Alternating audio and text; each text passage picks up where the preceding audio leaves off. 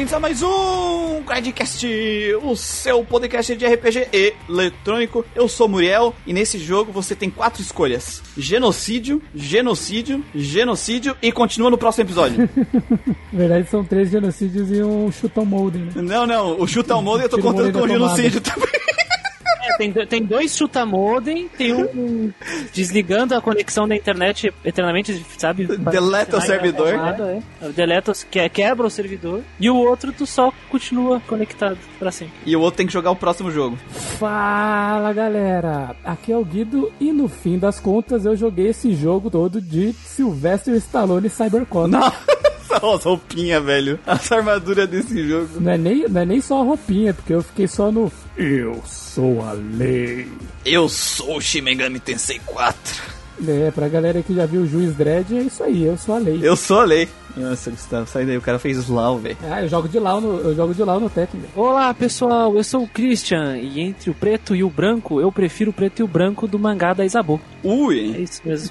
O mangá dela que poderiam disponibilizar, né? Porque eu quero ler isso aí também. pois é, eu quero saber como termina. Isabô não. Isabu. Isabel.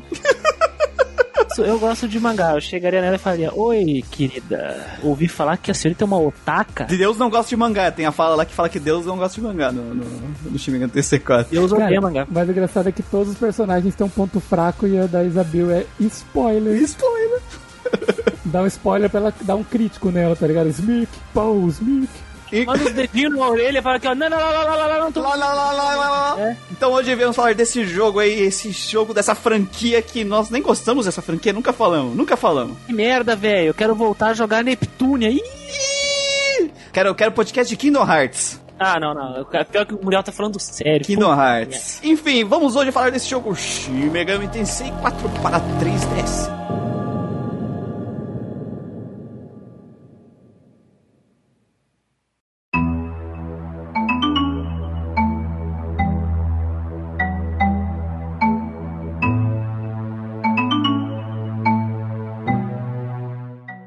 Informações técnicas, menino Christian. Então vamos de informações técnicas, pessoal. A data de lançamento inicial foi 23 de maio de 2013, isso no Japão, porque para lançar aqui no Ocidente demorou um pouquinho, né? Aqueles esforços de tradução. Então dia 16 de julho do mesmo ano. Eu achei que foi até bem rápido, pessoal, para lançar aqui, porque né? Dois meses, é um tempo bom, tempo Tem bom. jogos que demoram um ano, um ano, dois anos talvez, dependendo aí, pra vir pro ocidente, cara. Até mesmo hoje em dia, né? Pega os jogos da Falcon aí, demora um tempão pra vir. Também os caras têm que traduzir 2 milhões de, de linha de texto, tomar no cu, né? Jogo da série Shin Megami Tensei. Ah, sério mesmo? Uh, quem diria? Gênero JRPG. Também podemos dizer que ele é um CRPG, porque é Portable RPG. Também um CRPG, porque é um console style RPG também, né? Console Style é, é CP. Ele é um DRPG também, né? Dungeon Crawler RPG. E ele, é um, gente. me- ele é um Megami-like, né? Megami Like, é. Gente, a gente tá atuando, tá? É importante deixar claro que a gente O pessoal acha que a pessoa tá falando sério. É, tá zoando, tá zoando, tá zoando. JRPG, plataforma 3DS e permanece nele até hoje. Tururu. Uma das minhas, um dos meus eh, sonhos aí. Sonhos é molhados do. Ó, ó, olha isso. Ó, ó o anglicismo. Wishful thinking. Ó. Oh. Meus sonhos. O cara fez Fisk, velho. Ah, filho, o cara é mó colonizado. É que esse jogo seja portado aí. Ah, pro- eu acho que não. Eu acho que quem quiser jogar, que compre um 3DS. Se foda. Caralho. tá ligado? Se foda. É, vai lá no site da China e compra um 3DS refeito. Esses consoles da China feitos de açúcar. O cara joga dois meses sua e derrete o console no tamanho. Enfim, projetistas. Kazuyuki Yamai como diretor. Satoshi Oyama, programador.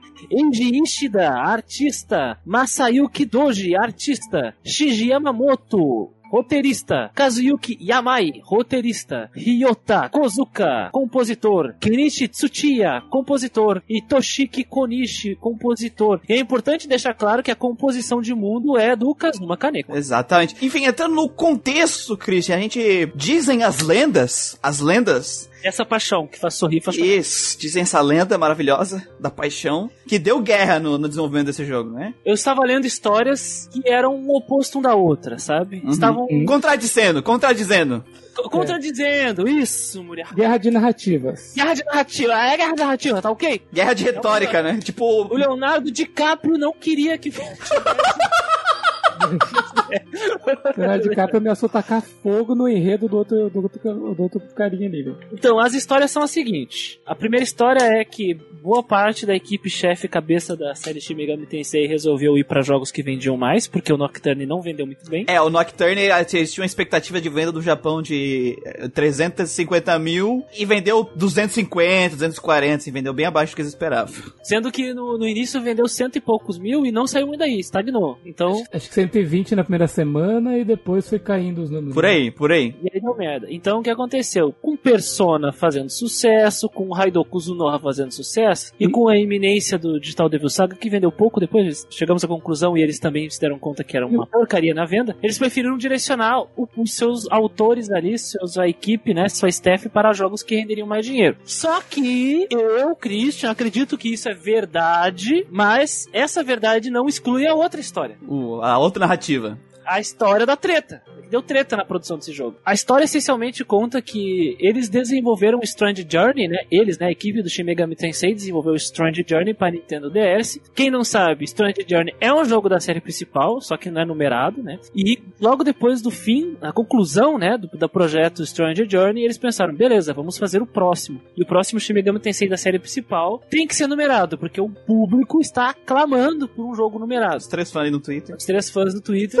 e, e é interessante porque o Strange Journey era uma espécie de resgate dos conceitos e gameplay original do Shin Megami Tensei, dos primeiros Isso. dois Shin Megami- Tensei, e eles queriam que esse numerado fosse realmente o herdeiro do legado do Nocturne. Então, ele ia herdar a exploração, um pouco da exploração, ele ia herdar o Press Turn, e aí se formou uma equipe da Atlus, dos cabeças, os deuses do Shin Megami Tensei, né, literalmente da produção, um pessoal novo que nunca trabalhou na franquia Shin Megami Tensei. Então veio gente que trabalhou, sei lá, em Trauma Center, sabe? Aliás, o artista desse Shin Megami Tensei 4, ele fez a arte principalmente porque deu muito certo a arte dele em Trauma Center, né, que é o jogo de médico. Que é o joguinho de simulador de médico, simulação de cirurgia. Só que essas equipes aí não se deram certo. Parece que eles brigaram, porque um, por um lado, um queria um conceito e o outro queria outro conceito. Um queria o wife e o outro não, é isso. Essencialmente, a ideia era a seguinte: eles queriam introduzir no Shin Megami Tensei 4 personagens femininas fofas que falassem coisas agradáveis ao protagonista. Nossa, eu tô sentindo dor só de ouvir isso. Muito, muito baseado no conceito de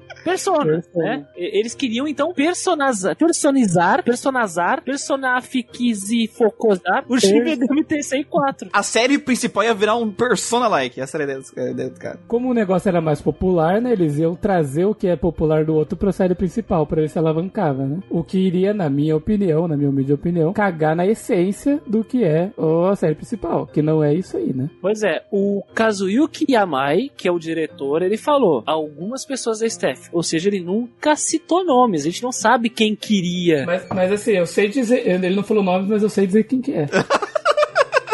Quem são os caras deuses aí do Shin Megami Tensei clássico que não estão trabalhando no 4 e foram trabalhando no Persona? Então, assim, a gente já tem uma ideia. Não estamos não tamo dizendo nada, né? É, não, é isso, isso, isso aqui é só hipótese. tá Supositório, supositório. suposição. Então o Yamai falou: não, eu quero personagens femininas fortes e personagens femininas que são ácidas, entendeu? Que não fiquem sendo fofinhas, docinhas e falando coisas da hora e amigáveis pro protagonista. Ele- Eles vão ter que falar coisas que o protagonista precisa ouvir de acordo com o que o protagonista fez. Eles vão precisar entrar em conflito, né? Porque essa é uma história que, em, em sua essência, vai ter pontos de vista diferentes. E esses pontos de vista são conflitantes e conflitos vão acontecer nessa equipe, sabe? Não tem como você ficar mesclando isso com. Não, não- não faz parte da, da proposta, da ideia do jogo ali, né? Do que ele quer trazer da discussão ali. Não tem nem espaço pra uma coisa dessa. Rachou a equipe, pessoal. Rachou a equipe, metade foi para um lado, metade continuou no Shin Megami Tensei 4. E o Shin Megami Tensei 4 que nós recebemos é da equipe que queria, porque queria uma história ácida, difícil de lidar, complicada e, sobretudo, com personagens femininas que confrontassem o protagonista. Além disso, né? Ela é triste, né? Melancólica. Ela é, é uma carga emocional muito, muito diferente. E é interessante que, não quero, não quero entrar em spoilers do Shin Megami Tensei 4, essa ideia de romance ainda permanece e existe, mas de um jeito muito inteligente. No jeito que se tu pega os final genocida, tu fica triste. Eu, particularmente, nunca senti clima de azaração ali. Clima de azaração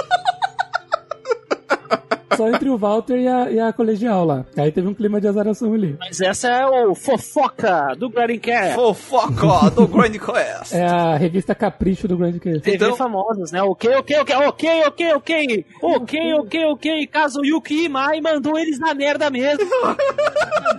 mandou eles na merda e fechou a equipe deles, só os amigos dele, só os confirmados. No final, Shin Megami Tensei 4 ele ficou, né? Ele focou nas raízes, né, da franquia. E a recepção do jogo ela não foi ruim. Ele teve uma recepção boa, assim, comparado com o que Nocturne teve. Ele teve uma recepção bem boa comparado com o que a série principal tinha tido até então, né? Num console que era mega popular. E na época que ele saiu, muita gente falava dele, sabe? Tipo assim, eu vi muita gente falando dele, muita gente apanhando do Minotauro no YouTube também. Bastante. Eu comprei no lançamento, cara. Não sei. Cara, é aquela coisa do tipo, foi o jogo que precisava pra trazer de volta a série principal pra um certo destaque, né? Não vai dizer que, nossa, o bagulho virou mainstream. Meu Deus, não, mas trouxe, trouxe ali uma, uma base que o pessoal olhou e falou, tá, ok, tem como nós seguirmos por aqui que vai ter público para jogar esses jogos. Pensa, pensa comigo. Numa era onde o celular, né, o mobile tava dominando, o 3DS permaneceu forte e vendeu pra caralho, mesmo não tendo vendido quanto o DS. Todo mundo, todo mundo que tinha um 3DS olhou pra esse jogo, tá entendendo? Sim. Então é um jogo que vendeu pra caralho, dentro das expectativas que os caras já tinham, que eram bem baixas. Ele vendeu em torno de 600 mil unidades. Um Shin Megami Tensei da série principal foi o que mais vendeu até então. É um jogo que apareceu pra todo mundo que tinha acesso Uhum. ao 3DS no mundo todo, que é um console que tá, ela tinha bastante base de jogadores, de, de- de, né? Uma base bem grande instalada. Então não é à toa que ele vendeu. E essa nova apresentação da série foi positiva também. Que a gente vai falar sobre essa apresentação, né? Ele se manteve fiel a conceitos de Shin Megami Tensei, retomou algumas ideias, como a ideia da ordem, caos, né? Que foi deixado de lado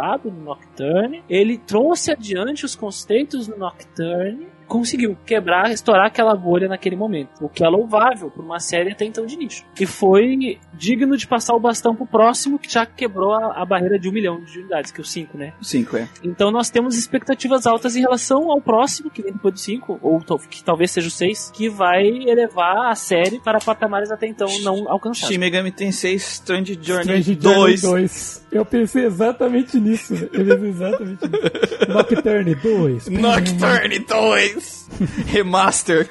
Né? Então vamos lá, a lista de joguitos que saíram em 2013 pra gente ter um contexto. Como estava o mundo dos RPGs em 2013? Vamos viajar no tempo. Então, vindo aqui do lado dos jogos orientais de RPGs, temos Pokémon XY, The Wit and the Hundred Knights, Knightos, A Bruxa e os 100 Cavaleiros. Lightning Returns, Final Fantasy XIII, Atron, Odyssey, Untold, The Millennium Girl. Olha É o remake barra versão remaster do primeiro Etrian Odyssey. Muito bom, merece Pra remake. 3DS, é pra 3DS. Aí temos Fire Fencer F e Sumo Knight 5. Fiveson. Faz. E aqui no ocidente a gente tem Path of Exile, Shadowrun Returns, que já tem um podcast nosso aqui, Deus Ex, The Fall, Fallout, Não, Defal, não tem Fallout aí, não. Dead Island eh, Riptide, é isso, né? Riptide. Tide, isso. Uh, Dragon's Dogma Arisen. Dark Arisen, que é a versão definitiva, né, do Dragon's Dogma. Isso. Nossa, que engraçado. Eu, eu acho que eu joguei, eu joguei todos os jogos do, do Ocidental daí. Que loucura. Olha que loucura, Guido Podre, velho. Tava nadando de braçada, olha aí, cara. Fire Fencer F, se fuder.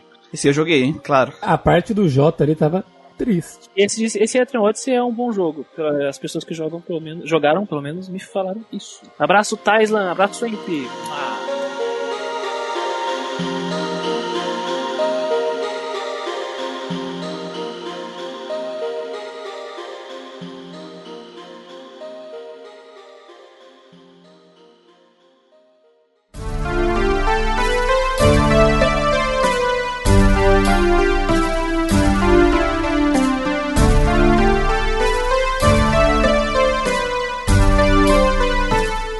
Agora entrando na parte de enredo, seus personagens, menino Guido, traga pra gente a sinopse. Entrando na sinopse de Shin Megami Tensei 4, o jogo ele se passa no reino oriental de Mikado, uma terra aparentemente similar ao período medieval da Europa, do nosso mundo. O nome é Reino Oriental de Mikado. É o Eastern Kingdom of Mikado. Exatamente. E você vê assim que ele parece muito com o reino medieval. Europeu, assim, clássico, né? De castelos e etc. Rico caga e o pobre come. Isso aí. Exatamente. E em Mikado existe uma força de guerreiros treinados chamados de Samurai. Samurai! Samurai Man. E que ele tem a função de solucionar os problemas envolvendo os demônios, criaturas sobrenaturais encontradas no subterrâneo do reino, que é chamado de Naraku. Naraku! Go to Naruto, Samurai. Então você tem o reino de Mikado ali, tem o, teu castelo principal, né? Um castelo bem é, medieval europeu mesmo, assim. E tem um- uma parte com um subterrâneo, assim, uma dungeon que aparecem demônios por lá, por algum motivo. E os samurais estão lá como se fosse o exército, né? O- os, os guerreiros que são, são, treinados para lidar com os demônios, que também são escolhidos, né? Através da, de um bracelete, né? De origem misteriosa que seleciona algumas pessoas. Quando você é selecionado, você vira um samurai. Você Samurai! consegue invocar os demônios para te auxiliar. É, é uma manopla com tablet. É uma manopla com tablet, exatamente. O protagonista dessa história ele é recrutado para ser um samurai, juntamente com outros jovens. Temos o Jonathan, um rapaz de origem nobre e com forte senso de justiça. Walter, um rapaz de origem humilde que possui um grande ímpeto. Vale lembrar também que o protagonista também é um rapaz de origem humilde e lá eles têm essa separação, né? Entre Como é que era o É, nome? Era... É, os É- Casuals e os Luxors. isso, os luxuries e os casuals. Os casuals jogavam mobile, né? Exato. Ah, era, um- era, um- era um que é. aldeão, né? Era um aldeão ali no nobre, né? Exatamente. E o Walter, né? Que é o rapaz de origem e, e o nosso personagem, eles são casuals. O, o Walter é filho de pescador. É, Isso. o Jonathan aqui é um, um luxury. Fazendeiro. Sim. E também temos a nossa querida amiga Isabel. Isabel! Braço Isaboa. Isaboa. que é uma garota também de origem nobre, que é uma observadora, uma observadora com grande força de vontade. E também tem o Topete, né? O Tupete. O Tupete, é isso aí. O Não. Não é Navarra. digno de nota. Ele não é digno de nota, exatamente. É que as pessoas vão olhar a arte do jogo Tá e ele vão ver lá, que tem né? um cara lá. Então o Tupete tá lá, sabe? Esse é o, é o bobo lá do, do, do time. É o bobo da corte. Ele é o babaca. Vou Baba. gravar sobre o Apocalipse e a gente volta de falar dele. Ah, mas eu tenho que falar dele também. Ele- A gente vai falar dele aqui também. É, pouquinho, pouquinho. Bom, os novos recrutas, então, eles são incumbidos de atravessarem o Narako, que é essa dungeon, e visitarem os impuros. Impuros! Leitor de mangá. Leitor de mangá. Em busca de um samurai sombrio que está escondido no subterrâneo. E essa missão fará os jovens recrutas samurais repensarem a realidade no qual estão inseridos e a questionarem, ruindo ou fortalecendo opiniões de como as coisas devem ser. Então qual é a proposta da narrativa de Shin Megami Tensei 4? Vamos ter essa equipe, esse grupo de jovens... É, como é que o, o Zordon falava lá, Christian? Buscar jovens... Alfa, busque cinco jovens com garra. então vai ter esses jovens com garra aí que vão ser incumbidos dessa missão de investigar esse Black Samurai que estava lá, que estava entregando livro para as pessoas e as pessoas estavam virando demônios porque estavam lendo livros. Ele lá de ET Bilu no Busca e Conhecimento. Isso, aí tava dando busca e conhecimento. Aí as pessoas falavam, porra, os caras estão tirando com a gente. Aí eles queriam guilhotinar ah, os ricos. E aí o Black Samurai se tornou ah, um problema, né? A gente foi atrás do, do Black Samurai. Também conhecido como Karl Marx. É, exatamente. O, o, o Samurai Sombrio lá, o Black Samurai tava ali passando o manifesto. O manifesto comunista pro, padeiro, pro padeiro lá. Padeiro, pescador, manifesto. E aí a moral é que nós, esse grupo, juntos, vamos passar e descobrir as verdades desse mundo. Quem são os grandes poderes por trás de tudo isso, tanto do lado do sombrio, do caos dos demônios, quanto do lado dos anjos, e conhecer a humanidade como um todo, nessa aventura juntos, e cada um vai tomar uma decisão de qual caminho vai seguir, né? Essa é a proposta do jogo. Então essa aventura em conjunto e cada um seguindo o seu caminho, você jogador vai ter que escolher o seu. Você decide. Na verdade é uma jornada, né, com muita confusão e clima de azaração. Eu achei que ele ia falar alguma coisa séria.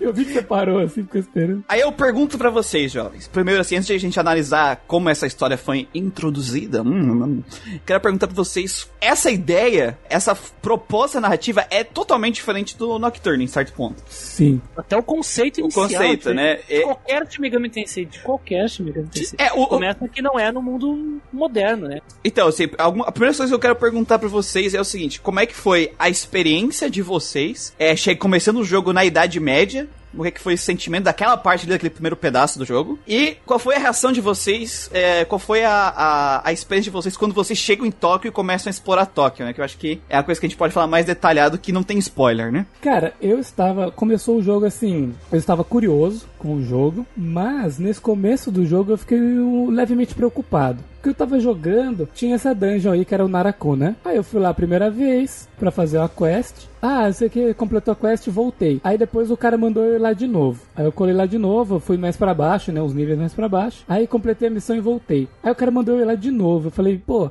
a dungeon do jogo vai ser só descer níveis desse lugar aqui, nesse reino, faz uns, uns levels a dungeon e volta, e vai ter só essa cidade, vai ser tipo isso, assim. Conforme foi desenrolando as coisas, uma hora eles falam assim, não, agora você vai ter que ir lá embaixo da parada e ir pra um lugar que é proibido pros samurais. Aí eu falei, bom, lá embaixo talvez o jogo se abra um pouco mais, pensei eu, né? Quando eu cheguei lá embaixo, cheguei em Tóquio, assim, abri o overworld do jogo, eu falei, eu pensei comigo, porra, agora o jogo começou, tá ligado? Eu joguei um prólogo e o jogo, pum, a partir de agora o jogo começou. Cara, e Tóquio é gigante. É grande, hein? É grande pra grande. caramba. É grande, é grande, é grande. E foi isso assim, quando, quando, quando eu vi aquela cena, na verdade, porque a primeira vez que você bate o olho em Tóquio é uma cutscene. É uma né? cutscenezinha, é. Sei, ó, eu, eu quero dizer aqui, já fazer abrir um parênteses, que as cutscenes desse jogo eu gosto pra caralho, cara. Não é algo, tipo, muito mirabolante de animação, assim, sabe? Mas é, é uns frames, assim, muito bonitos, sabe? Assim. Ah, e, e quando a gente chega naquela lá, eles estão discutindo, de repente eles olham pela janela, assim, é um janelão, né?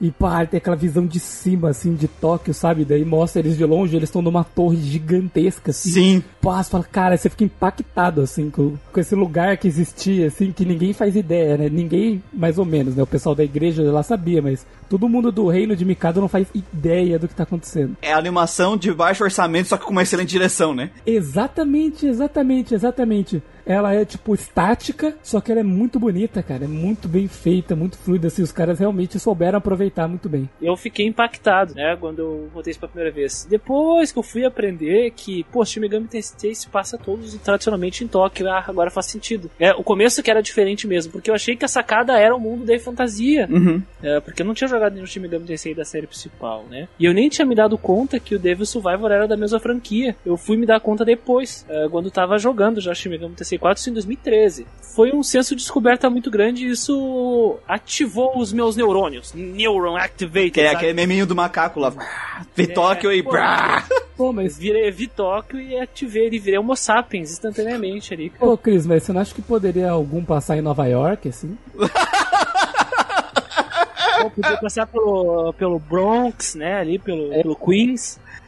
Ah, Fiquei realmente intrigado por que, que a cidade estava ali embaixo, né? E à medida que eu fui jogando, eu tô, tô tentando re- relembrar da minha experiência lá antes, né? Porque agora que eu joguei de novo é diferente. Você já sabia, né? É, já sabia. Então eu, eu fiquei tipo, por que, que a cidade tá aqui e tal? E à medida que eu fui descobrindo que existe um conceito por detrás do fato da cidade estar na situação que ela está. uhum. E tem tudo a ver com as ações, as decisões dos meus perso dos personagens que eu tô jogando aqui. É Neuron Activated de novo. Total, total.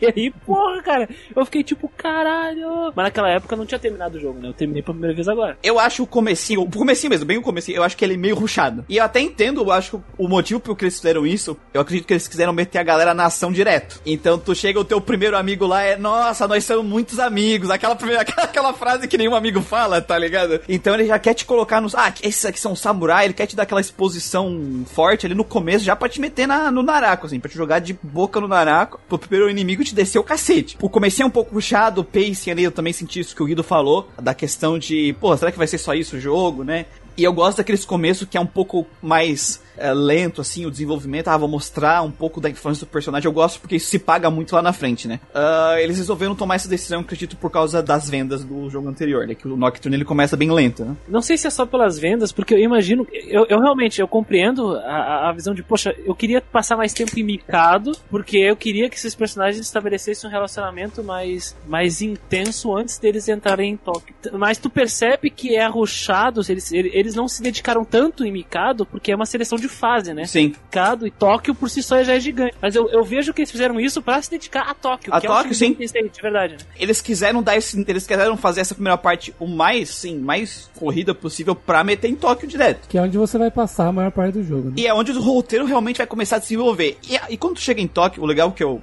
porque assim, não era o meu primeiro Shin Megami Tensei. E quando eu vi Tóquio, o que veio na minha cabeça é, nós estamos num pós Shin Megami Tensei. É, estamos num pós Shin Megami Sim, Tensei. exatamente, exatamente. É Tóquio fudida. Porque, cara, assim, aconte... ah, porque quando tu tá lá em cima, apesar de ser rushado, tu ouve muito lore daquele mundo. De que tinha os impuros, que eles foram banidos, não sei o quê. E daí tem a estátua lá do herói deles e tal, né? E aí quando tu chega em Tóquio, mas você vê, cara, existiu um Shin Megami Tensei, entre aspas, né? Brincadeira, né? Porque normalmente os jogos são... Do que a gente jogou até agora, enfim, a maioria dos Shin Megami Tensei é... Estamos vivendo numa sociedade normal e dá merda, e aí começa o Shin Megami Tensei pra escolha, né? Vamos dizer, eu, tô chamando de Shin Megami Tensei como se fosse o, o, o Mortal Kombat, né? O, o torneio, né?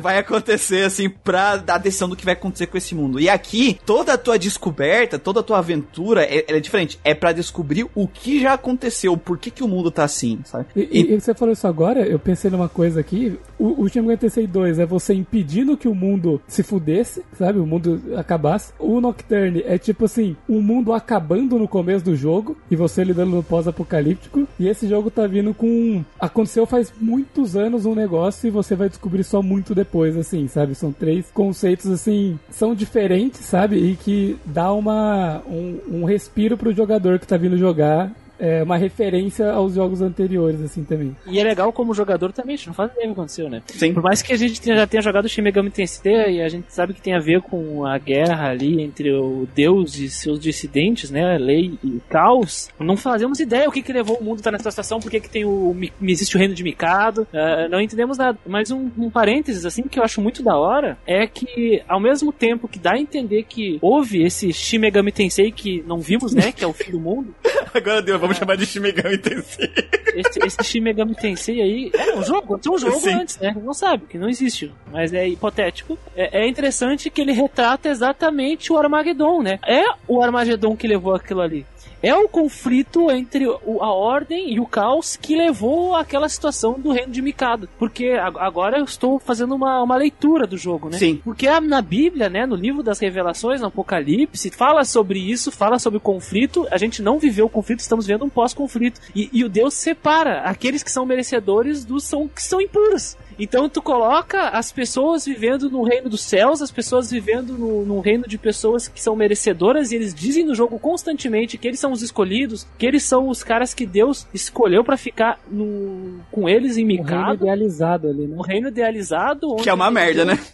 Onde a religião comanda a vida das pessoas através daquela igreja. E tu tem um reino que é, é deixado em sofrimento. Que, aliás, o sofrimento é um tema corriqueiro do jogo. Que é essa corrente de sofrimento, né? Porque, de acordo com a Bíblia, né? O livro do Apocalipse, o sofrimento é por mil anos. É o que eles chamam de milênio. E eles citam o conceito do milênio no Shin Megami Tensei 4. Eles falam, ó, esse aqui é, é, é o tempo que aconteceu. E essas pessoas são impuras, que são uncleans, né? Pessoas que não são limpas, ou the filth, pessoas que são sujas, vão sofrer. E que, como, é que eu sou, como é que são as pessoas que vivem em Tóquio, que é essa área de sofrimento? Constantemente atacadas por demônios, são devoradas por demônios, caçadas até a morte. É, elas têm que viver num mundo tão caótico que os seres humanos começam a se matar um, ao- matar um ao outro. Vivem tudo matar. subsolo, né?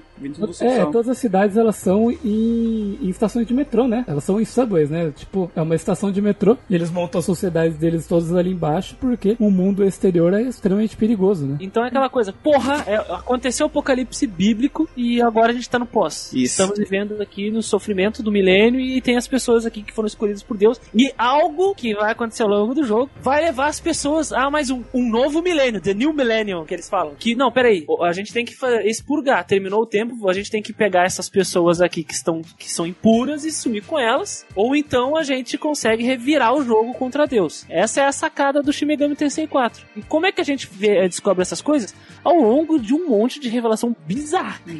Que, que existe nessa cidade de Tóquio. E, e- e como os personagens eles acabam interagindo e aprendendo e se questionando sobre os seus pré-conceitos é diferente.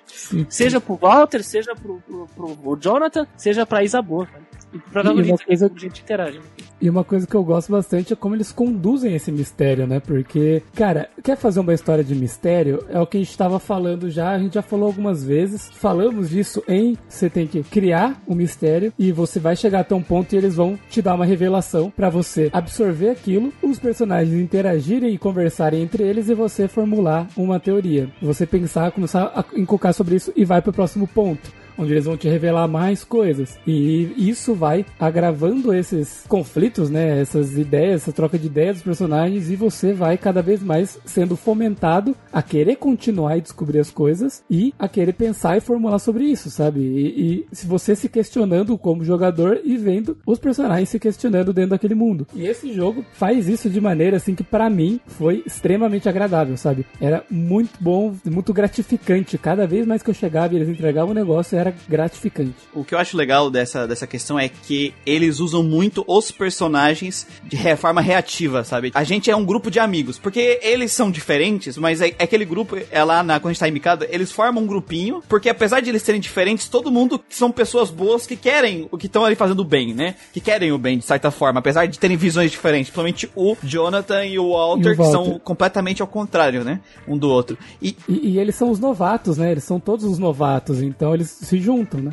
E aí, o que acontece? Durante a aventura, que nem o Gustavo falou e a Christian, vai, a gente vai descobrindo um pouco a pouco a verdade sobre esse mundo. E os nossos amigos, eles vão tomando as escolhas deles e reagindo às tuas escolhas. Tudo que tu escolhe tem consequência, eles vão reagir, tu vai reagir e eles vão reagir à tua reação muitas vezes, né? Inclusive a Borrow me falou uma vez para ficar parar de ficar em cima do muro.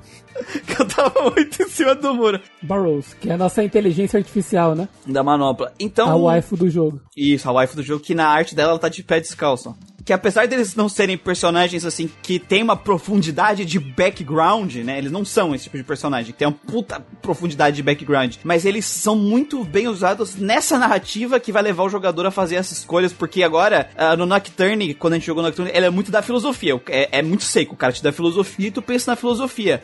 E agora tu tem não só a filosofia, mas esse vínculo emocional com os teus amigos e com as pessoas e a sociedade de Mikado e a sociedade de Tóquio. Então tu tem uma questão muito mais emotiva não só lógica, que nem era em Nocturne, né? Que era o propósito daquele jogo, né? Tu tem que levar em consideração que Shin Megami Tensei nunca foi um jogo de personagens, mas sim um jogo de mundo. É uhum. É aquilo que eu sempre repito uhum. quando a uhum. gente joga uhum. Pokémon aqui. O, o, que importa aqui não é a narrativa do personagem A, do, o personagem A do ponto 1 ao ponto 5, mas sim como é que esse mundo se transparece para ele, como é que ele é construído, como é que esse mundo singular é apresentado. E o Shin Megami Tensei, em todas as interações dele, pelo menos até onde eu joguei, sobretudo da série principal, ele trata assim o Nocturne Nocturne falamos muito disso, né? uhum. né? O Nocturne, ele é, é, fantástico nessa construção e apresentação de mundo, e o Shin Megami TC4 não deixa a peteca cair. A diferença é que, como o Muriel e o Guido disseram também, esses personagens são ferramentas maravilhosas para nós alcançarmos as potencialidades Isso. que esse mundo tem a oferecer. Então não é raro, por exemplo, um, os personagens irem matar um,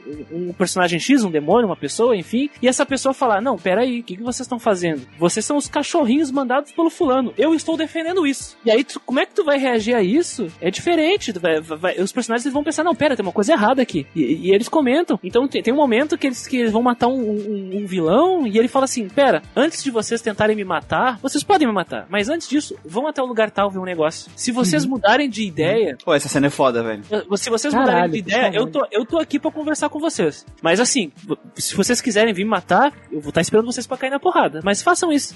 E aí o, um dos personagens fala: Não, não, não vou ver porra nenhuma, vou te matar. E o outro interrompe. Não, vamos ver sim, porra. E quando eu falo interromper, é um conflito físico. Foi a primeira vez que eles entraram em conflito físico. Que um puxa a espada e o outro tira a espada e bloqueia a espada dele. Fala: Não, pera aí, eu quero ver o que ela tá falando. Isso. Eu quero ver o que ela tá falando. E, e é impactante até mesmo pros personagens. Pera aí, a gente nunca lutou, pessoal. Não, não vamos deixar eles nos levarem à briga interna. Sim. Não, vamos, vamos sim. ver então esse lugar aqui. Só para me complementar uma coisa, Cristian, uma coisa que a gente sempre fala aqui é e eu acho que é bom a gente martelar, né? Quando a gente fala de narrativa, a construção narrativa ela sempre vai se basear em três pilares: plot, personagens e o mundo, né? O world building. E para cada tipo de narrativa e proposta, vai ter os três. A diferença é que geralmente um vai ser o principal e os outros vão ser de ferramenta para dar suporte para aquele tipo de narrativa, né? No caso do Shin Megami Tensei, ele é o, o, tipo de narrativa que o world building, a, o plot e os personagens estão para estão ali para ajudar na construção daquele mundo, né? Eles estão ali para a construção do mundo. Então,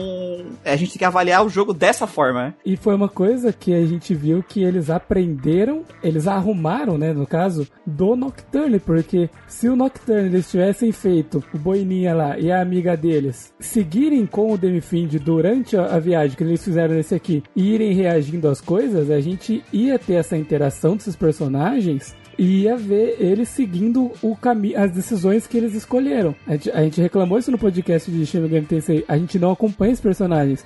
Toda a jornada do Boininha e da menina é tudo em off. É tudo a gente encontra ele no ponto A. Quando a gente encontra eles no ponto B, eles falam que passaram por coisas e que agora estão pensando assim, quando encontram o ponto C, eles estão tomados por alguma coisa, prontos para te bater, sabe? Cara, é maravilhoso, porque enquanto nós ficávamos alheios ao desenvolvimento daqueles personagens, que é um dos pontos negativos mais crassos, assim, do Shin Megami Tensei Nocturne, aqui nós vivemos isso junto com eles. E quando tu fala de narrativa, Muriel, as pessoas geralmente elas querem a fórmula, né? Fórmula Uhum. de bolo. Fórmula Ah, mágica. eu quero fórmula, fórmula mágica. Ah, tem que, eu quero tratar todos igual. Não é assim que funciona. Cada produto, cada obra, seja filme, seja jogo, seja o que, ela tem suas potencialidades, sua proposta e a gente tem que tratar ela como tal. E no Shin Megami Tensei 4 aqui, o mundo ele é como se fosse o grande personagem abraçando tudo e os personagens eles são aquele guia que tá puxando nossa mão e nos mostrando naquela montanha russa de emoções tristes, sobretudo, que esse mundo é uma merda. E por que, que ele é uma merda? E como a gente pode mudar esse mundo? Será que tem como? Ou talvez a gente tenha que só abandonar esse mundo? Isso. Então, e- e- existem um monte de coisas dentro dessa narrativa que funciona através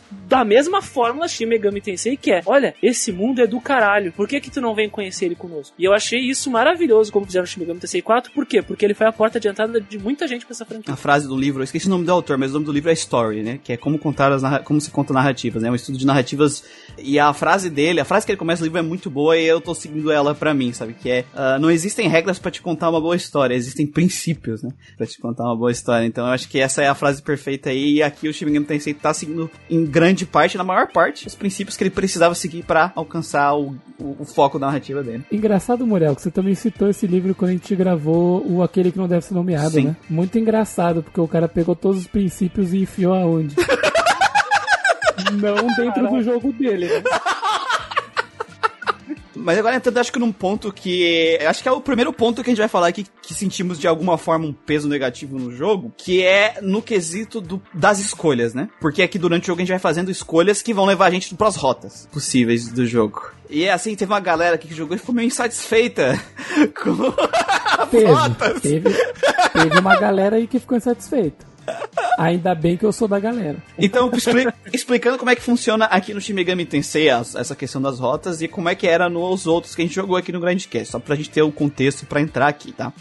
Aqui no Shin Megami Tensei tem um número, quando vai fazer uma tem várias escolhas, mas tem um número que o jogador não vê. Quando tu faz uma escolha, vai ser somado esse valor ou nada, ou um valor positivo ou negativo. Então tu pode ficar de zero pra cima ou de zero pra baixo. Tu pode ter um número negativo nesse valor. Vai ser adicionado ou subtraído. Ou subtraído. Zero, né? Do seu valor. Ou seja, se tu escolher o caminho pra lá, vai somar. Se tu escolher um uma, uma resposta pra cá, vai re- re- reduzir, subtrair. E vai chegar uma parte do jogo que você vai entrar num desses caminhos, dependendo do valor desse número. E pra te ficar no caminho neutro desse jogo aqui, você deve ficar entre menos 8 e mais 8, no momento dessa escolha. As escolhas, em geral, elas podem ter valores de 1 positivo, 1 negativo, 5 positivo, 5 negativo, e algumas poucas escolhas durante o jogo é 10 positivo e 10 negativo, mas elas são as minorias, certo? Esse esquema aqui no Shin Megami Tensei, ele é diferente, porque o Shin Megami Tensei 4, ele tem, ele tem três segmentos, só três é, alinhamentos, e um final opcional lá que não tá relacionado com esse valor de alinhamento. Essa escolha, como funciona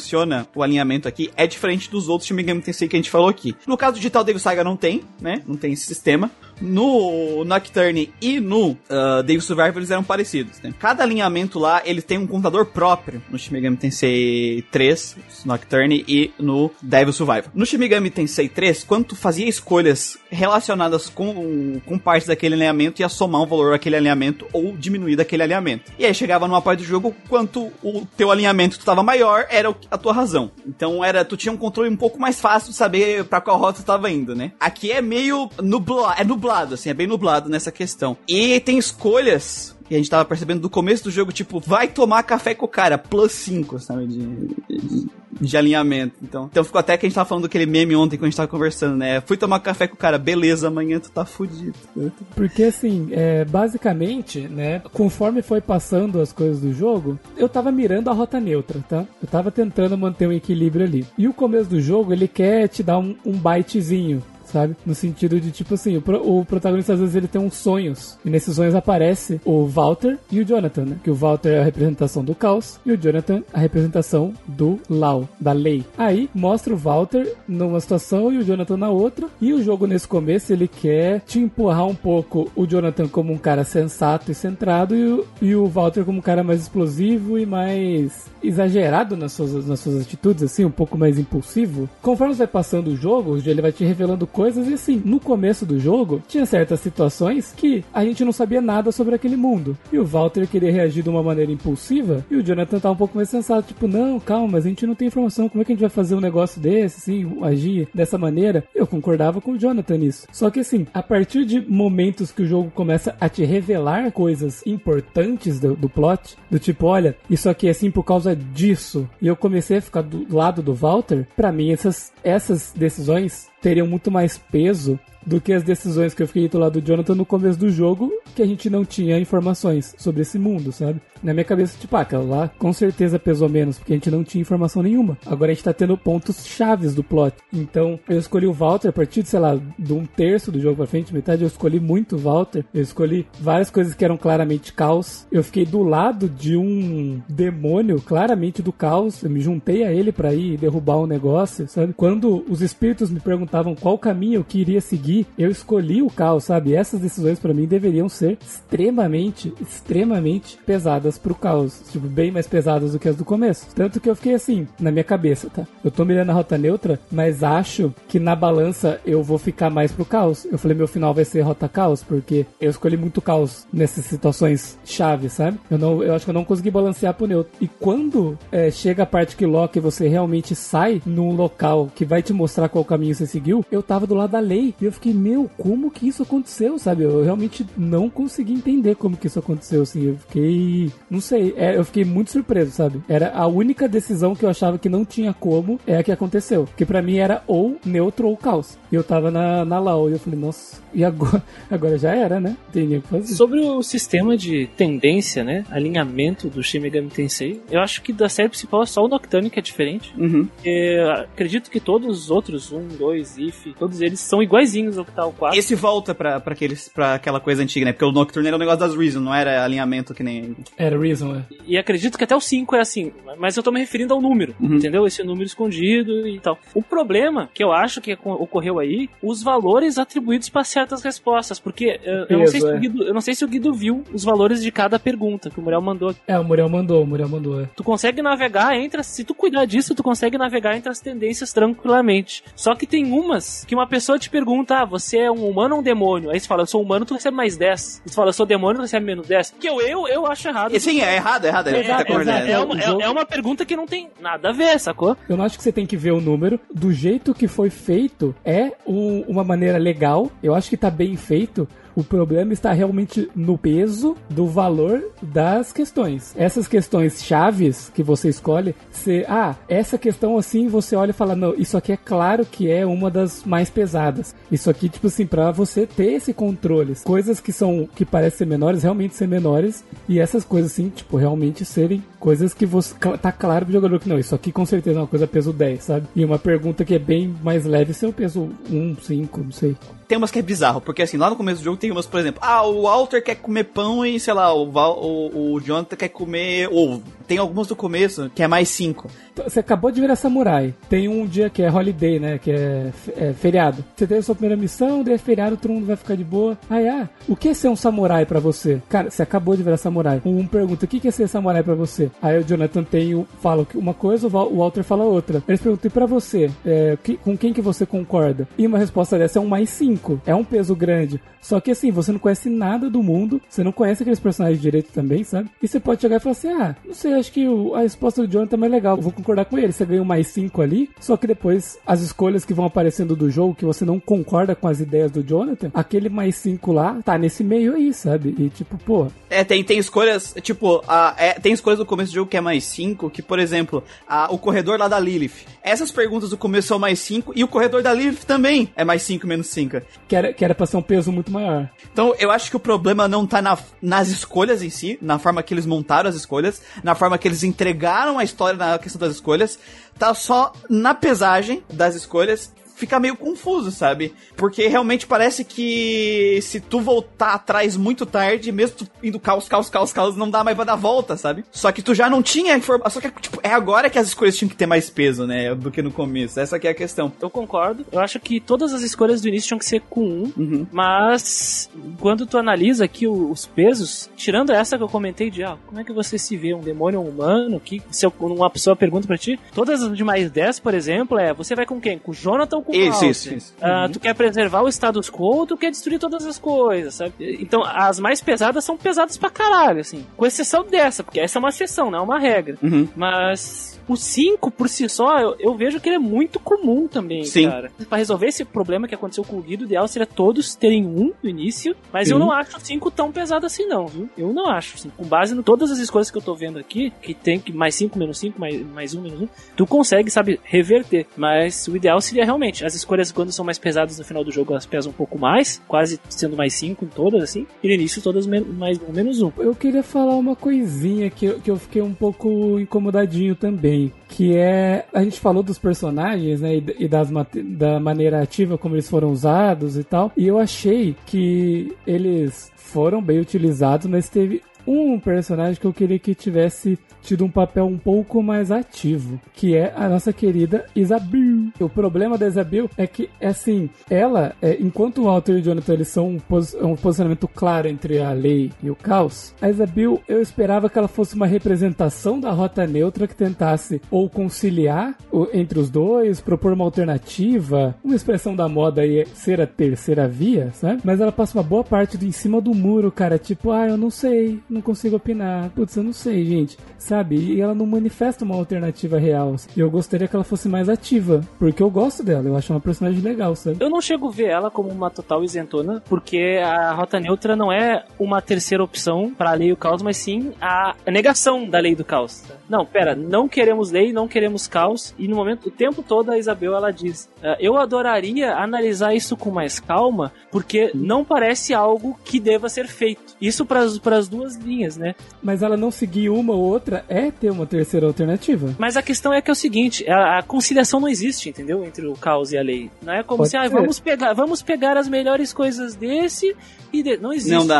A, ne- a neutralidade, a neutralidade é outra coisa. É a negação da Dos dois ordem lados. e a negação do caos. É, Isso é uma coisa Ok, mas, é- mas ela não propõe. mas a, a questão não é chegar e propor, ela só diz que não tem, não vai. E, e tu, como jogador, tu tem que se dar conta disso, entendeu? Por isso que existem as escolhas. É- é o que eu- problema das escolhas é que tem essa questão dos pontos do início do jogo. E no momento que o jogador ele se dá conta disso e ele se predispõe a não estar propenso para um lado e tanto para o outro, ele começa a não ganhar pontos em certas escolhas. Quando geralmente ele diz, eu não quero isso, eu não acho nada. Então existem uh, escolhas de três opções que tu não ganha ponto nenhum. A questão do Neutrix é que a Isabir, ela tá numa confusão. Eu Como eu senti com ela, sabe? Ela não quer sacrificar o povo dela e ela não quer sacrificar o de Tóquio, mas ela não consegue enxergar uma alternativa, uma conciliação entre os dois. Ela não consegue ver. Sabe o, o, o que eu fiquei meio assim? Por exemplo, aqui tem um momento que você tem que escolher com quem que você vai. Com o Jonathan ou com o Walter. Antes de eu escolher, eu fui atrás da Isabel. Eu também fui falar com a Isabir. E- Mas a Isabel falou: Ah, eu, eu queria ver o que. Eu queria pensar, eu queria ver uma alternativa pro pessoal que tava querendo entrar aqui no céu, que é a, a da colegial, a do Urahara e o outro cara. lá.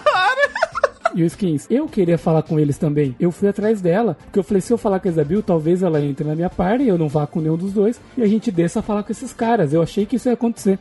Aí eu cheguei lá na praça, ela falou, ah, eu não sei o que fazer, me deixa quieta aqui. Aí eu falei, putz, então eu vou com o Walter, sabe, sabe as coisas assim? Eu fui com o Walter, cara. Eu, tipo, porra, falei, ah, então eu vou abraçar o caos e foda-se. Tu vai ter que escolher os lados. A moral é que se tu não chegar num extremo, não concordar com nenhum dos dois lados, tu vai pensar, cara, não quero nenhum desses dois mundos, a gente vai fazer um próprio aí no final, sabe? Aí quando tu chego lá no final, a Isabir tá lá comigo, né? Isabir! Daí ela falou, ah, eu tomei a minha decisão. Quando tu chega no final neutro, ela fala, eu tomei a minha decisão, sabe? Então. Exatamente, se você consegue o final neutro, ela é mais ativa, ela, ela toma a decisão. No meu, não, sabe? Tipo, eu queria ficar com ela, só que eu não consegui.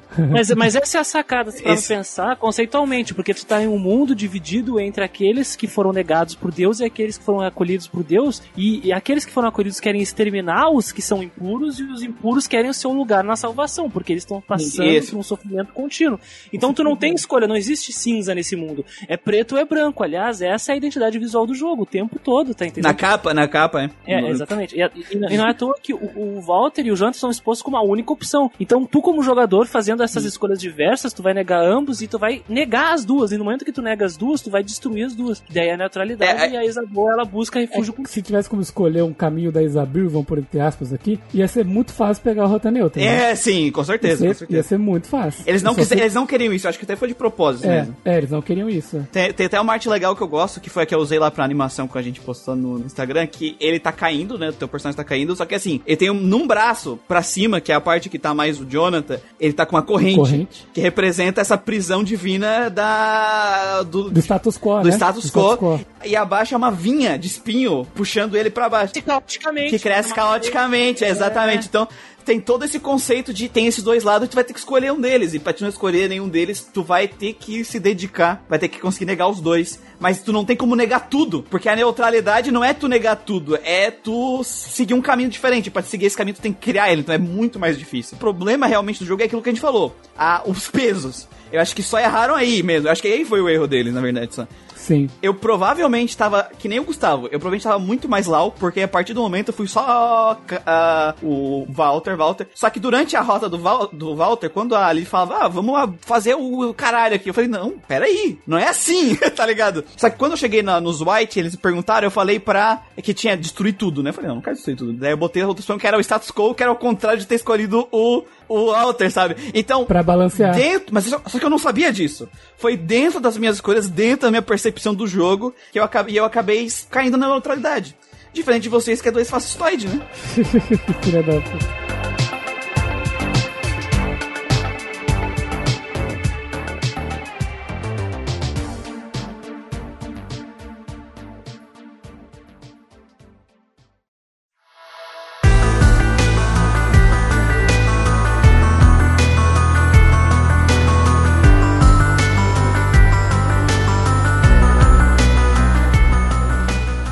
Em jogabilidade, seus elementos, começando com a exploração. Aqui no jogo a gente vai ter o seguinte: nós temos primeiro o reino medieval, que ele é uma seleção de fases, certo? Isso, micado, Isso. né? Uma micado.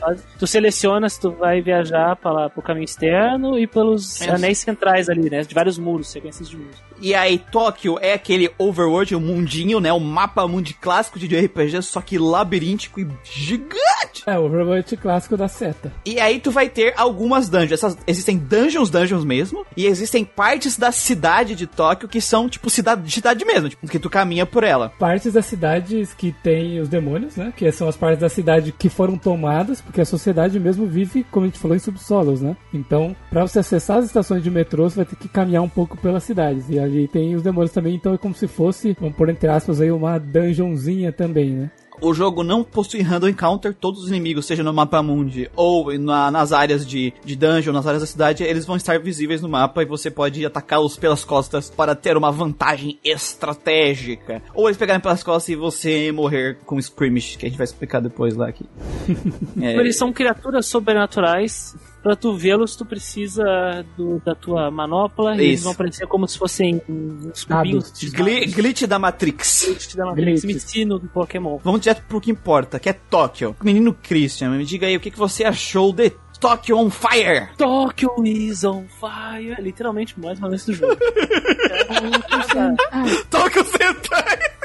Tá ligado? Tá Tem uma parte que é, é Tóquio queimada mesmo. É Tóquio queimado mesmo. É Tóquio Queimaram Tóquio, queimaram Tóquio. Cara, é gigante, né, cara? Eu tenho, eu tenho a dizer que é muito, muito insano explorar Tóquio, porque parece que eu tô explorando uma cidade de verdade. É um ambiente gigantesco com diversas ruelas, ruas, prédios, pontos de referência, marcas de construção, marcas naturais, e a cada ponto que tu vai explorando aparece um sinalzinho de interação. Primeira coisa que aparece na cabeça quando tu chega em Tóquio é onde é que eu tô? Onde é que eu tô? É. Uhum. Pra onde eu tenho que ir? Pra onde eu eu vou, tá entendendo? Onde é que eu tô, pra onde eu vou? Parece uma questão filosófica, mas é verdade. Ela representa o ambiente de exploração que te atropela, que te esmaga, né? Porque é muita coisa ao mesmo tempo, é muitos.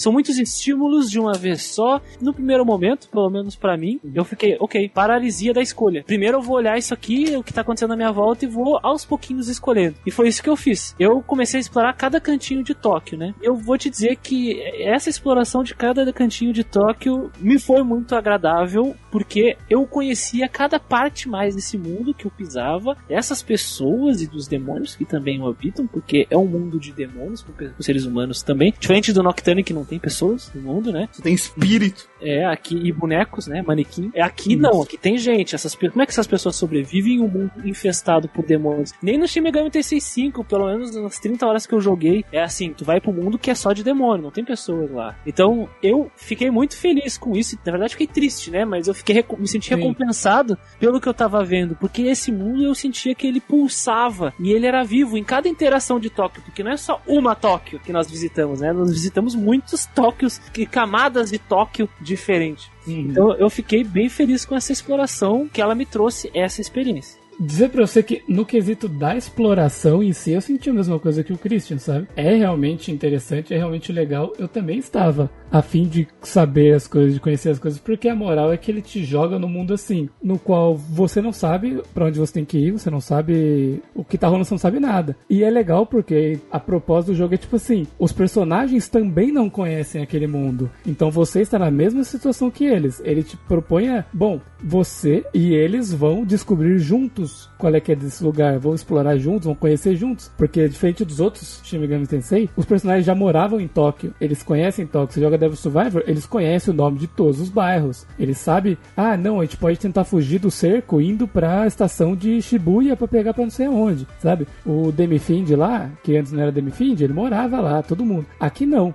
Aqui, quem já jogou do Shin Megami conhece o nome dos lugares, mas, mas assim, você é jogado num mundo completamente desconhecido. E você é convidado a conhecer esse mundo. E eu também tive essa sensação de, pô, vamos explorar, vamos conhecer isso aqui. Então, eu conversava com os NPCs espalhados pelo mapa, porque eles te ajudam a te guiar. Se você conversar com eles, além de você descobrir mais de como a sociedade vive, quem comanda esses lugares, porque é uma sociedade de guetos também. Então você vai descobrir que tem os Ashurakai, você vai descobrir que tem o, o Circle of Ring of Gaia, você vai descobrir que existem essas facções, essas paradas, o, o Tayama, né, que é um tipo um, um mafioso local, um crime lord local. Então você vai descobrindo esse mundo e é muito legal. O problema que eu tive, na real, assim, que eu realmente não gostei, foi o mapa em si e não a exploração do overworld. Foi que eles te dão um mapa, certo? Pra você seguir. É um mapa, assim, muito pouco interativo, eu diria assim. Você consegue. Ele, é o mapa que ele fica embaixo na tela do touch do 3DS, né? Então, se você quiser olhar pra algum ponto do mapa, você vai com a canetinha ou com o dedo ali e puxa, sabe? Tem dedo E cheio daí- de gordura da Coca-Cola. né? Exatamente.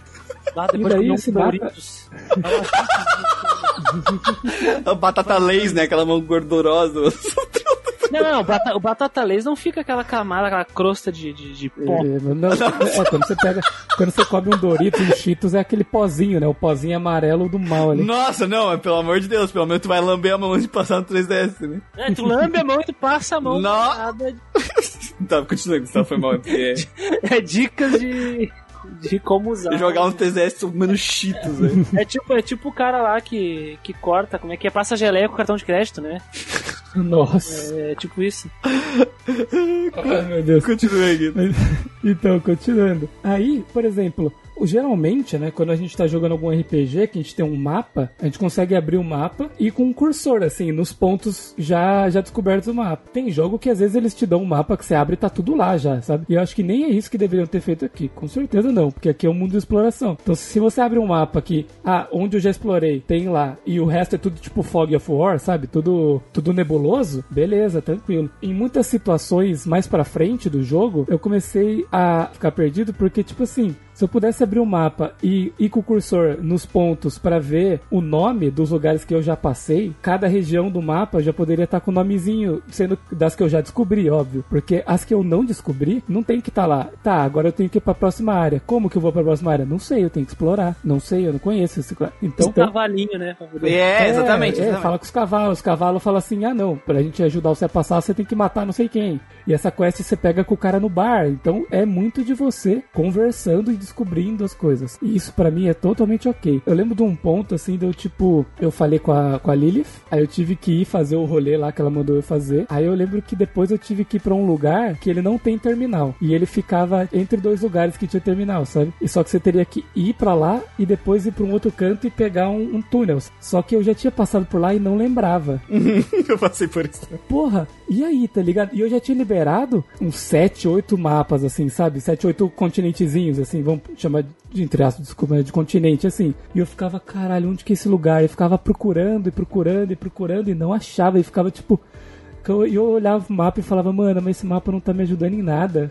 Caralho, por que, que não tem o nome dos lugares que eu já passei, sabe? E assim, o Overworld tem luta pra caralho, sabe? Então eu louco procurando coisa e tipo inimigo atrás de inimigo, pá, vindo em mim. No Overworld é o único lugar que não tem como você saber se você vai ser pego pelas costas ou não, sabe? Que é random. Sim. Então às vezes era tipo batalha random atrás de batalha random. A batalha random não, né? Ataque pelas é, costas. Ataque pelas costas atrás de batalha pelas costas e eu perdido procurando, sabe? Uma hora assim, sem, sem vingar a coisa, sabe? Sabe? De começando a desgastar, assim, deu, porra, esse mapa poderia me ser mais útil. Quando a gente chega em Tóquio, é um conceito de design que Shin Megami Tensei acerta muito, muitas vezes. Que é o conceito de, através da própria roleplay, forçar um comportamento no jogador que ele vai ter que fazer durante o jogo inteiro. Você chega em Tóquio, os personagens não sabem porra nenhuma. Tu também não. Então o que tu tem que fazer é explorar. E é bem limitado a área que tu tem para explorar. Então tu tem que explorar, conversar com NPCs, com todos eles, para você descobrir quais vai ser os próximos passos. Isso é uma coisa que vai levar pro jogo inteiro. Isso é muito massa. Esse overworld, ele é bem complexo. É labiríntico, vai ter áreas, ah, tu tem que ir pro norte de não sei aonde. Beleza, tu vai pro norte, tem uma pedra que caiu.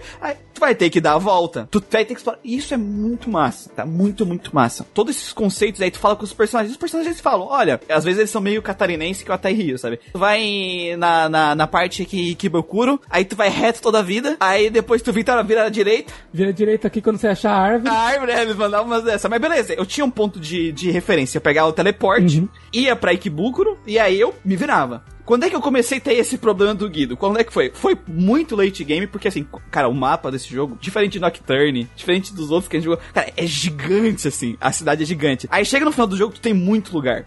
E aí, às vezes, o ponto de referência que eles te dão é tipo um parque. É, é. Foi aí que eu Você me ferrei. Não sabe direito, você não sabe em qual região que tá. É, também. É, porque fala, ah, vai no parque do Ibirapuera 2. E aí eu, puta, onde é que era o parque do Ibirapuera? Porque eles não têm terminal. Quando eram as áreas principais que tem terminal, eu ia no, eu ia teleportar pra lá e beleza, saí, tá eu tô aqui, então eu tenho que ir pro noroeste, seguir toda a vida reta, deve ser por aqui. Uma hora eu me achava. Sim, mesmo que não tivesse, ah, você sabe que em Kibukuro você tem o, o, o, terminal, pô, eu vou achar. É, exatamente. Então, assim, as, as, vezes que eu tive problema foi quando ele, fala, ele mandava eu ir pra áreas que eu já fui como referência. Porque o jogo tá certo. Ó, o jogador já postou por aqui, então se eu dar referência disso aqui para ele, uh, ele vai saber pra onde se guiar. E tá certo, eu saberia, eu saberia me guiar a partir daquele local, só que eu não consigo mais achar o local. Eu não tava conseguindo achar o parque. Aí chegou uma hora que eu fui num parque. Ah, aqui é o parque, aqui é o parque. Aí eu entrei, era o outro parque. Era o outro parque, é, é, é. Porque então... tem três regiões com parque, tem três regiões com, com rio de Poison, sabe? Foi algumas vezes, não foi durante o jogo todo, porque várias vezes eles davam indicação de locais que eu tinha, o que tinha um terminal. Então, é, por mais que no mapinha não tinha, o mapinha não, não, me incomodava por causa disso. Só que aí, quando era os lugares que não tinha terminal e eu tava no late game, que já tinha quatro ou cinco parques, eu não, eu não conseguia mais lembrar o nome do parque com a localização no mapa dele. E aí até tem o ponto do mapa do parque lá. Tem o ponto, sabe? Ponto verdinho. O ponto verdinho, no- só que aí eu não sabia qual era. E às vezes eu não lembrava mais como chegar lá, porque também às vezes não é só ter que ir lá, às vezes você tem que passar por baixo de uma ponte, né? Não sei das coisas. Achar o próximo ponto não era tão complicado e fazia parte da exploração. Ah, então eu não fui pra cá, que eu vejo que aqui ainda, ainda não foi explorado, não fui pra lá, ou é aqui ou é ali. Ele falou que é ligado com tal lado. Ah, então, então é meio pra cá, sabe? Mas desses pontos aí é realmente, tipo, falar, mano, eu acho que não ia estragar essa proposta deles. Eles, pô, eu consegui no mapa ver o que, que é o pontinho verde que tá aqui o nome, sabe? O nomezinho. Que eu já entrei nesse lugar, tá ligado? Porque geralmente quando tem reclamação de exploração é do tipo, ah, o jogo não me fala pra onde eu E tenho não que é ir. esse, né? Sabe? Normalmente assim, mas eu, é, não é, o jogo fala pra onde você tem que ir, eu só não consegui achar o ponto Porque, porque a moral é que quando você entra no lugar, o, o, o seu, o seu bracelete, ele já mostra, tipo, scanning, tá ligado? Scan, plau, te dá um nome, sabe? Então, você, você sabe, o- os jogadores, eles sabem, os, os, os pessoas que estão lá, eles meio que sabem qual que é os lugares, sabe? Tá escrito no, no- na parada deles. Eu adoro o overworld desse jogo, tá ligado? Eu acho que foi só uma coisinha que eles não se. uma- um pontinho dentro da, do esquema inteiro da exploração do overworld, isso é uma vírgula, na minha visão, assim. É um, é um ponto que me incomodou em momentos pontuais do jogo, sabe? Quando o Guido comentou lá, eu fiquei confuso, que eu fico feliz agora que, que vocês tenham se explicado, porque eu concordo com isso, eu concordo. Eu vejo que eles mantiveram assim, pela tradição Sim, sim. E segundo, porque é um jogo principalmente pra japoneses. Os caras, eles caminham. Moram lá. Moram lá, é, tem, tem isso, é. Eu também pensei nisso. Caralho, eu não sei a geografia. Porque essa é a ideia É. dos jogos, né? O, o- o criador do, do Shin Megami Tensei dos jogos falou assim, não, tem que se passar em Tóquio porque as pessoas que jogam vão passar por onde elas vivem, entendeu? Por isso que os caras reclamam que querem Nova York, né? Os estadunidenses querem Nova York, eles querem ver os joguinhos onde eles vivem. Pau no cu deles, sacou? Pô, o Shimegami Tensei Rio de Janeiro ia ser sinistro, hein? Eu entendo que existe a dificuldade pra lembrar dos nomes porque são nomes japoneses. Esses são nomes Da japoneses. geografia, né? De é um onde fica cada coisa. Não, não, não, mas- mas da geografia, tipo, de, de- Ah, como é que eu vou saber? Tu não precisa ter estudado numa escola primária do Japão. Não, eu- é, é que eu digo que, por exemplo, se o cara mora no Japão e ele fala o nome do parque, ele sabe que o parque é em Kibokuro, fácil. por exemplo. É. Sabe? Aí, então, e eu já não sabia, eu sabia que eu tinha um parque, eu só não sabia que aquele parque era o parque A, B ou C. Você tá entendendo? Esse que foi o problema. Tu, tu explora esse mundo, assim, aí eu vou te explicar como é que foi a minha experiência com isso. Quando tu explora esse mundo, tu tem os nomes, mas tu vai vendo essas coisas. E aí tem a questão de tu, co- como tu vai se- a, a- a guardar isso contigo, aquela informação, né? No meu caso, eu não tive problema porque eu não tive tanto problema com os nomes. Tem gente que pode ter problemas. O Guido, por exemplo, acho que não consegue guardar muito bem, sei lá, o, o Yamano Togawa, sabe, não sei o que. Eu também não consegui. Porra, É, e, e fica do lado da onde isso? É ligado com onde? Tipo, porque tem. Eu me guiava pelos terminal, cara. Era pelos terminal sempre. É, eu também. Ah, eu, eu, eu fazia ah, notas mentais pros pontos de referência do mapa. Por isso que eu me achava, entendeu? Aham. Aí eu passava por aqui, eu atravessava a ponte, e aqui tá o lugar tal, aqui tá o lugar tal. Beleza. Aí quando eu volto aqui, não, peraí, aqui que tá o lugar tal. Aí eu já achava por ali, entendeu? Então, acredito que parte da experiência da exploração venha da intenção do, do- dos caras que fizeram o jogo para que o jogador desempenhasse isso. E o jogo, naquele momento, ele sabe que tu passou por lá, por isso que ele tá usando ponto de referência, Fazendo sabe? ali as é, anotações sim. mentais. Opa, eu viro aqui pra eu vou pra, pro norte. É que assim, não é que é um problema. Era assim antes, só que nenhum dos mapas era tão grande e tão complexo quanto esse, sabe? Que é um ponto positivo. Só que aí, essa falta um pouquinho, talvez, de pensar que, ó, talvez pro pessoal lá de fora seja melhor a gente botar, porque eu acredito que a pessoa que mora em Tóquio, ou que conhece, vai saber e vai ser gratificante. É, é- é mais porque realmente... E que nem eu falei, só aconteceu isso late game e foi em momentos, sabe? Não foi o tempo inteiro, tá? E por isso que eu disse que eu concordo, sabe? Porque vai ter gente que não vai conseguir fazer isso, não vai conseguir lembrar do nome, não vai conseguir lidar com o nome, talvez não consiga lidar com tantas notas mentais, sabe? De ficar, opa, eu virado aqui no Shibuya, E, e também, Shibuya, e, vou e encontrar também isso. se eu tivesse se eu tivesse jogado o jogo tipo numa tacada só, talvez eu lembrasse mais fácil também, né? Mas era aqueles, ah, você tá jogando o jogo com ao tempo, ah, vou dar um três dias de descanso aqui. Depois de três dias, ah, você tem que ir pra tal lugar que você já passou, ah, sei lá, 10 horas atrás de gameplay. Você fala, puta, mano. Não, eu, Fudeu. eu, joguei, eu, joguei, eu joguei ao longo de um mês só, né? Tu jogou ao longo de um monte de tempo, né? É, eu joguei faz um tempo. Mas acho que tinha que ter os, os nomezinhos também, cara. Pronto, aí tu resolvi. Não prejudicaria a experiência que eles queriam, sabe? É. Foi meio porque eles são filho da puta. Fanservice gratuito. Masoquista. Do masoquismo. Ajudar o ocidental sujo? Nunca, exatamente. Vamos falar das dungeons agora. Tem dois tipos de dungeons. Tem as partes da cidade, que são micro dungeons. E, e eu gosto muito da exploração da cidade. Das, dos pontos da cidade. Eu gosto bastante. De subir em cima Das ruas, né? das Também ruas, é. Subir em cima de ônibus, entrar nos bueiros, tá ligado? Aí tem um cara em cima assim do negócio e fala: O que tá fazendo aqui, cara? Ah, me ajuda! Eu bati o nível de paranoia cara. Eu gosto bastante dessa exploração. O jogo não tem pulo, não tem nada, mas ela tem é, exploração vertical, né? Então você tá andando, você vê que tem um negócio, daí você chega lá, tem uma interaçãozinha que você pode apertar o, o pra cima, né? No direcional. Ele olha pra cima, mostra que se você apertar o botão de ação, ele sobe. Ele vai ter uma interaçãozinha de pulo. Então, existe uma certa exploração vertical dentro dessa limitação de, de da movimentação do personagem. Não só pra subir, quanto pra pular em buracos também. Pra descer, pra pular uma pedra, né? Eu já vi- cheguei num lago que tinha, tipo, um negócio no meio, tinha um lago e tinha umas pedras, né? Você vai pulando de pedra em pedra. Exatamente, vai fulano de pedra em pedra. E tu tem que subir no, no coisa ali do, do lago. Como é que é o nome? É um gazebo de pedra. Isso. Sobe ali. Mas o- é interessante que não tinha isso no, no Shin Megami Tensei Nocturne, na exploração 3D dele. Eles introduziram isso nesse Shin Megami Tensei e deu camadas adicionais que até então não era possível, seja pra nós encontrarmos interações engraçadas com personagens, itens perdidos aí, né, relíquias, né, que eles chamam. Também tem muito side quest, tu tem que procurar um demônio que tá escondido no meio da, da- desses lugares, ou achar um item, e tu tem que explorar esses, esses bueiros, essas coisas. É bem, é bem da hora, é bem da hora. Ou Cara- também, também um susto que tu toma, porque demônios podem surgir nesses lugares aí que são mais altos, são, que tu tá e tu tá passando por baixo, eles pulam em ti e começa um combate aleatório ali. Aleatório, entre aspas, né? É, é, é, acho que a gente vai tratar depois do- dos demônios espalhados, né? Por ali. Que eles têm comportamentos variados de verdade.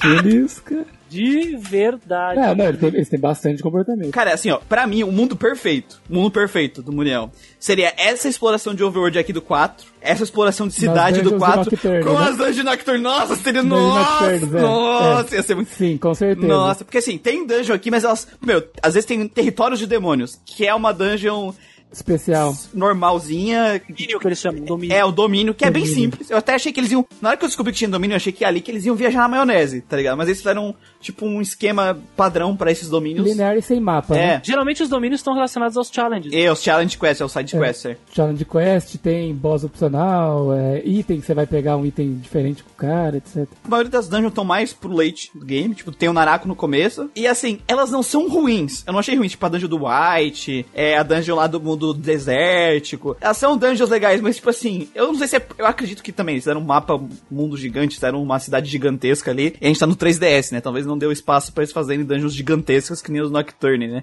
Elas não são ruins, mas cara, assim, mas elas são muito abaixo das dungeons, as dungeons de Nocturne, né? Só que o Overworld e a exploração das cidades aqui é muito. Vence lá o Nocturne muito fácil também. né? É que o Nocturne é um primor lá, Sim. sabe? Quando eu joguei o Nocturne, pra mim, aquilo foi uma aula de construção de dungeon, sabe? De design de dungeon, pra mim, o Nocturne, assim. Então é um patamar muito elevado. Tá lá em eu cima, sei né? que, tipo, ah, no jogo anterior, a, a esse tal, eles poderiam manter o mesmo padrão, só que, assim, é difícil você chegar nesse padrão. É bem difícil. E eles deram foco em enredo aqui, que também que não é muito forte no Nocturne, deram foco em outras coisas. O que eu queria também é esse tipo de exploração no Nocturne, seria o ideal, sabe?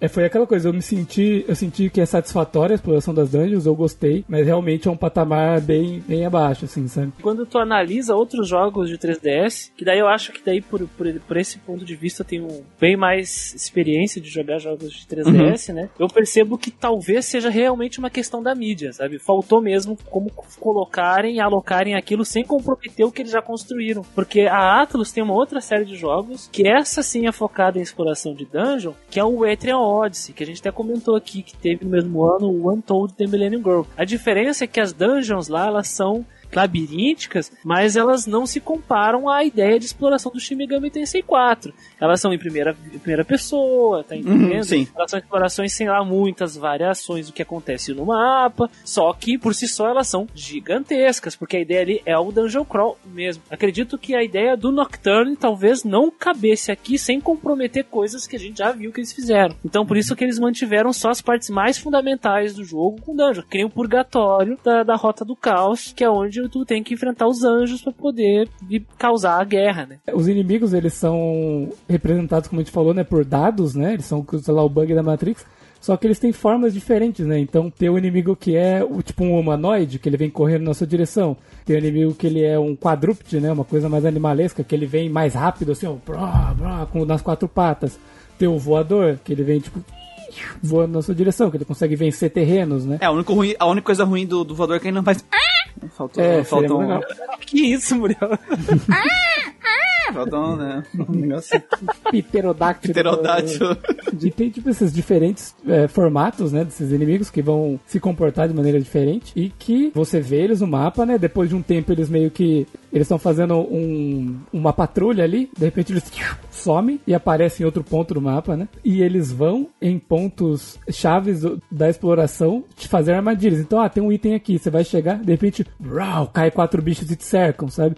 E a melhor maneira de você lidar com isso é bater no primeiro que você vê. Ah, fui cercado, pum, bate em um. Não tenta fugir. Se você tentar fugir, você vai ser pego pelas costas e vai apanhar. Que tu tem essa habilidade de dar uma, um porrete no bicho e ganhar uma vantagem aí, né? Eu achei muito legal que, dependendo da arma que você tá usando, ele muda o seu hit. Você tá com a espada, é o, é o hit padrão. Se tá com a lança, ele vai dar uma estocada. Se tá com a adaga, é um, tipo, um golpe mais curto, que diminui o seu alcance. E porque os bichos têm velocidade diferente, o timing de tu apertar o botão é um pouco diferente também, né? Quando eles vão se aproximando, tem, tem uma corzinha, né? Eles têm uma corzinha em cima azul, o amarelo e o vermelho. O vermelho é tipo assim, você pode apertar o botão que você não vai dar tempo de acertar. Você tem que apertar no amarelo. Quando eles te notam, eles saem correndo feito uns malucos mesmo, assim. Então tu tem que ficar ligado no tipo de monstro que tu tá ali, que observando, que nem o Guido disse, que o comportamento dele vai ser diferente. E então o ideal é observar de longe e já preparar o pra tu bater, né, no monstro, no demônio, levando em consideração essa inteligência artificial. A, a única coisa que eu senti um pouco de falta, assim, é que, é que tem as skills anti-demônio, né? Tem umas skills anti-demônio aqui.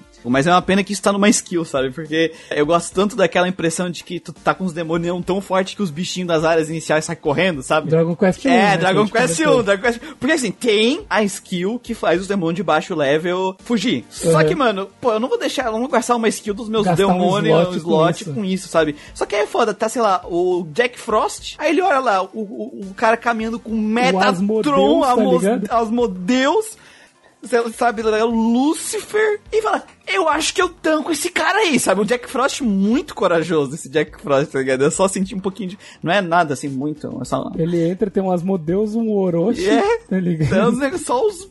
Cara, eu, eu, meta, eu botei Metatron na minha parte.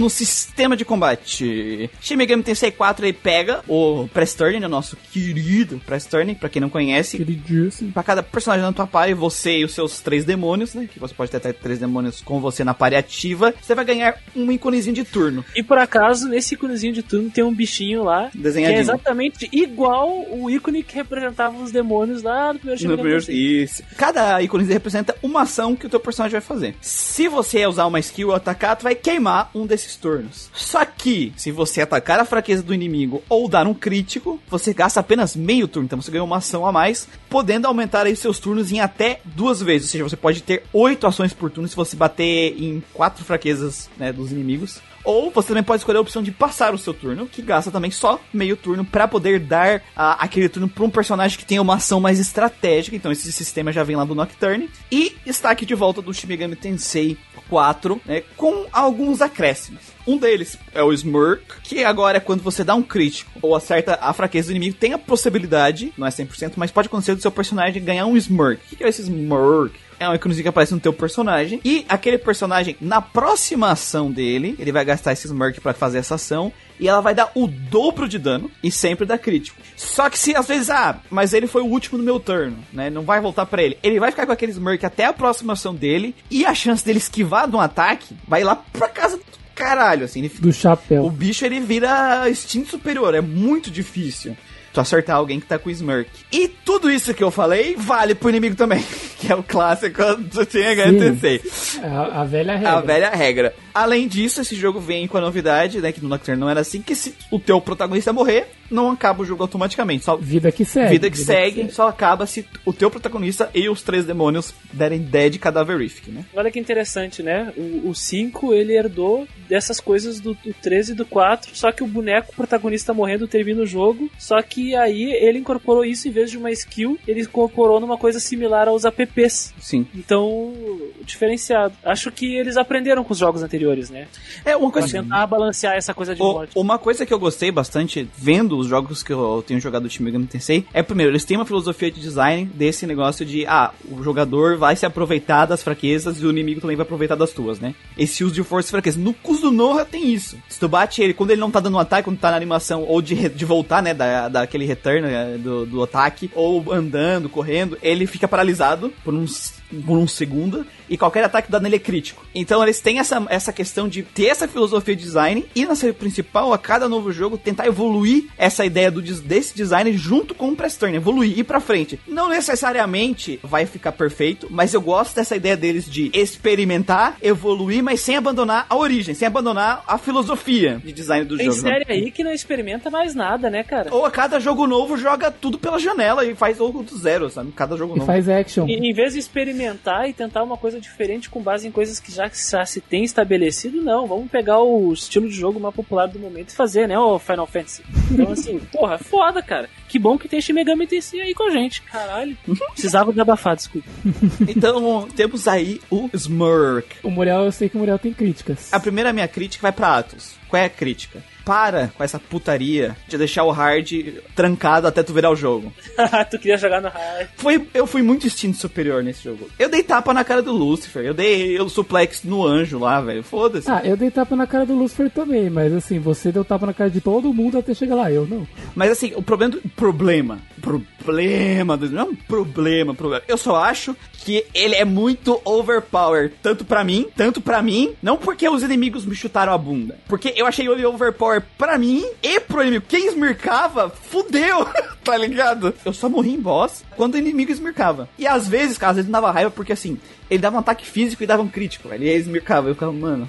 E isso, isso era um inferno, porque eu tava ganhando, tava tipo, beleza. Pá, crítico e esmircou. Ele deu um ataque em, área e matou, deu um crítico no, no todo mundo e matou físico em área. Físico em área Crítico, absurdo, crítico. Né, das, das mais fortes. Brrr, crítico, né? Brrr, limpou seus demônios, assim. O Smirk é uma ideia ótima. Eu só acho que eles deram uma leve exagerada assim no Super Saiyajin 3, tá Balançando ligado? O cara muito fica. É, é muito forte. É muito, ganha muito poder. Assim, tu fica muito, muito forte quando tá esmircado. Ele ainda tá naquela filosofia de design funciona pra mim e funciona pro inimigo. Se o inimigo esmircar, eu tô ferrado. Se eu esmircar, ele tá ferrado. Só que às vezes não, ele não esmirca por causa de um erro meu. Ele esmirca por causa do erro do Do meu Walter. parceiro, da porra do Walter, que taca fogo no Minotauro, tá ligado? O Minotauro, Smirk, você fala, ah, Walter, porra, Walter. Exatamente, né? O Minotauro é o cara que te ensina a lição do Smirk na porrada. Quando os caras dão Smirk pro inimigo, eu, eu falo, não é possível, mano, não é possível. Você deu dessa comigo. Tomara que bata em você agora, seu palhaço. Mas nunca bate nele quando tá esmircado. Nunca. Ah, tem uma vez que o cara foi deletado.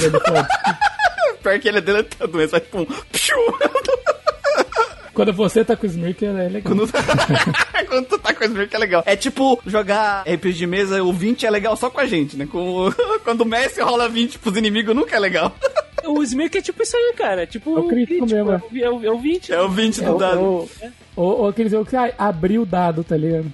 Eu gosto do Smirk, eu acho que é uma coisa bem interessante que foi introduzida, porque vamos ser sinceros, existe como inovar o Press Turn? Tem como. Tem.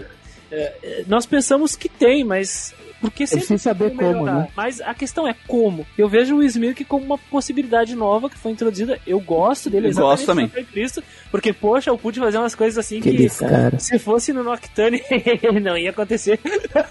Sim. Tem um Smirk, mas o Smirk é dentro do conceito que ele já tava Exatamente. Entendeu? Então isso é bom. Isso que, é isso que eu quero dizer. Mas também tem vezes que o Smirk já me salvou, sabe? Do tipo, do cara chegar e dar um golpe em área que tipo, matou dois demônios, só que um deles, um dos meus demônios esmircou e o cara perdeu um turno e foi pra minha vez, eu consegui virar o jogo, sabe? Mas assim, tem uma coisa que eu gostei mais, que é uma diferença um pouco mais sutil do jogo, mas que eu gostei muito quando eu percebi ela, que o Minotauro já tá lá pra ensinar isso. E muita gente não aprendeu, por isso que chegou no Minotauro e ficou, sei lá, 6 horas de jogo no Minotauro, que a gente vê vídeo do YouTube do cara jogando, sei lá, 3DS na parede, né? No Nocturne, raramente tinha boss com fraqueza. Nocturne, até no próprio Digital Devil Saga. Era bem raro. Por quê? Os boss que tem fra- fraqueza, tipo, eles são um passeio no parque. Aqui eles fizeram um pouquinho diferente. Ou tu descobre a fraqueza do inimigo e abusa, ou você está ferrado.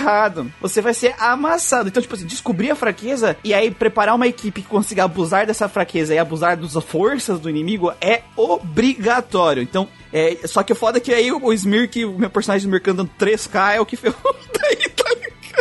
Eu tenho, eu tenho uma experiência pra trazer pra você sobre isso, porque quando eu joguei pela primeira vez lá em 2013, eu cheguei na Medusa parei. Uhum. É ferrada a Medusa também. A, a minha parede, o meu filtro foi a Medusa, não foi o Minotauro. Eu venci jogando com lógica de Final Fantasy o Minotauro, por algum motivo. E cheguei na Medusa e eu não entendi o que tava acontecendo, cara. Mano, esse jogo ele tem dois matador, velho. Tem dois matadores, né? A Medusa também é. Eu ficava pensando, tanto que eu grindei pra caralho pra poder vencer ela lá. Então, e agora que eu fui jogar de novo, eu, kkk, Medusa, vem aqui me dá um abraço. E aí passei por cima dela. Design que eu vi aqui, e eu tô vendo isso em Dark Souls, que é o próximo podcast, fica aí a dica. Além de o- ele ter os boss pra te ensinar conceitos de gameplay, as ferramentas pra te enfrentar esses boss estão na dungeon do boss. Só tem que prestar atenção. Porque naquelas dungeons tem dois inimigos que te ensina a skill de aumentar a defesa. Então, pra te vencer o Minotauro, tu precisa, um, aumentar a tua defesa e usar gelo. E as duas ferramentas pra te vencer ele já estão na dungeon. Então, é uma questão de tu aprender. Todo o design deles já está criado pra usar aquele boss pra te ensinar e todas as ferramentas pra te derrotar ele estão para o jogador. O jogador só tem que correr atrás e prestar atenção nas mecânicas que o jogo tá apresentando pra ele. Então, eu achei essa mudança, principalmente nos dois primeiros boss, que tu realmente tem que perceber ela. E eles colocaram dois grandes filtros no começo do jogo. Então, nesse começo do jogo, eu gostei muito desse conceito, né? Nesse sentido. Ele foi muito legal, assim, tá muito bem feito ali. Qual foi o problema que eu tive? Porque o jogo foi tão fácil pra mim, né? Porque foi umas coisas que percebi. Não sei se vocês lembram no Nocturne e no Digital Devil Saga. Quando tu usa uma skill de Reflect, esses jogos, e o inimigo, ele tem Reflect daquela própria skill também, vai refletir, bate nele e volta pra ti. Isso não acontece aqui. Um problema é esse. Por quê? Porque no momento que eu percebi isso, eu peguei aquelas duas skills que dão Reflect. Cara, e o jogo inteiro, Reflect físico e reflect mágico. todo turno. E eles apanhando os próprios ataques e eu batendo neles. Cara, quando eu peguei as duas, foi tipo isso. E aí eu usando Luster Candy, Debilitate nos caras, e os caras, né? De Luster Candy. É, eu não peguei Candy. Debilitei peguei. E aí, aí o que acontece? O cara não conseguia me bater, tava, ele me bater, dava soco na própria cara. Por algum motivo, é poucos bosses durante o jogo que usam Almighty, porque aí o Reflect não bate Almighty, né? Não, não, não acerta. É, nesse jogo tem pouquinho boss que usa Almighty, em comparação aos outros jogos. Como eles tomam do próprio Reflect, que não acontecia antes, facilitou pra caralho quando eu percebi isso. E outra coisa que eu percebi, durante o jogo inteiro, a minha jogatina inteira, só usaram Dekaja e Dekunda duas vezes na minha jogatina inteira, os boss. Eu demorei um pouquinho pra descobrir que dava pra combar, combar esses dois Reflect, porque eu tava com a mentalidade de Digital Devil Saga, que é, ah, se eu usei Reflect de fogo, se eu uso um Reflect de gelo em cima, ele vai substituir o fogo pelo gelo? Eu tava assim, ah, eu vou usar o Reflect de físico. Se eu usar o Reflect de mágico em cima, vai substituir o físico, sabe? Aí acho que não sei se foi você que falou, tipo, ah, eu, eu castava os dois Reflect, boa, eu falava, pô, dá pra combar os dois? Isso ficou muito quebrado. Botei tudo em magia também no personagem, ele dava 3k É, de o, dano. o meu né? foi mágico, o teu foi mágico, Guido. Não, o meu foi Gun. Eu falei, vamos testar esse tiro aqui? Aí o meu personagem era Gun e Crit. Então eu tinha muito do tiro e muito do crítico. E as habilidades de Gun, elas machucam, cara. Machuca. Assim, eu pegava um- uns Gun que dava aqueles debuff de bind, é, o stun, bind, coisas assim, sabe? Sleep, essas coisas. As Guns têm munição é, elemental, né? Então, ah, se por acaso eu precisasse enfrentar. Eu vou enfrentar o boss aqui, que ele tem fraqueza a fogo, eu equipo uma munição de fogo que eu já vou conseguir bater na fraqueza dele, sabe? Eu gosto de quando tem. Que é uma coisa no Nocturne, né? Tu tem dois físicos aqui, ganha e ataque. Porque no Nocturne, em alguns nos jogos que só tem um tipo de físico, qualquer bicho que ele é forte contra físico, ele é muito overpower. O elefante, né? O elefante, Vamos tirar é. o elefante da sala? É, vamos tirar o elefante da sala. E aqui o elefante continua sendo forte pra caralho, mas ele não é tão forte. Porque ele, não, ele, ele reflete um e ele dá nulo no outro aqui, tá ligado? Todo É. jogo, esses elefantes nos atormentando, cara. Todo jogo. De Eu te- saga. Mano, teve um boss que ele viu a fúria dos elefantes, velho. Porque. Mano, eu, tive- eu fiquei com o elefante, ele dando ataque físico, o elefante só tá de sacanagem. Refletindo na cara dele e refletindo na cara dele. Então eu gosto quando tem essa diferenciação de gun e tudo mais, porque aí não fica tão overpower os demônios imune a físico, sabe? E tem uma coisa legal nesse jogo, que são as fusões elementais. Vocês abusaram das fusões com os elementais? Eu não usei muito porque, tipo, eu vi que dava pra fazer uns negócios maneiros, só que eu não tava precisando porque o meu personagem sozinho ele espancava os boss, aí eu, tipo, ah, vou seguir, sabe? Você tá falando das, das fusões especiais que você usa os bichos, que ela fica separadinha? Não, não, ele tá Não, usando os elementais. Da elemental. Elemental. Exi- Existe, existe uma família que são os elementos. Uhum. Sim, é, não fiz fogo, nenhum. água, vento. Caralho, Coração. Isso é, uma coisa mu- isso, coração, planeta, vai, planeta. Porque pra mim eles eram igual os elementais dos outros jogos. E eu geralmente não. É que tá, os elementais, eles são importantes porque eles que permitem que tu acesse demônios muito fortes antes do tempo. Então, como assim? Pega um elemental e dependendo da família do demônio que tu vai fundir com esse elemental, existem elementos que faz, são elementais pra cima, ou seja, Uhum. a fusão com esse elemental vai, Vai. criar um demônio muito forte. E é o mais fraco. vai-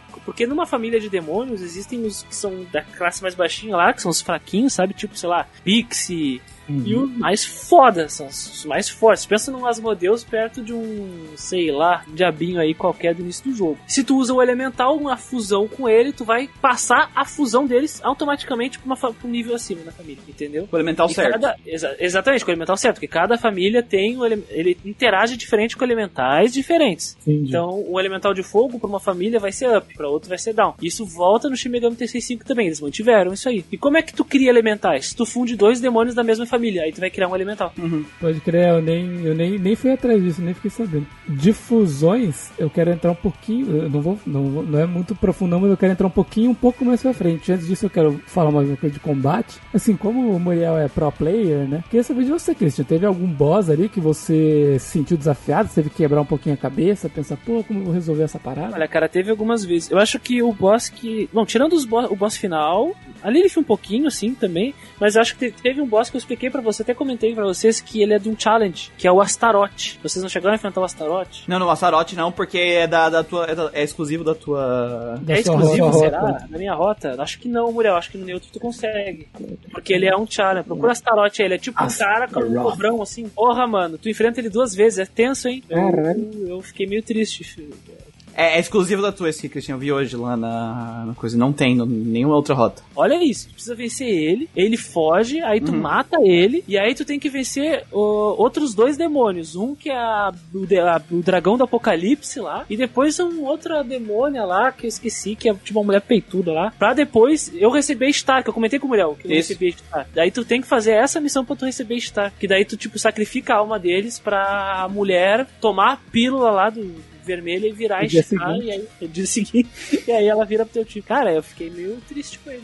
Mano, é o. Eu acho, eu acho que eu tentei três ou quatro vezes. É só pra explicar pro público, quando tu chega num lock, tu chega num lock numa da, da- dos finais, cada um dos finais vai te passar algum desafio que tu tem que fazer de preparação para ir pro vamos ver pra batalha final. Ne- Nessa preparação, Opcional esses challenges. não, não, não. Acho que, a prime... acho que a primeira luta que você fez contra ele acho que era obrigatória. A segunda foi opcional. Se pá, se pá. Ah, só sei que eu fui. Na rota, Christian, que eu assisti todas as rotas, é obrigado ele. É a missão do Lucifer que ele passa pra. Ah, obrigado? Uhum. Ah, então que bom. O- o- todos eles têm que fazer alguma. alguma Nunca fiz, senão não zerava. Senão não será. É.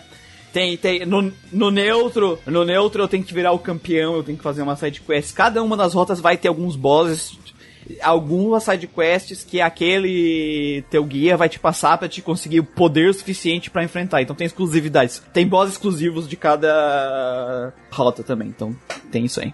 Mas, mas a boss final do, do, do final causa, ela é meio escrota. Ela tem uma habilidade lá, que eu até anotei aqui. É Shout Not Resist. E é um All Might, dá dano, tipo, pesadíssimo e iracunda na galera ao mesmo tempo. É, eu tô ligado, ela usava isso contra os meus inimigos. E eu Eu- eu-. E eu fiquei triste.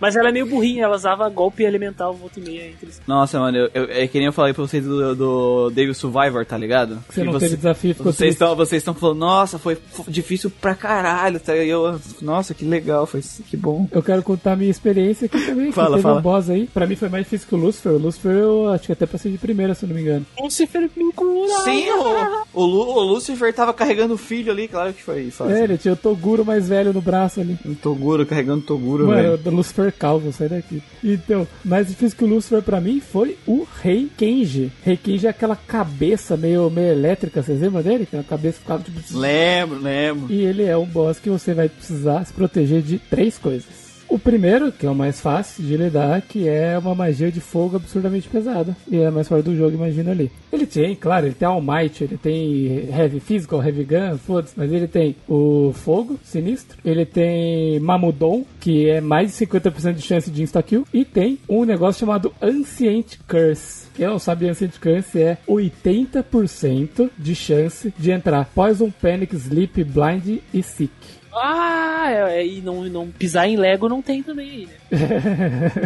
né? E é tipo isso, cara. Eu enfrentando esse cara a primeira vez, eu vi que ele tinha magia de fogo sinistra lá e tinha gente fraco a fogo na minha parte. Azar, beleza. Desmercou, comeu. Azar. Não deixei ninguém re, re, é, fraqueza fogo ali. Eu tava usando os reflect físico, reflect médico, mandou o Mamudon lá, matou o Protag. Outra vez. Falei, putz, caralho. Depois disso, né, eu falei, ah, agora vai, né? Cheguei lá e me inventou de dar Ancient Curse aí. Cara, cê, Sleep você vai passar seu turno, né? Então era tipo, era um Sleep que você tomava Poison junto, porque tava todo mundo com Poison Sleep, né? Bind, Psyche, os caralho a quatro. Passava turno de todo mundo, era a vez dele ainda. Ninguém acordava, ele batia, ele só jantava, né? Comia Nossa, deu cara. azar, hein? Pra- Aí eu fiquei tipo, caralho, nem agora. Esse Ancient- Ancient Curse, como que eu vou lidar com isso, né? E abri lá os demônios, fiquei olhando, fiquei olhando. Aí eu vi que o cara da máscara de gás, ele pegava um negócio que era proteção contra isso, sabe? Aí eu tive que usar isso aí, que era alguma coisa, é, Ailment Resistance, não lembro se era alguma coisa assim que ele tinha. E mais um outro bicho também que eu criei pra isso, sabe? Aí eu consegui passar esse cara, mas tipo assim, foi uma boss fight que eu falei, pô, tem três coisas pra lidar. As outras duas foi mais tranquilo, mas essa daí, esse Ancient Curse tá pesado. O famoso sentiu, né? Sentiu. É.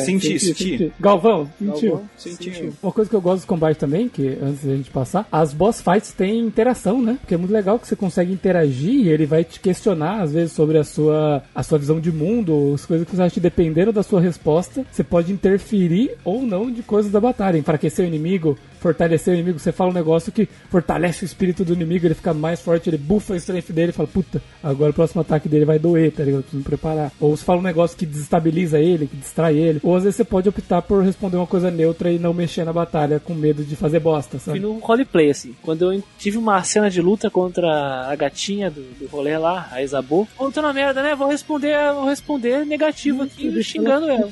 Eu deixei ela Você puta. respondeu o quê? Eu não preciso de perdão? Eu estiquei, eu acho eu acho que estiquei a espada pra ela. Caralho. Eu respondi, falei, estiquei a espada pra ela. E aí o que aconteceu? Eu ganhei bônus pra caralho. E ela ficou puta e ela perdeu o bônus, sabe? Ela ficou triste. E Você aí. destruiu. Sim. Ah, lembrando uma coisa, essa luta contra o Kenji tem uma mecânica que ele tá segurando o controle. Ele tá segurando o controle do, do, do- daquele, daquele Do anel reator. que fica lá, lá pra, pra fazer o negócio. E daí quando você chega num tanto de vida dele, ele cai no chão e o controle, tipo, cai. Ah, não é que ele finge de morto. Ele fingiu morto, ele é, fingiu. é, Você tenta pegar o controle e vai, bau, te ataca, velho. Muito da hora. Ele sumiu e aí, só que não teve a animaçãozinha dele caquelandinho, é, sabe? é. Eu fiquei, Pra hum, mim também, eu falei, ele só abaixou, você falei, hum, é. não, a música não parou, a música não parou, não ganhei XP. Mas isso é muito legal, cara. Como eles incorporaram. Eu a também gostei, eu também gostei. A, a- a interação com os personagens, com o questionamento ético deles, com o combate que tu ganha bônus dos seus status, ou tu diminui muito tua defesa, dependendo do que tu responder, sei lá. E, pô, eu gosto disso, hein?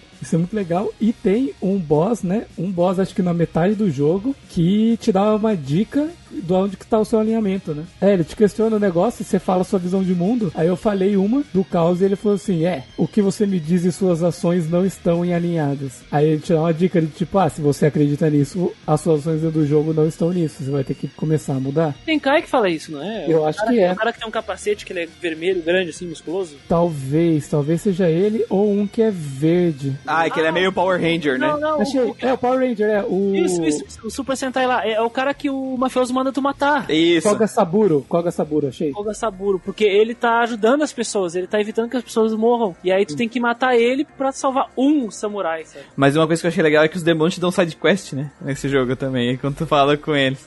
Vai falar com eles, ô Hunter, olha só, eu tenho um trabalho pra ti, tu quer? Tá ligado? Eu achei muito massa isso. Tem, tem esse detalhe também que eu achei legal. Tem vários tipos de interação, né? Você tava, o cara te ofereceu um item pra você deixar ele embora, que já tinha umas coisas meio assim antes, né? Tem o clássico, ah não, não, eu, é, o que, que eu posso fazer pra você pra você não me matar? Isso. Aí, às vezes eu falava, ah mano, entra na minha equipe aí. Só que se o inimigo ele é level mais alto que o seu, Ele chama o irmão o mano dele pra entrar. né? é, ele não pode entrar. Ele falou, mano, pô mano, eu sou level mais alto que você, eu não posso entrar, mas tem um amigo meu, peraí. Minha amiga quer ficar contigo, peraí, deixa eu chamar ela lá. Exatamente, é muito bom, é muito bom. Que essa parte de interação de conversa, né? Tem vários aplicativos que liberam tipos de interações diferentes, né? Porque é uma coisa nova que eles criaram aqui no jogo, tem uma outra progressão, né? Toda vez que tu ganha um level, tu ganha 10 pontos, né? Que tu pode comprar apps lá pra Boros na. É, basicamente É, tem são uma... aplicativos pra tua inteligência artificial da Isso. tua manopla. Pra te é, a melhorar as funções do, da, da Boros. Só não, só não tem Google Maps. É o Google Maps. Só que essa função da, de, de apps influenciam diretamente como interage com o mundo. E tem umas muletas ali. De magia tu, tu pode ter, sabe? Uns demônios tu pode ter. Os demônios. Quantas skills você pode ter, quantas skills seus demônios podem ter. Tem também um que, quando você coloca no auto battle, os inimigos vão bater na fraqueza dos inimigos que, eles, que você já conheceu, uma coisa assim. Tem um que é da hora que tu pode pegar item dos demônios. Adquire esse app e aí tu conversa com eles e eles podem te dar item. É, que, que é a diferença das interações, né? Porque tem interação que você vai negociar pra ele tentar entrar na sua parte, tem uns que você vai pedir dinheiro, tem uns que você vai pedir pra ele te curar, sabe? Umas coisas assim. A ideia do Zap é legal, porque é uma progressão extra e aí tu tem aquele negócio, pô, eu ganho 10 pontos, eu tenho que gastar isso com sabedoria, porque a lista de apps é bem longa, então às vezes tu precisa de skill nova, tu precisa de demônio novo. Aumentar MP, aumentar HP. Só que, mano, as skills, a skill de recuperar MP é muito muleta nesse jogo, velho. Muleta!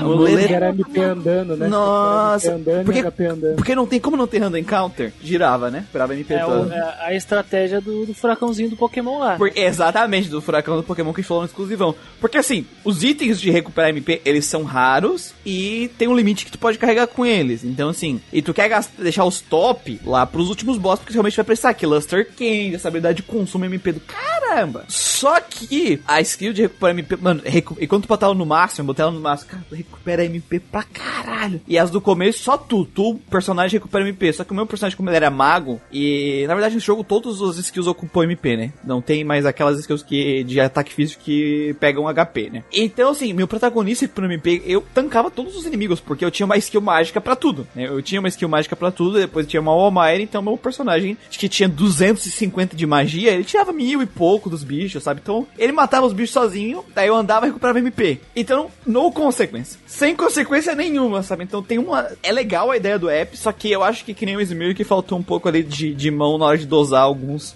apps ali quebram um pouco o jogo. A sabe? ideia dos apps foi tão bem sucedida no Shin Megami Tensei 4 que eles incorporaram como parte do sistema de progressão e que contribui para a exploração também do Shin Megami Tensei 5. Então é uma ideia que seguiu adiante, diferente do Smurk. Não, ela é melhor que o Smurk, né? Mais, mais interessante. Ah, o Muriel comentou ali dos demônios físicos agora usarem MP ao invés de HP. Quando eu vi isso no começo do jogo, eu falei, nossa, eu acho que isso é bom, né? Mas depois ele se provou que talvez não é lá a melhor das ideias, por quê? Porque os inimigos físicos, os demônios físicos, têm muito pouco MP. E são os HPs gigantes, sabe? Porque eles faziam isso anteriormente para Eles vão gastar HP para usar os ataques mais fortes deles, não MP, sabe? Dessa vez, eles tendo muito pouco MP, eles atacam uma ou duas vezes o ataque mais forte ali e acabou, sabe? Eu gostava também disso porque dava uma diferença a mais dos demônios físicos pros demônios mágicos, né? O físico era realmente uma coisa mais física mesmo, assim, real. Também dá uma diferença estratégica na forma que tu vai ter que usar o demônio físico e o demônio mágico. E aqui eu senti que os demônios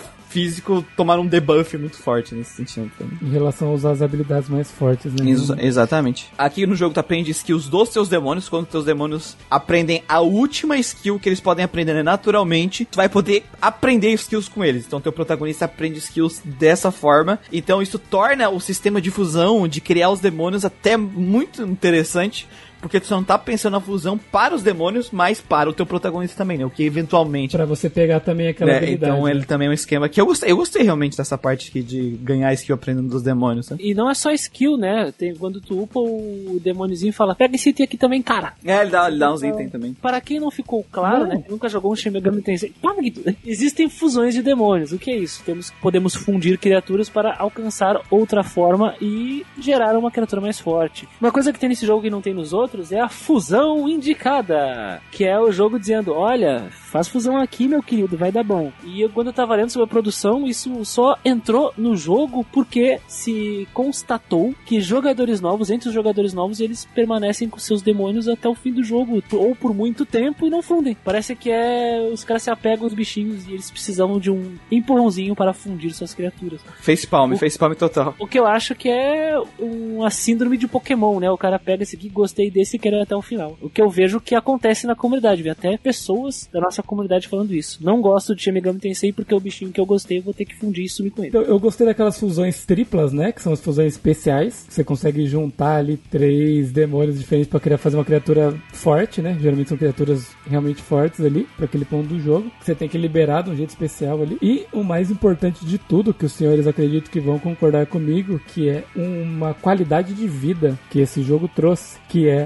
o negócio de fusão estar junto com você. Você pode fundir a hora que você quiser. Você não tem que ir pra porra de uma catedral das Shadows que fica em um lugar específico na cidade. Que era um puta saco. No Nocturne, cara, eu tinha preguiça às vezes. Eu tô no meio da dungeon assim, precisava fundir. Eu falava, nossa, eu tenho que voltar lá pra puta que pariu. Eu não vou, não vou, não vou voltar. Isso é tecnologia, Gustavo, entendeu? Antigamente no Nocturne o cara tinha que ir pra biblioteca, sabe? Entendeu? Hoje tá tudo no, no- no celular, sabe? Tá tudo no celular. Então, só- exatamente, É tipo isso, cara. Exatamente isso. Uma coisa que daí é que eu achei, isso eu achei que facilitou muito em relação aos outros jogos, que é, vou até trazer uma mecânica aqui que o jogo traz, que é uma ideia boa, mas que eu acho que tá implementada no jogo errado por causa do- de você conseguir salvar em qualquer lugar, que é quando você morre, você não, você não dá game over direto, você vai e passa por um tiozinho lá de cabelo branco. Vestido de branco lá no umbral. Que ele fala assim: Olha, se você molhar minha mão aqui, se você me der 20 mil conto, eu trago você de volta. Sempre vai ser, acho que, em relação à sua grana. Ou ao seu level, talvez, não sei. Isso Não, eu- você pede mais e tu fica negativado com ele. Hum, não, então, então acho que é em relação ao seu level.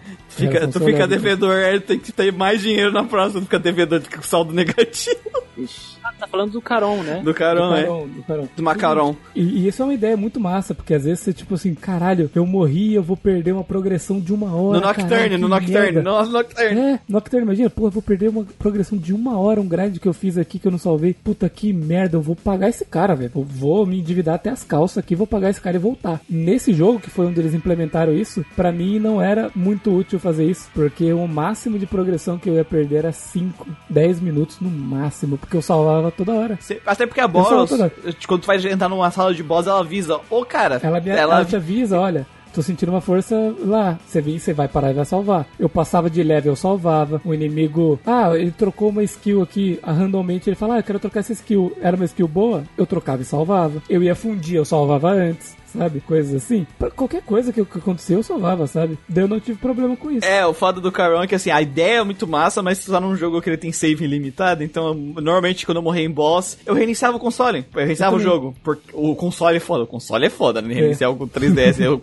eu, eu reiniciava o jogo porque era mais rápido do que ter que passar pelo Caron, tá ligado? Tinha que ficar apertando. Eu também, é. é, eu também. eu É, também. é porque eu não tem ia pagar pra ele, né? porque eu perdi, sei lá, 5 segundos de progressão que eu cheguei no boss, fui atacar com um raio, o cara refletiu o raio, eu esmircou e eu deu game over, tá ligado? E, É, aí, e aí eu não vou pagar 50 mil pra voltar pro lugar que eu tenho save, sabe? Então, é uma mecânica muito massa que no Nocturne a gente. Nossa, mecânica maravilhosa. Porque assim, é legal que- o seguinte, o Gustavo falou, tem que pagar ele. Então, não é de graça também. Então, pra ti conseguir E ele é um reviver. mercenário, é, é caro, É caro pra caralho, tá certo ele. caralho. Tu tem que estar ligado e ter dinheiro pra ter esse save a mais. Então é muito legal a ideia. Só que tá num jogo que tu pode salvar a cada três passos. Né? Então eu achei, infelizmente. No e no Digital Devil Saga ia salvar a vida. Ia salvar a vida demais. O Christian lá que perdeu uma hora de, de grind no, no Digital Devil Saga que eu vi ele morrer um bicho ali. Quando tava indo pro save.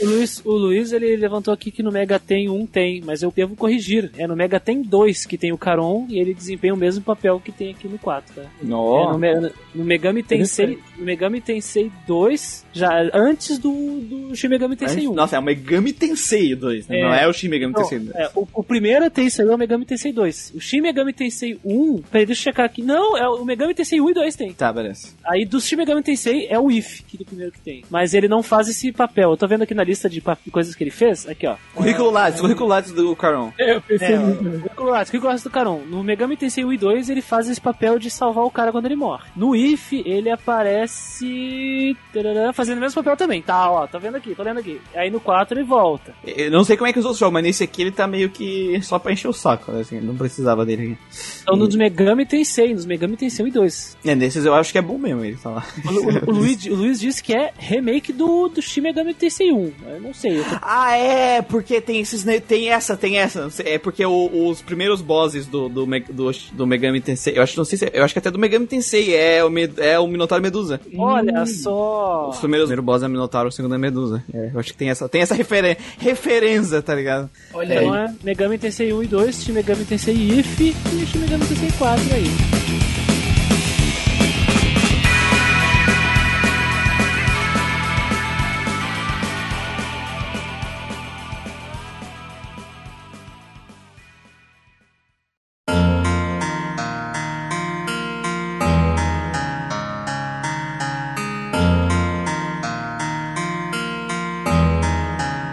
Parte artística, a gente já falou um pouquinho lá das cutscenes animadas que no começo, de baixo orçamento, mas de muita qualidade. Foi uma coisa que já citou. Eu gosto muito da, da parte do visual novel desse jogo, como é que eles fazem, cara. Eu acho muito É, legal. é, eu ia, eu ia dizer, se me permite dizer o que eu acho isso aí, cara. Manda É lá. assim, ó, essas cutscenes que a gente diz, brinca, né, que é de baixo orçamento, é porque não se houve realmente muito empenho, porque não tem modelo 3D, não tem ambiente 3D, nada. Mas a, a forma que a câmera é utilizada nas transições e no movimento dos personagens, ele é tão, ele é tão suave, porque a câmera, ela não avança só num eixo 2D ali, né? Ela, ela usa o eixo Z. Ela é- usa o eixo Z, não é só XY. Ela vai a profundidade, ela vai Ah, tá fundo. falando de Pokémon aí.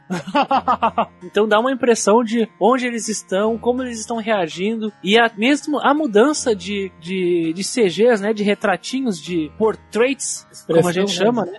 As expressões dos personagens, ela, ela tem uma transição tão suave que nós jogadores no- não, não ficamos tipo, ah, ele tá piscandinho ali, tô vendo a mudança rapidinho. Não, parece que realmente tá acontecendo uma animação. E isso é agradável aos olhos, isso é bem bonito de se ver. E eles conseguem mascarar, então, a limitação do console, querendo ou não, né? E também a questão de orçamento. Uma coisinha que a gente tem que falar então, já que já passamos por isso, é sobre as mudanças do character design, né? Kazuma Kaneko falou, pra mim já deu de desenhar boneco beiçudo. Pra mim, já deu.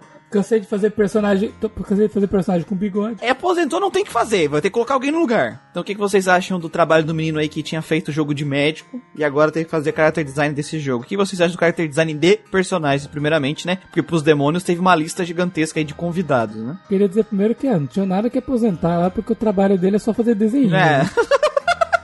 Então não entendo esse- muito essa ideia aí de ah, aposentar. Pô, o cara só faz desenho, né? que zoeira. só pra deixar claro. Vou deixar claro que eu tô zoando, né? Pode falar primeiro, Cris. Você que é um fã dos uniformes, nos apontou ali sobre as cores do- dos lenços e etc. Aí você. Masayuki Doi, ele tinha que segurar uma barra bem complicada. Ele tinha que lidar com um legado que perpassa décadas do Kazuma Kaneko. E até hoje tem gente que só não aceita esse cara, né?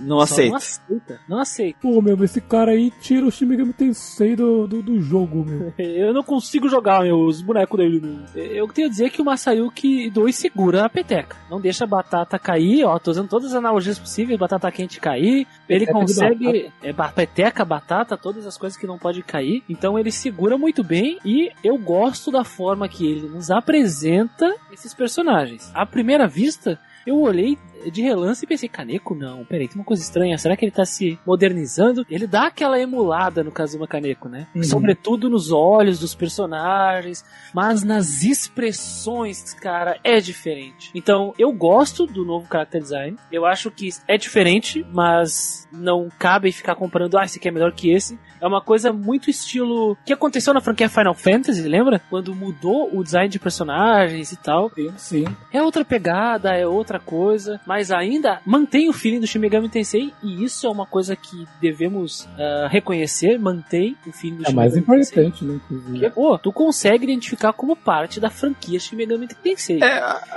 eu acho que só pra, pra gente lembrar, é um, tem uma, uma pequena diferença aqui, né? Aqui o cara se aposentou e aí tem que botar outra pessoa pra trabalhar porque alguém tem que fazer os desenhos, né? Alguém tem que fazer esse trabalho simples de fazer desenho aí, qualquer um consegue aí, né? Eles não vão colocar o cérebro do Kaneko num vidro, Num vidro, e fazer, colocar um braço robô desenhando Isso. lá. Então, a troca é inevitável. No caso do Final Fantasy, foi meio que uma escolha Comercial, diferenciada. uma Assim, um escolha cara né? comer mais, é, bem mais comercial, assim. Podia ter continuado com o mesmo cara e resolveram trocar, né? Só pra gente ter essa diferença. E eu acho que o Guido gosta, deve gostar muito porque aqui o cara desenha o nariz dos personagens, né? Então.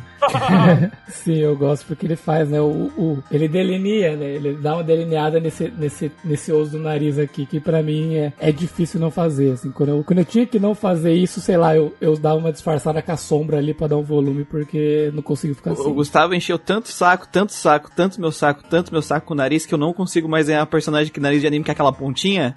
Eu- meus- todos os meus desenhos, o nariz dos meus personagens é mega definido agora, tudo culpa do Gustavo. Então só pra. Não, mas tem, tem, tem algumas cenas do, do SMT ali que tem, que tem umas coisas assim, desse jogo mesmo aqui, ó. Tem umas Isabel sem, sem, sem nariz ali que deixei passar porque ela é bonitinha. Não, mas normalmente eles deixam, assim, ela ainda tem a ponta do nariz muito definida, eles botam, ele- e aí eles tiram aqui a- o osso, né, com o osso, o osso da Isabir pra dar esse traço um pouco mais delicado. Delicado. É, né? então é, tem um motivo pro, pros caras terem o nariz bem mais definido que os nariz, mas é- ele tem um estilo mais definido de sombreamento de nariz, né, do que Sim, sim.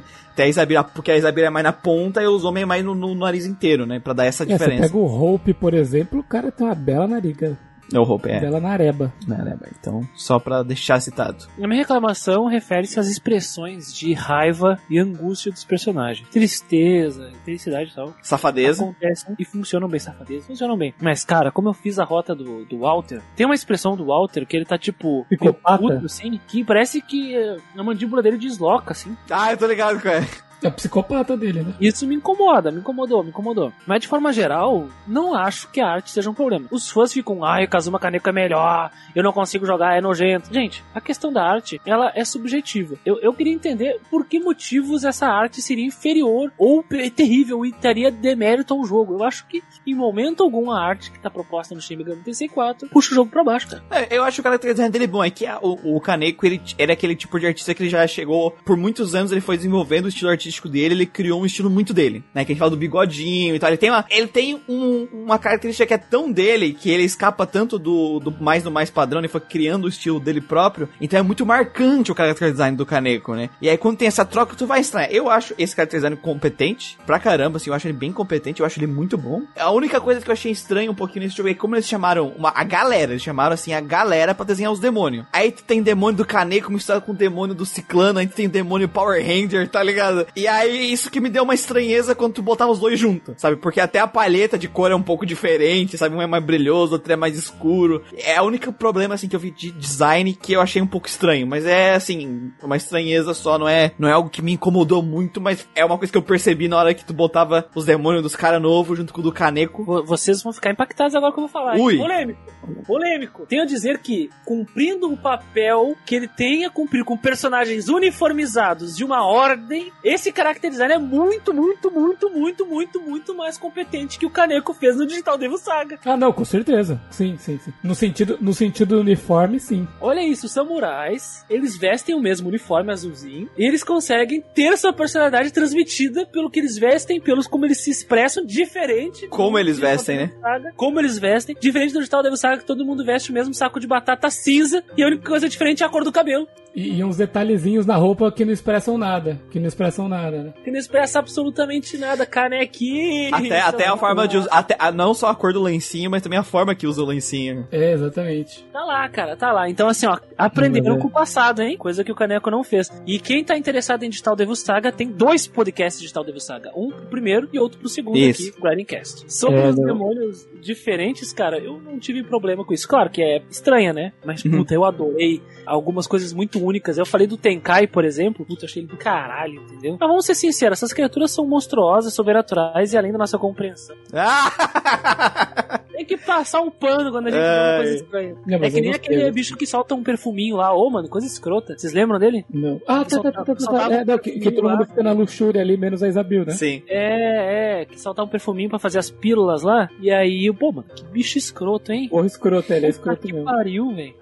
Eu acho que essa é uma mudança menos brusca do que foi do Final Fantasy. Pra mim, acho que o Final Fantasy é o exemplo maior de mudança brusca num character design, sabe? Porque o Amano e o Nomura, eles são completamente diferentes, né? Então, imagino que fãs clássicos da época também devem ter chiado muito. O SMT, ele já tinha uma base sólida de fãs que curtiam o Kaneko. E, assim, eu acredito, sabe? Do que eu vi, assim, para mim, o cara não deveu em nada, sabe? Respeito máximo pelo Kaneko ali, levanta o boneco. Eu gostei bastante do, do character design de geral, assim. Tem o, a questão que agrava tudo, que o Kaneko tem esse estilo aí, que o Muriel falou, né? Que ele, ao longo de décadas, ele refinou e ele refinou o lado da franquia. Então, a cara da franquia era o caneco. Né? Sim. Tem que fazer. E aí, não, como tu não vai, tu vai olhar pro Shin Megami Tensei e não tem o caneco? Então, é uma polêmica aí que até hoje os fãs debatem, mas pra, pra mim, Christian, imagino que pelo que meus queridos, queridos amigos, colegas de trabalho do Grinding Cash, isso aí foi superado porque os caras seguraram e mandaram bem. Cara, um bagulho que eu curti bastante é que assim,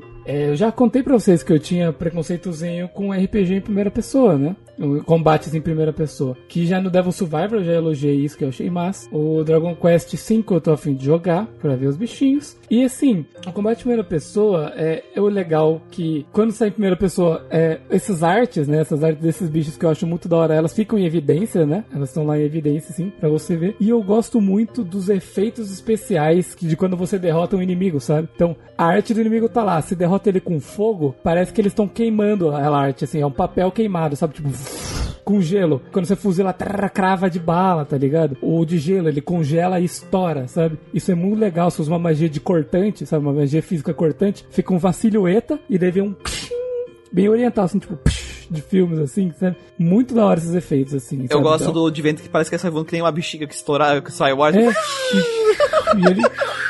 E é levado, sabe? Cara, é muito legal. Eles valorizam os efeitos das diferentes das magias com isso assim no combate. Pra mim, Isso é legal mesmo. supre essa necessidade de dos modelos se batendo, sabe? Pra mim, ela dá, ela dá uma compensação. E é uma coisa que eles não. que eles só conseguiram fazer por causa que é assim. É, exatamente, exatamente. Tem uma certa limitação nesse sistema de primeira pessoa que só tá aquela imagem estática 2D. E aí, com essa criatividade, eles conseguiram fazer o impacto das magias ser muito, sabe, gratificante. Ter esse efeito. É, com cara. esse efeito. É Pô. muito, é muito, é muito bom mesmo. Até. É uma sacada única da, da mídia, né? Jogo. Isso. Porque os efeitos sonoros serem recompensadores com base nas ações e, a tomada, e as, to- as tomadas de decisões, né? Dos jogadores. Então, tu dá o tiro, tu vence o cara, tu craveja ele de bala e fica esse vermelho do sangue. O gelo congela, né? E estoura, né? Congela e Fora, quebra. E é, e é muito esparafatoso mesmo, pra, isso, pra É. realmente ficar em evidência isso. E a câmera dá um zoomzinho também, às vezes, né? Tchum, dá um. É. Exatamente.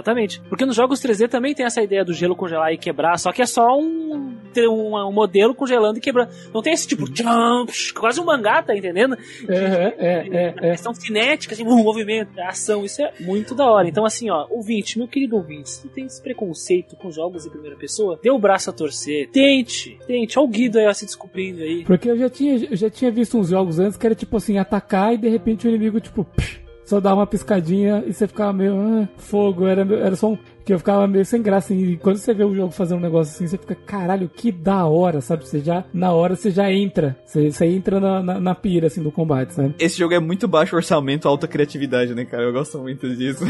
Pega o que tem e tira leite de pedra, Os né? caras estavam realmente colocando a alma nisso aqui, velho. Porque se- eu imagino, se desse errado isso aqui, ia ser complicado voltar ao Shin Megami é, eu concordo, ia ser É, difícil. não, já era. A linha principal ia morrer ali. É, porque, né, eu tava bombando o Persona lá, e aí era a missão dos caras fazer dar certo. A missão dos caras. Eu gostei da viajação da, de Tóquio, cara. Ter os, entre os prédios no fundo, assim, Uhum. quando tu tá andando, ficar mexendo o céu, entendeu? Eu ficou uma parte do jogo que eu, que eu achei que tava, tipo assim, tava tudo meio parecido, né? Que era todo o ambiente urbano destruído, todos os. os- as partes do metrôs eram bem parecidas também uma com as outras e tal, tem um parque ou outro de diferente, mas aí ele te transporta pro mundo do deserto lá, transporta pra outra Tóquio do fogo, depois, ah, você tem que fazer uma quest que você vai ter que ir num laboratório, que já dá uma mudada no ambiente também. Tudo O- clean daí. Clean mais ou menos, né? Porque as crianças ficavam lá nos, nos lugares zoadíssimos. É, dá um clima mais industrial, assim. Eu vou estudar do. Nossa.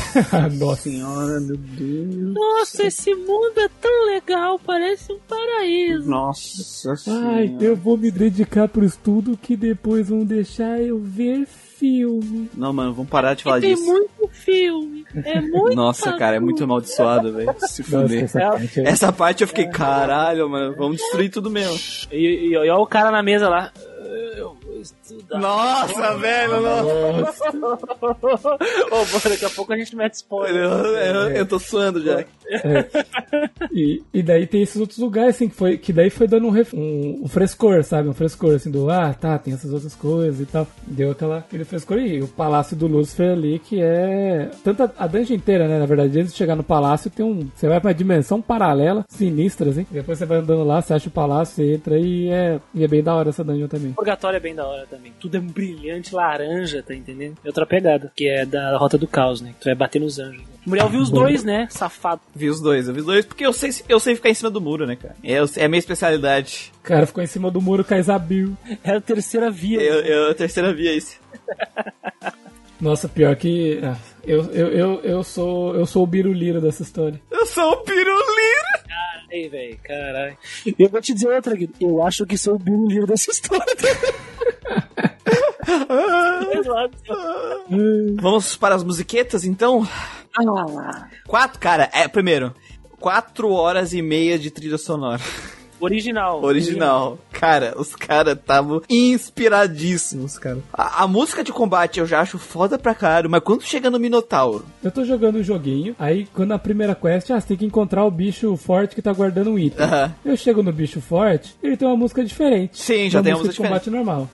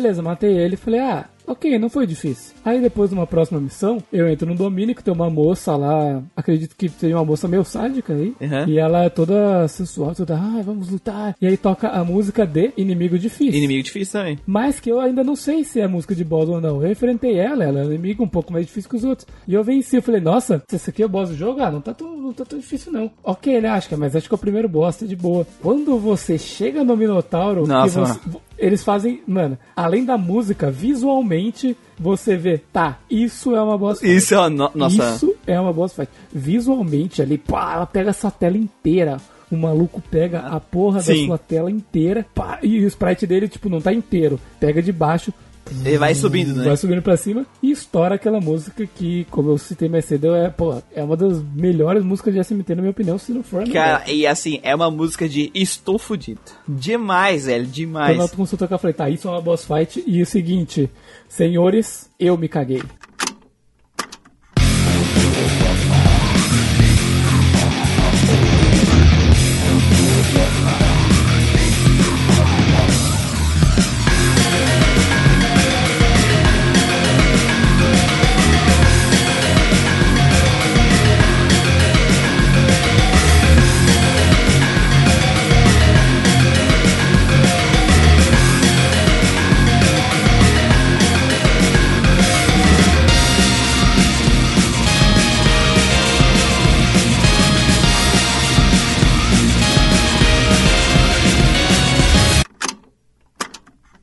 A música de inimigo difícil, ela é legal. A música de combate, ela é legal pra caralho. Elas são músicas muito legais. Quando chega no Minotauro, que é a música de boss fight normal, a mais comum do jogo, mano, mano. E aí o jogo ainda tem mais cinco músicas de boss, tá ligado? Além daquela, sabe? Então, únicas. Então, tipo, mano, é muito, é muito bem estruturado, assim. Naquele sentido, tipo, de cada música foi feita, pensada pra uma coisa. E elas foram colocadas no jogo pra aumentar a imersão do jogador. Elas não estão só pra ser bonitas, sabe? Essa experiência que o Guido falou aqui, que a gente tá falando de essa progressão na música junto com a progressão da dificuldade, sabe? É muito maneiro nesse sentido.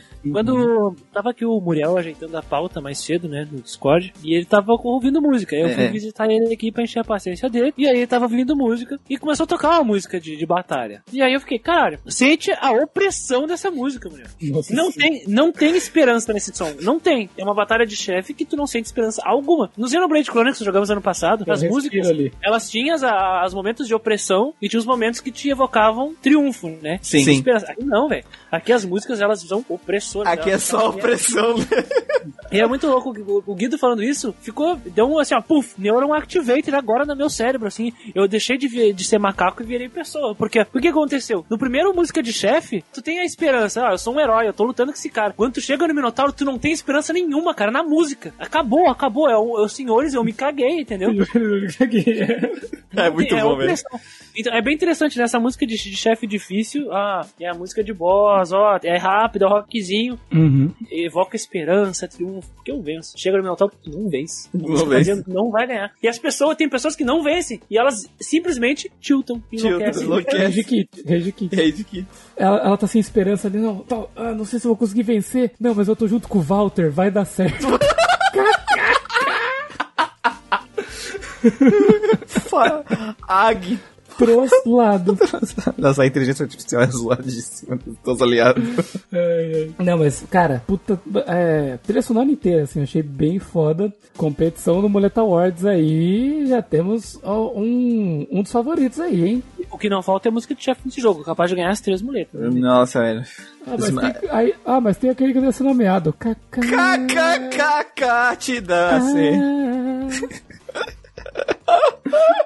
E tenho, e tenho a dizer que a música não é opressora só nas batalhas, né? Tem vários momentos que é realmente de a música enquanto Na na, dungeon. exploração, na dungeon. Ela Você fica traz- tenso, você explora tenso, cara. é- é- ela não te traz a, a tristeza, ela te traz melancolia. Eu acho que melancolia é um sentimento que perpassa o jogo, porque a música ela vai te trazendo isso. E é bem interessante que existem momentos de tensão, desespero e falta completa de esperança, desesperança, né? Mas existem momentos também de Quando vocês vão pro deserto, por exemplo, a música ela fica suave, mas ainda assim é uma música de melancolia. Sim.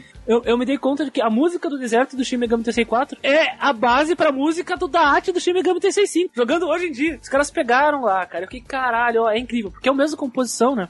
Tu vê muito do Shin Megami Tensei 4 no 5, por exemplo. E, putz, cara, as músicas são excepcionais. E eu fico impactado. Como é que eles colocaram tanta música assim no Shin Megami Tensei 4? De É qualidade. uma coisa, cara, é a régua lá em cima, porque jogos de 3DS que não tiver uma musiquinha tão, tão complexa ou tão bem composta, ou que traga todos esses instrumentos interagindo junto e trazendo esse sentimento, esse objetivo que eles querem, a gente já fica tipo, hum, Eu- mas o legal que, é, que a gente tá comentando aqui que é bom levar, porque assim, tem vários jogos que tem músicas muito boas, como aquele que deve, não deve ser nomeado, as músicas são excelentes. Só que a, a questão da música no jogo, ela não tá ali só pra ser bonita, ela tá ali pra construir, ela tá ali pra agregar ao jogo. E aí, quando a gente tá tendo essa experiência de Megami Tensei, a, a- que o Guido explicou muito bem ali, tu tem esse crescimento através. Cara, a música tá contando a história. Sim. Tu tá entendendo? Ela não é só bonita, ela está contando a história, ela está construindo o mundo. Também tem musiquinha, lembra do Nocturne, a musiquinha quando tu foi enfrentar um boss e começar a falar aquele tanana, tanana.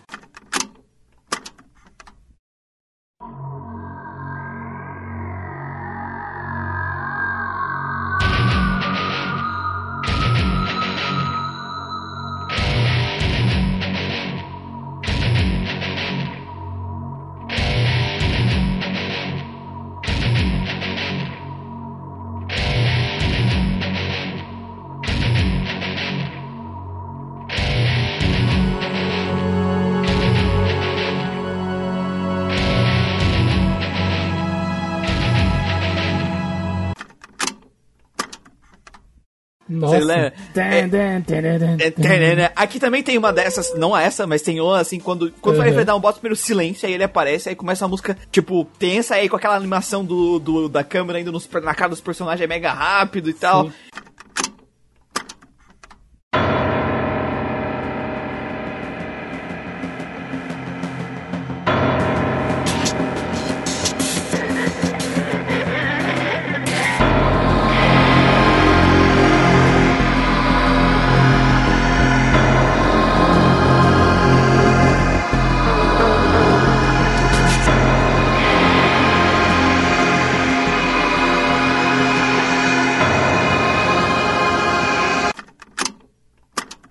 E aí depois para essa música, entra a música da boss fight, entra o... Sabe, aquela música que opressora pra caralho. Então tem toda uma... A, a música só não é, não é só bonita, ela não é só bem executada, ela está cumprindo o papel narrativo e de gameplay dela, como a gente já falou lá no, nos questlog. A música ela tem que estar lá pra agregar aos outros fatores, ela tem que elevar a gameplay, ela tem que elevar a narrativa, além de ser bonita por si só. E pra mim é isso que ela faz aqui no Shin Megami Tensei 4. É importante a gente lembrar que um jogo é uma mídia interativa, multimídia, ela é de som, imagem, tudo mais. Então, quando a gente pe- pega uma música de um jogo, a gente não tem que pegar a música pela música solta no ar, que nem o Muriel disse. Tem que ver como é que ela funciona como um todo. No Shin Megami Tensei 4 fizeram muito bem, fizeram com maestria, o que é um desafio tanto, afinal eles pegaram também na música o legado de um cara, que é o Shoji Meguro, que é um outro cara foda, que ele imprime a personalidade dele nas músicas dele. Não tem como tu olhar e ficar, hum, ó, esse aqui é Shoji Meguro, sabe? Tu pensa nisso. E, e quem vai ser de persona sem Shoji Meguro, por exemplo, em algum momento? Porque o cara que, que é o cara que imprimiu o estilo musical no Persona. No Persona ele fez uma coisa que eu acho que eu nunca vi muito. É, é raríssimo ver em RPG, em qualquer jogo. Música de combate com vocal, velho. Porque tu vai cansar do vocal e, cara, tu joga, sei lá, Persona 3. Que é, né? Baby, tá ligado, velho? Ela usa uns negócios assim e tu joga, sei lá, 80 horas disso e tu fica, mano, música da Tá de hora. boa, né? E depois tu, sei lá, escuta um, um- vai fazer alguma coisa com um fone de ouvido 10 horas daquela música, tá ligado? Então ele, o cara manda muito bem, o cara é bom.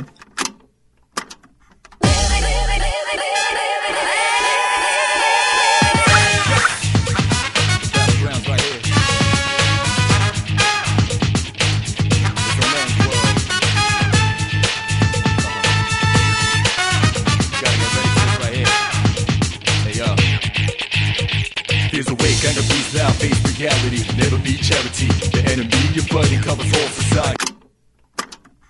Pegar o legado dele, ó, foda, hein? E eles conseguiram. Eu acho que eles conseguiram. Os três compositores aqui, que eu tenho aqui os nomes deles, pera aí. Eu, eu botei Que é o Ryota Kozuka Kenichi Tsuchiya e o Toshiki Konishi. Não é o Toshiki Kadamatsu. Não, Konishi. O que o Muriel falou é interessante aí. É difícil achar vocal. Eu lembro do Witcher 3 que a, que a, que a música de combate é umas mulheres gritando também.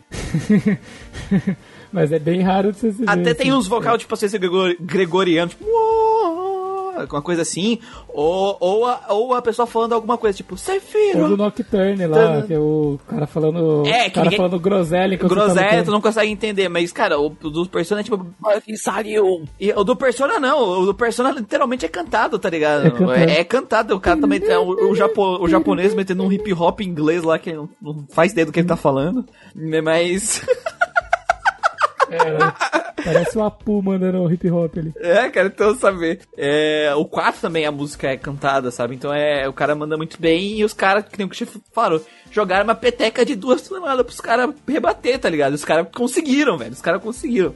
Os três fizeram, sei lá, botar os braços juntos pra segurar a peteca, mas conseguiram, velho. Os caras conseguiram. É tipo aquela bola pesada do, do, do Tekken 3 quando tem o bagulho de É vôlei lá. isso! A bolona pesada lá. Na parte da arte eu preciso falar de uma coisinha. Os menus. Hum. ah, vocês sabem que eu sou um sommelier de menu. Sommelier né, de menu. Eu sou um sommelier de menu. E, cara, eles reinventaram os menus de Shin Megami Tensei no Shin Megami Tensei 4. Eles reinventaram. E, muito mais, além, eles estabeleceram o padrão da franquia, porque os jogos que estão vindo depois estão tudo pegando os assets aí, os conceitos que traz esse menu que foi estabelecido no Shin Megami Tensei 4. Então, desde os menus de magia, seja os ícones que aparecem, tudo, tudo, tudo foi estabelecido aqui no Shin Megami Tensei 4, sabe? E eles estão lá no Tokyo Virtual Mirage Sessions, tô no Shin Megami Tensei 5. Eles vão voltar, porque é na mesma engine, né? No Shin Megami Tensei 4 Apocalypse. E, cara, é muito gostoso navegar por esses menus e como tudo isso está disposto nas duas telas do 3DS, porque é uma coisa que é importante a gente falar. Como a Boros, os menus ali, eles estão dispostos de um jeito intuitivo. Tu consegue navegar eles, eles estão dispostos ali num, numa ordem horizontal ali, né? E aí os menus de magia e coisas estão no vertical e tu consegue então, utilizando a stylus hein, e o teu D-pad, navegar por eles de forma intuitiva. E eu tenho que admitir que sou como um sommelier de menus, mas só no teste.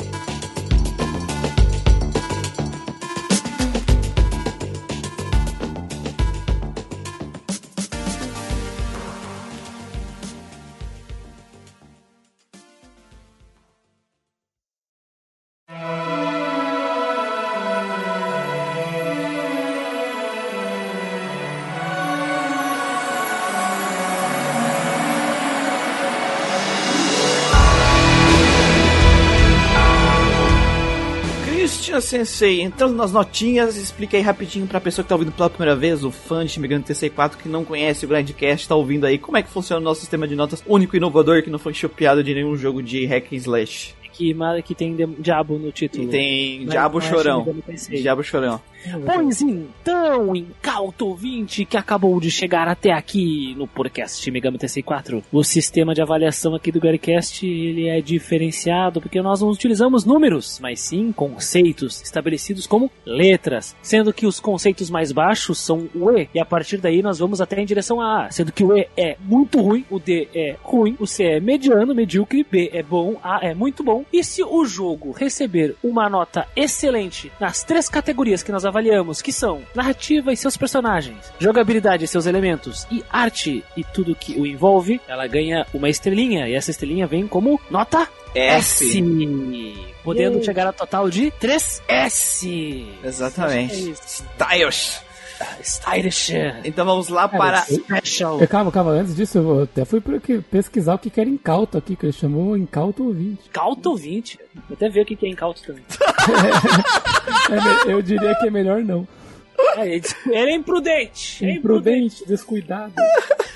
Incauto. Ele, ele viajou até aqui completamente incauto dos perigos que eles podem estar cercando. E agora, eles não conseguem mais viver sem o Bradycast. Exatamente. Boa. Exatamente. Deu, desviou bem aí. Ah, Vamos lá. é, é, cara, não. Smir- Deixa eu- deixa- Smirk. Smirk. Então vamos lá para a Gacha Matine. Christian.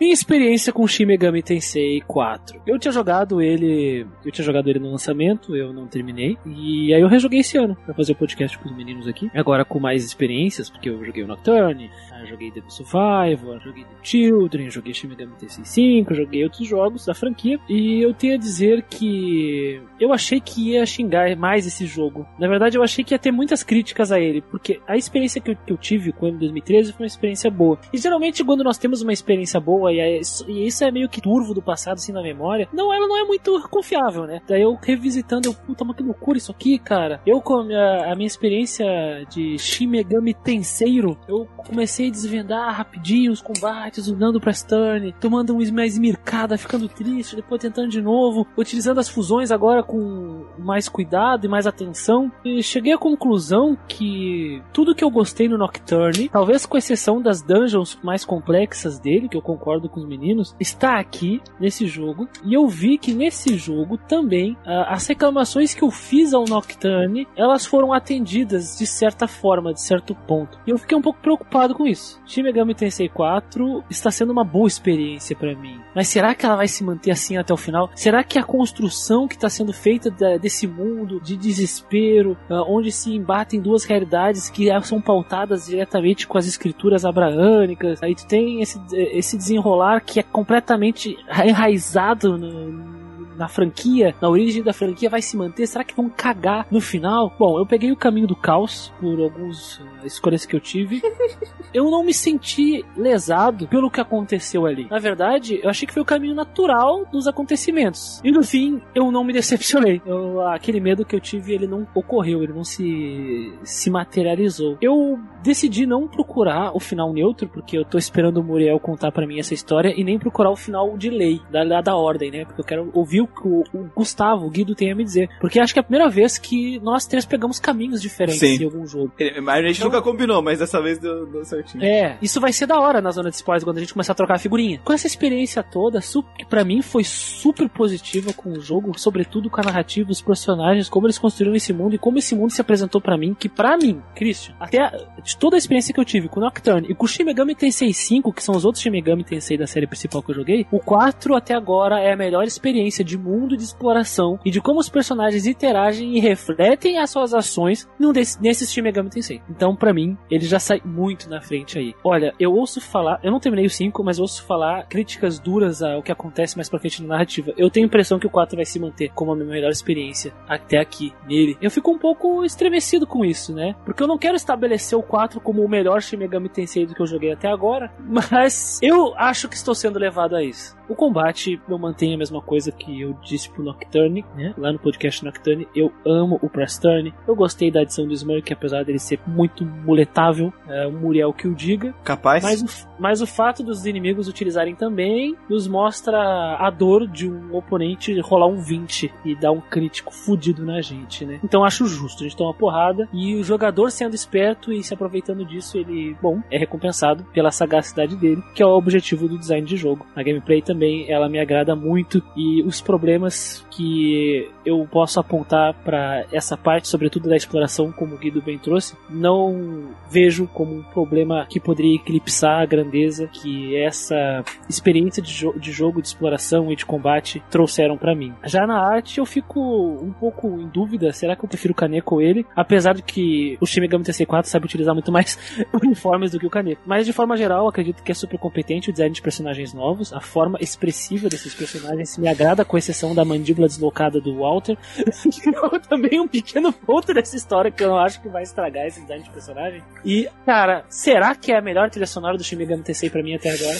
Eu acho que sim. A ideia do rock pesado, a ideia do metal, que às vezes eles, é, é, eles vão pro lado melódico e também exploram o caminho sinfônico algumas vezes. Parece uma coisa que já vimos em outros RPGs, né? Mas aqui é aplicado de uma forma inestimável, porque eu simplesmente aproveitei junto com a narrativa. Ah, Cris, mas isso tem outros jogos. É, pois é. Mas por outro lado, a utilização dos sintetizadores nesse jogo aqui, cara. Puta que pariu. Tóquio, além de ser uma cidade destruída, é uma cidade com muita tecnologia e nos remete àquelas distopias cyberpunks, de certa forma, em alguns pontos. E os autores, eles sabem disso e era uma, são, é alguma das inspirações, não é à toa que músicas de Synthwave tocam nesse jogo também. Então, muitas inspirações musicais que contribuem para a experiência de jogo, a narrativa, que é construída através de uma mitologia já consolidada da franquia Shin Megami Tensei, com personagens sendo utilizados como dispositivos narrativos que engrandecem essa exploração de mundo, eu só tenho a dizer que eu dou S nos três categorias de Shin Megami Tensei para mim. Shin Megami Tensei 4 pra Caralho, mim é um jogo Triple S, já para ser completamente consistente com a minha nota, porque Nocturne foi Double S. Eu vou dar D só pra equilibrar.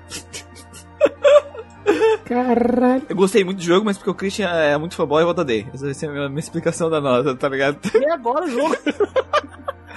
Vamos lá. Gachawati! Gustavo! Cara, vamos lá. Esse jogo, assim, comparando com, sei lá, com o Nocturne e o, o Digital Devil Saga, assim, já vê uma diferença gritante, assim, com relação à minha relação com o enredo do jogo, sabe? O enredo de desenvolvimento dele, assim, eu gostei bastante. Fui fisgado pela história, pelo mistério. Fiquei bem curioso e as revelações deles foram muito satisfatórias pra mim, assim. Eu curti pra caralho a proposta que eles quiseram. Mas eu lembro que quando eu zerei o jogo, o lance das rotas lá tinha me dado uma, uma, uma brochada, assim, sabe? Eu fiquei meio. Putz, assim, eu lembro que quando eu, eu terminei, eu fiquei meio. Caralho, mano, o jogo não deixou me expressar, mano, ele não respeitou as minhas escolhas. E isso aqui, eu tava meio assim, sabe? Eu tava meio nessa onda aí, assim. Aí, depois eu fui ver, tipo, conversando com o Muriel, a gente viu o lance dos pesos lá e tal. É aquela coisa que depois eu tive um tempo, assim, bom, um bom tempo pra pensar, sabe? Digeriu, digeriu. É, digerir, assim, vendo as coisas. Eu não acho que foi, que realmente, tipo assim, é o que a gente tava discutindo. É o lance do, do, do peso lá. E isso não é algo que deveria contribuir muito pra baixar a nota do jogo, não, na minha opinião, sabe? Eu não acho que, que eu deva baixar a nota do jogo por causa disso necessariamente. Mas, nesse quesito, eu acho que o Devil Survivor fez muito melhor que ele. Eu acho que nesse ponto, assim, de, do trabalho que o Devil Survivor fez, ele acabou tendo um. Nesse ponto de usar os personagens também, assim, nessa coisa, eu acho que acabou me agradando mais, sabe? Fico pensando, assim, fico realmente em dúvida se eu deveria deixar ele uma nota inferior que foi o Devil Survivor por causa disso. Mas me fico, fico em conflito também porque eu gostei bastante de como foi o desenvolvimento aí dessa história, né? Desse enredo, porque eu realmente gostei bastante. Mas acredito que pro enredo seus personagens eu vou deixar o jogo com um A. O gameplay, é aquilo que a gente falou das dungeons, assim, eu, eu gostei desse novo modelo de exploração. Achei que ele agregou bastante. Teve aquele problema dado que eu tive, né? Em me achar alguns momentos no Overworld, assim, que não é, ah meu Deus, estragou minha, minha, minha experiência, é terrível. Não, mas é, me deu uma, às vezes, assim, de me irritar um pouco, assim, ficar procurando enquanto fugiu de batalha, não sei o que. Mas não, não é um bagulho que estraga a experiência, assim, mas gostaria de, de, de pesar isso daí também. Por isso que, na verdade, também não dá pra deixar ele com S por conta disso. Os combates eu achei que, e a progressão eu achei que as, as coisas que eles adicionaram foram muito legais, muito, muito pertinentes, assim, sabe? É bom você ver eles sempre tentando quebrar a cabeça de, ah, como a gente pode trazer uma experiência nova, sabe? Acrescentar coisas. A gente vê eles tentando acrescentar coisas em todos os jogos que a gente jogou aqui, sabe? Todos eles quiseram trazer o seu sabor, o seu tempero, né? Se diferenciar um dos outros com, com uma ideia nova. E esse jogo não ficou atrás nesse sentido. Na parte do gameplay do jogo, eu também vou deixar ele com uma nota A. E a parte artística, aí, cara, aí não tem nem, nem o que pensar, né? A parte artística é aquele S, aquele S gostoso, aquele S bonito. Que, porra, a gente falou aqui bastante da, da parte da arte, a parte do, das músicas, sabe? Eu gostei bastante dela como um todo e como ela agregou com a experiência e a, e a gameplay num geral. E, e como a gente estava citando também, como a, a arte, a gameplay e a parte do enredo dos personagens consegue tudo tá super interligado, assim, tudo junto, sabe? Isso é uma coisa muito satisfatória de você ver num, num RPG, assim. A gente critica alguns jogos aqui que a gente vê que não consegue linkar essas coisas perfeitamente e esse jogo consegue realmente assim fazer com que tudo funcione muito bem junto, sabe? É um jogo que no fim das contas eu tava muito em dúvida se eu deixava ele com um A ou um S. É realmente assim é difícil de pesar essa decisão. Eu ainda estou meio em dúvida. Pelas regras estabelecidas, eu quero que se foda, sério. Ele, ele fica com S sim. porque ganhou A nos outros. Sim, sim, sim. Mas é que eu posso colocar um peso 1 e peso 3. Não, é porque ali. o S é, é nota extra, né? Então ele ganhou é, A nos é 3 né? e aí é, ganhou um S, então ele fica com um S, né? Ele fica com sim, nota sim, S. Sim. É, não, mas eu ia deixar ele com S mesmo. Né? Mas se tu quiser deixar com A também, não. No VAR. No VAR não, mas eu vou deixar ele com S, porque acho que é justo, acho que é justo. Eu acho que é justo. Beleza.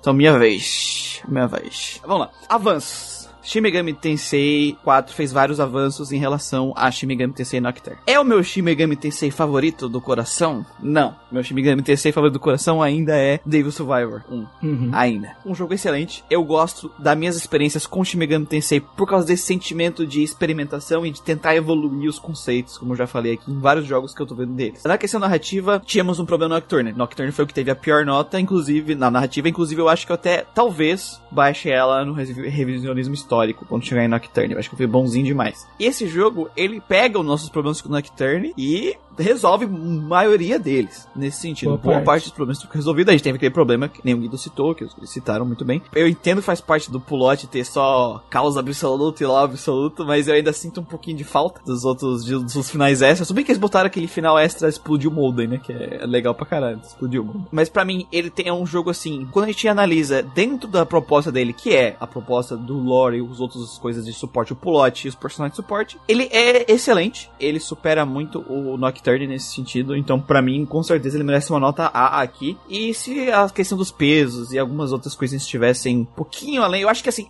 eles estão no caminho certo pro S, nesse sentido, assim, que era o grande problema para mim no uhum. Nocturne aqui. A maior parte dos problemas foram superadas. para mim, ainda, o David Survivor, nesse sentido, ele é melhor ainda. Mas é, é excelente. Excelente. Um aqui. Gameplay, achei fácil eu gosto deles tentarem mexer. Gosto. Gosto deles tentarem melhorar. Quando eu vi que no Nocturne eles no Nocturne. No 5, eles mudaram os buff e debuff, eu fiquei meio assim. Só que aí eu joguei o 4 e comecei a olhar, entendi o porquê que eles mudaram. Porque eles começaram a perceber que esse negócio dos buff e debuff era uma característica legal lá no Nocturne, só que ficou um negócio tão abusado, assim, de abusar, assim, de eles vencer a luta, que eu acredito que no 5 eles resolveram tentar mudar isso. Se eu não me engano, no 4 eles também já deram uma mexida, sabe? Mas a gente vai descobrir no Apocalipse, né? Quando esse chegar. Então, assim, eu gosto disso porque é da experimentação. O combate não é ruim. Vamos dizer assim, o combate é uma merda. Não, o combate ele é muito bom, ele é muito legal. Eu acho o combate dele excelente. Só que essas mudanças pequenas, o skirmish do jeito que foi feito, eles ter os hypes é é uma ideia legal, mas tá muito, muito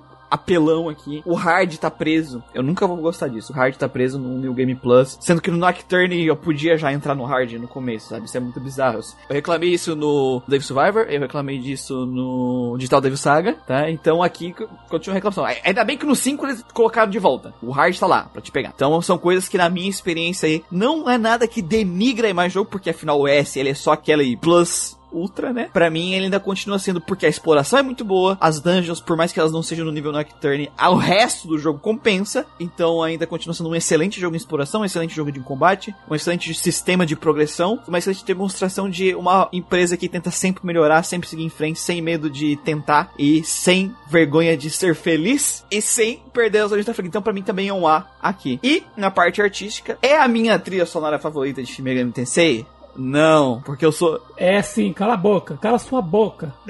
porque eu sou beat da trilha sonora do Devil Summoner, do Raido. Ah, nem falamos disso em, em podcast, sai daqui. Porque lá tem, cara, não sei, eu tenho a tara por saxofone, trombete com guitarra e bateria. Não sei, aquela, aquela combinações de, de instrumentos do, do, do- ressoa comigo. Só que em questão de execução, executar essa trilha sonora, como a trilha sonora foi usada pra aumentar os estímulos narrativos e de gameplay do jogador, é uma coisa que a gente já viu lá no Nocturne. No Nocturne tava muito bem feito, e aqui eles ainda conseguiram subir alguns degraus nesse sentido. E de efeitos visuais do combate. É um dos jogos, assim, que eu tenho mais satisfação de matar o inimigo com skills diferentes só pra ver a animação dele explodir diferente, sabe? Então, assim, em vários sentidos, ele, na parte artística aqui, dentro de um console que é um console portátil, que tem suas limitações, pra mim, eles foram excelentes, tiraram leite pedra e também eu vou deixar um S aqui, vão ficar um A na gameplay, um A na história, um S aqui, pelas regras do VAR, ah, então eu tenho que dar um S para Shin Megami Tensei, afinal ele não ficou com B em nenhuma das notas pra ele perder alguma coisa, né? Ele ficou com A, A e S, então vai ficar com um S e essa estrelinha está na arte. Eu tenho uma dúvida aí. Copiou, meu, acabou copiou. Você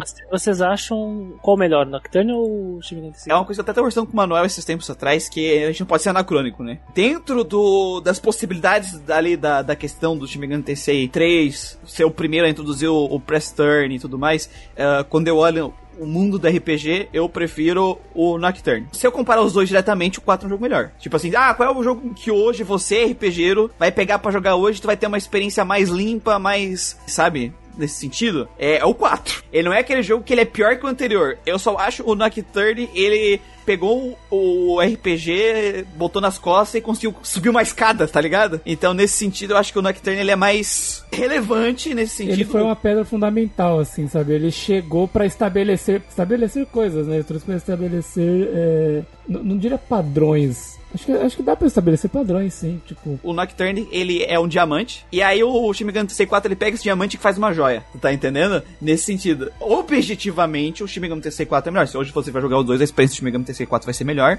Mas quando eu, eu tiro um pouco esse anacronismo, pra mim, eu acho que o Nocturne, ele acaba sendo um, um jogo melhor se a gente contar gameplay, né? Naquele sentido. Agora, ah, se a gente for contar narrativa exclusivamente, experiência no total, né? Porque o 4 você vai ter uma gameplay boa com acompanhando uma narrativa super interessante, né? Sim, sim, com certeza. Então, antes de a gente entrar na zona de spoilers, ficamos aí com os recadinhos. Feed do podcast, a gente está mudando de feed. A gente trocou o nosso servidor de novo. Por quê? Por que a gente trocou o servidor? Porque o servidor antigo falou: Quer saber? Não quero mais vou receber de vocês. Não vou aceitar o dinheiro de vocês. E além disso, eu vou trancar o podcast. É, E- nossa, é verdade. e a gente teve que trocar. Então, assim, o site eu tô tendo que trocar todos os podcasts. Tá dando problema com um servidor e outro. Tipo assim, o, o- a Apple é sempre muito chata nessas trocas pra mim. Então, assim, a gente tá trocando. Então, se tiver em algum lugar que você não tá conseguindo escutar, né, e você acabou achando pelo Spotify e não tá baixando o site, pode avisar que a gente ainda tá nesse processo. Então, se você teve uma experiência com o Shin Megami Tensei 4 e quer deixar a sua opinião, compartilhar com a gente a sua experiência, você pode, um, mandar e-mails para contato.geekquest.org, deixar sua mensagem nas redes sociais, no Instagram, você encontra a gente por Grandcast, no Alvanista também por Grandcast, no Twitter, infelizmente nosso Twitter tá bloqueado pelo Elon Musk, porque ele só desbloqueou pra fascista. Então a gente ainda tá tendo problema porque, sei lá, o Guido, que é de um estado diferente, tentou entrar e bloqueou a conta e tá um, um inferno. Então, por enquanto, Alvanista e Instagram você pode deixar mensagem comentando no post ou mandando mensagem pra página, deixar seu feedback. E no Facebook você acha a gente na página Geek Quest ou nos grupos RPGeiros do Grandcast, nos grupos do Facebook, vai lá dar uma conferida. E no Discord também tem uma área para, né, para deixar seus feedbacks. O Discord está aqui o link na descrição do nosso site, que é também com RPGeiros do Grindcast. No mais, se você quiser apoiar o nosso projeto, nós temos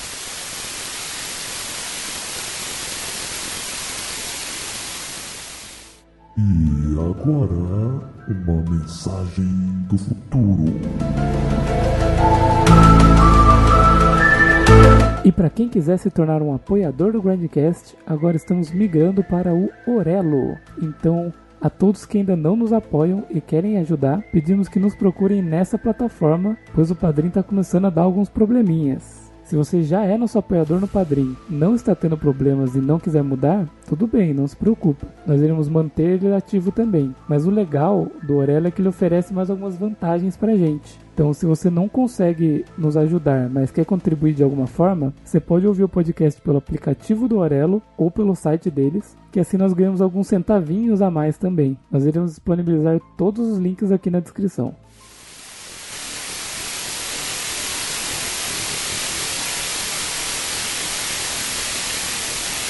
Não esquece também, aproveita que vai deixar o feedback, siga as redes sociais. A gente contratou o Wilkin de volta, mas a gente não contratou, é escravo, né? A gente conseguiu dois novos voluntários que se entregaram pra escravidão do Grandcast, né? Se entregaram aí, então estão fazendo conteúdo pra gente lá no Instagram, dá uma olhada, tá bem legal. Além disso, temos as nossas reviews no site escritas pelo nosso querido amigo Manuel Wave Adult dos RPGs. Reviews ranzinhas do velho amargurado dos RPGs, então tá lá, dá uma conferida nas reviews do Manuel. E na Twitch a gente, além de gravar o podcast, que a gente- esse podcast está sendo gravado na Twitch, Twitch TV barra Grindcast, temos gameplays de segunda a sexta. Então é isso, temos todos esses conteúdos pra você que ama RPG, então tem de tudo lá, então vai lá, deixa seu feedback, traz a tua experiência, entra na comunidade, galera lá discutindo, conversando a experiência. Bom, não esqueçam de mandar e-mail dizendo que o Guido pegou o pior final do Shin Megami Isso. Tensei 4. Porque é o, é o que mandaram aqui no, na Twitch, aqui, ó.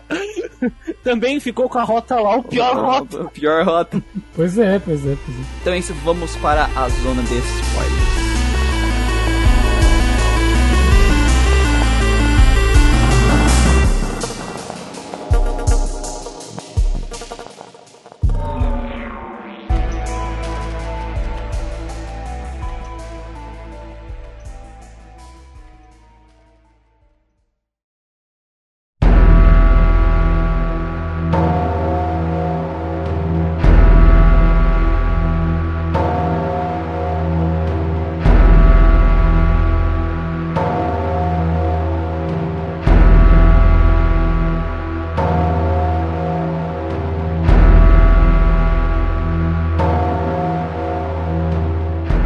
A gente entra em, em Tóquio e aí a gente descobre que não existe nenhum impuro, são só pessoas que É, estão são pessoas. Os impuros são pessoas. São pessoas. São só pessoas que se ferraram. Porque, assim, porque Deus é mal. Deus é evil. Tóquio está tomado por demônios. Então esses demônios eles devoram pessoas. Então pessoas estão sendo caçadas para papar. Então, durante essa aventura, a gente vai interagindo com algumas seitas desse mundo, né? alguns grupos. A Shurakai, que é os caras que fazem as Red Pills. É, são mafiosos que produzem uma droga que eles utilizam para alimentar os demônios para evitar que Isso. as pessoas sejam devoradas. Exatamente. Exato. Mas eles são bandidos, ele- eles escravizam gente, eles matam pessoas, fazem chantagem, até citam que tem bordéis de prostituição, sabe? Tem de tudo. E o jeito que eles fazem as Red Pills também não é nem um pouco legal. E a gente também vai ter o pessoal da Cycle of Gaia, né? É, círculo- Ring, ring, Ring of Gaia. Gaia, é isso. o anel de O anel de Gaia. O Anel de Gaia. A gente vai no Anel de Gaia, que é a galera do caos que quer loucura e espancamento. É isso aí. É Ah, ele- eles querem libertar as pessoas Isso. e descer porrada no- nos demônios. É isso. Exatamente. Os caras são tipo monge de vermelho, velho. Os monge petista, os caras.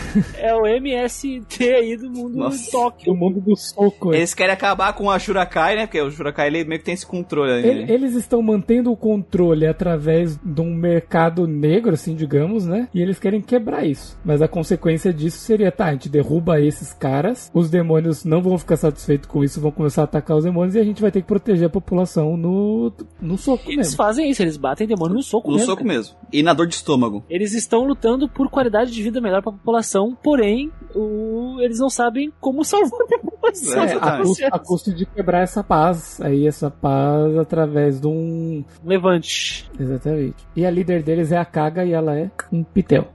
E ela dá dor de barriga quando come ela. E eles têm uniformes da hora. A gente vai conhecendo um pouco desse mundo, a gente vai conhecendo as estruturas sociais e indo atrás da Black Samurai, né? Então a gente conhece até o Ashurakai, a, a- o Ring of Gaia e a galera lá do bar que, que quer ficar de boa, quer subir lá pra Mikado e não, não se envolver nisso, né? De- Descobrimos que existem pessoas que são só pessoas sobrevivendo. Eles se chamam de caçadores, né? Os Isso. hunters. E eles resolvem problemas que as pessoas têm. Então, ah, o cara, tem um demônio atacando lá o distrito tal, tu pode matar ele pra mim? Aí o hunter vai lá e mata. É os caçadores de recompensa, né? seriam, É, né? são caçadores de recompensa. Então nós, Ou samurais, milicianos, bracers, milicianos. Bracers, né?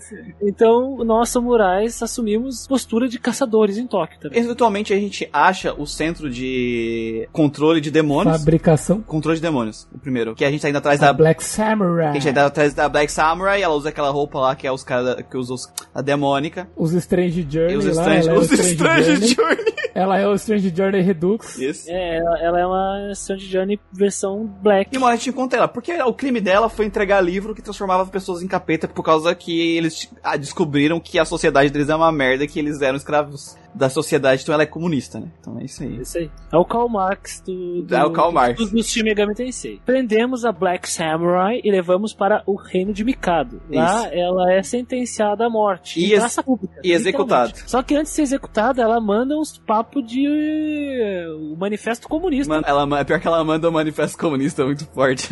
Antes dela ser executada é que a gente descobre que ela é uma mulher, né? Que tira o capacete. E daí ela começa a falar. E a moral é que quando ela tira o capacete, ela tem exatamente o mesmo rosto de uma da Gabi, que é uma das moças da igreja lá de Mikado, sabe? Então ela conseguiu tomar o mesmo rosto de uma repre- representante religiosa de Mikado. E todo mundo fica tipo, caralho. Ela manda, ela fala, ó, eu vim trazer a sabedoria e o conhecimento. E não importa se vocês me matar, eu vou ressuscitar. E aí todo mundo fica, o quê? O quê? E abala as estruturas da sociedade de Mikado, porque as pessoas começam a duvidar da fé deles. e ela morre, e por que, que elas são parecidas? Por que a Black Samurai é a Lilith? Ela volta, né, pra Tóquio, a gente vai atrás dela Isso. com o objetivo de matá-la. E é interessante que quando a gente chega em Tóquio, o Tayama, Tayama, que é o líder dos Ashurakai, pede pra gente caçar ou matar o Yuriko. Quando a gente chega até o, o local que é indicado pra uma menina chamada Hikaru, que é, é Hikaru, né? Isso. Aliás, tem um, um simbolismo nesse nome, hein? Quando a gente vai até uma menina chamada Hikaru, a gente descobre as pistas pra onde foi essa Yuriko. E aí a gente vai pra um lugar onde tem os anéis de, de Gaia. E descobrimos que a Yuriko é membro desse grupo. Entrando lá, passamos por um teste e descobrimos que a tal Yuriko é a Black Samurai. Ou seja, a missão de assassinar a Yuriko e a Black Samurai é a mesma. E aí ela se revela a Lilith Lilith. que, de acordo com as histórias mitológicas do judaísmo, ela seria a primeira mulher, antecedendo a Eva, aquela que mostrou o conhecimento e teria trazido o conhecimento através do pecado para o Adão, né? E seria descartada por isso. Só que a Eva fez igual, cagou tudo. Isso. O que eu gosto da, da Lilith é que ela é muito de boa de conversar. Ela é sua avó, né? Ela é sua avó. Ela é só avó, tipo, ela não chega lá, vou matar você, não fala, olha, gente, vocês estão sendo trollados, assim, ó, eu não vou tentar convencer vocês, ó, se vocês forem no lugar X, vocês vão ver a verdade, aí depois que vocês verem a verdade, aí vocês podem tomar uma decisão, se vocês me matar agora, vocês não vão saber de porra nenhuma, sabe, vocês vão me matar sem motivo algum. É, se vocês mesmo assim acharem que eu devo morrer, vocês voltam aqui e a gente cai na porrada. É, Vocês matam não, a gente cai na porrada. Mas antes disso, não tome é, decisões precipitadas. E aí que tem a cena que o Jonathan fala, cara, ouve demônio é o caralho, tenta ir pra cima dela e o Walter para ele, né, para ele com a espada, é muito massa. essa cena. Para, para, para, para, Pa- para. a- literalmente apara o golpe dele. Sim. O que acontece, a gente vai pra descobrir o pior lado da humanidade, né? Aí, aí que tá, né? Olha que interessante. A Lilith diz que vai nos entregar o conhecimento Sim. sobre o mal verdadeiro. Aliás, na história das escrituras, quando o homem prova o fruto, ele descobre descobre o fruto do conhecimento. Ele, através do fruto, ele descobre o conhecimento do bem e do Mal. mal. Sabemos então o que tem de bom, mas também sabemos de tudo aquilo que é de horrível que existe na humanidade. E olha que curioso, nesse lugar aí que nós vamos buscar o conhecimento é onde são feitas as red pills, as pílulas vermelhas. E- Que na, na- no japonês é orbe vermelho, Uhum. que nos remete ao fruto proibido. Sim. E o Tayama, antes, antes de ele mandar a missão, ele já tinha mandado que não, eu sou o bonzinho da história, eu faço essas pílulas pra alimentar os demônios, aí os demônios não matam as pessoas. Eu crio criancinha, e as criancinhas que eu tô, eu tenho meu centro de, de criação de criancinha aí, que as criancinhas, essas criancinhas não estão passando trabalho, não estão lutando com o demônio, ele tenta mandar esse papo pra gente, né, quando a gente vai mandar matar a Lilith. Até porque o pessoal lá de cima, né, do Jimikado mandou a gente matar a Lilith, e ele mandou a gente matar a Lilith, e ele tá dizendo, ó, ó, eu sou o bonzinho, o, o Ring of Gaia que quer matar minhas criancinhas aqui. É, eu tô cuidando do futuro da, da humanidade. Da humanidade, é, ele manda. O né? Ring of Gaia quer tomar o, o gerador de energia elétrica aqui da gente. Vai cagar a cidade. Olha essas crianças aqui. Aí ele mostra umas criancinhas num, tipo numa sala de jardim de infância falando: Vou, vou, Vou estudar, estudar muito, muito. muito, vou me dedicar muito no estudo. Nossa, esse lugar é maravilhoso. Tem um monte de livro e filme. As criancinhas mandam esse papo aí. Isso. Aí a Lilith fala, ó, ah, vai lá ver a verdade. A gente vai ver a verdade. E daí tem as crianças lá que gostam muito de ver filme, depois fica adulto lá que quer estudar tudo. E você chega lá e de repente tem uma sala que é extração do, cérebro da, da criança ali. Da criança não, né? Do, quando eles já ficam adultos, né? Tem a extração do cérebro pra poder fazer um componente lá da, do Red Pill, né? A cena é muito louca, porque a primeira A, cena. a construção, né? A construção dessa é, parte é, também. sensacional. É, tu, tu- tu tem uma sala toda suja, com um balde cheio de um líquido vermelho e duas crianças. Vou estudar muito. Pá, pá, pá, repetindo a mesma coisa. Aí tu vai pra próxima sala, tem ninguém. E, e é interessante que tem uns cientistas ali que estão fazendo trabalho segundo. O que tá fazendo aqui? Vocês, ô novatos, vão pro lugar tal. Parece que é normal, cara. Tem uma rotatividade alta ali, né? Sim. Por que será? E aí na Uhum. terceira sala tem uma mesa e um cara. Vou estudar. Um adulto, um adulto. É. Adulto. Vou estudar muito. Vou me Nossa, dedicar no estudo. O cara só repetindo. E é interessante que o diretor coloca o adulto repetindo isso tipo 5, 6, 7 vezes. E, e fi- a gente fica só assistindo isso. Então rola ali uma lavagem cerebral pra rolar um neuron activated ali pra tirar o que do cérebro os neurotransmissores, que é a matéria-prima para o produto. O Red Pill. Os caras tudo Red Pillado. Red pilado. Exatamente. E aí a gente fica, que porra é essa, sacou? E aí a gente, tipo, fica tipo, mano, o que, que a gente vai fazer? E o Jonatas fala assim: Não, adorei, muito legal. Não, Muito legal, vou apoiar essa porra aí. Tá, ele não fala que é muito legal, não, ele ele não fica fala. Ele fica, ele, ele fica puto. Aí, aí o Mikado chama a gente de volta pra fazer outra missão de resgatar uns caras de emergência. É, A gente não matou a Lilith ainda, né? A gente descobriu isso, a gente é chamado pra essa missão. E aí quando a gente salva esses caras, a gente descobre que eles eram uns arcanjos. Que aí a, a Gabi, ela se revela ser o anjo Gabriel. E ela fala que a missão dos caras, a missão deles é a seguinte: a gente vai. Aqui é o povo sagrado, aqui é o povo escolhido, o resto é lixo. E agora que a gente tem o poder da. da que a gente tá com os arcanos de volta, a gente vai, a, vai acabar com esse lixo, né? Que lá geral. Nesse ponto do jogo agora, o Jonathan tem uma visão. A Isabiro não sabe o que ela vai fazer da vida. E aí o Walter tem a dele. E aí tu vai escolher ou vai com o Walter pra ajudar o plano da Leaf, ou vai com o Jonathan pra bater na Leaf. E aí ela tem uma divergência no que acontece na história, dependendo de qual um dos dois tu vai escolher. Independente de qual um dos dois escolha, vai acontecer a mesma coisa. Tu vai encontrar o reator, que, que é o por, que cria o portal que liga o, Um anel, é um anelão. o anelão. O anelão pristinão. Vocês escolheram o quê? Eu fui com o Walter. Fui com o Walter. Eu fui com o Walter. Todo mundo foi com o Walter, fodeu. É óbvio, né? Eu matei o Tayama. Eu matei o Tayama também. Eu matei o Tayama. É legal que o, quando tu, tu vence o Tayama e ele te passa o controle, parece as opções pra tu escolher, né? Uhum. E aí o Tayama fica gritando lá no fundo: Ô, ô, ô, cara, pensa bem, pensa bem. Pensa bem. Eu adorei isso, eu adorei isso. Tem como você escolher postergar, né? A sua, Postergar. sua escolha. Você pode sair da sala. Eu saí da sala, salvei e entrei de novo. Sim, tu pode sair. Mas de qualquer jeito, quando tu sai, quando tu ativa a- a- o botão, vai acontecer uma coisa louca e tu vai parar num deserto. Eles te chupam, por exemplo. Isso, e aí tu vai estar com. Aí tu vai encontrar tanto o Walter quanto o Jonathan que vão entrar pra atrapalhar. E tu tá num mundo maluco. E é legal desses dois mundos malucos, tu vai visitar dois mundos paralelos. Com os dois junto com você, isso que é bem legal. E o que eu achei muito massa, porque é uma coisa que a gente falou no Shin Megami Tensei eh, no Nocturne, o foda das Reason é que, tipo, ah, isso aqui é Reason. E aí, no final, é o cara abrindo a luz e vem os prédios, né? E ali são mundos paralelos que é meio que o resultado dessas escolhas, de uma forma forma ou outra, né? Que até os White eles falam pra ti, ó, tu visitou os dois mundos. Isso aqui, ó, é o mundo lá. O deserto é o mundo lá. É. É o, é o, o nuke que os anjos desceram lá na Terra e depois os anjos deixaram um, um- um bicho que fica cuspindo miasma pra matar as pessoas. Pra matar o. Plutão. O Plutão, é. Que é uma máquina. Que é uma máquina feita pra matar os caras. E, e aí depois a gente vê o mundo dos demônios, que é Tóquio, só que pegando fogo um pouco mais, né? E aí. E que a gente, e que, e que a gente já tinha. um pouco mais é. E que a gente já tinha tido meio que uma. uma um-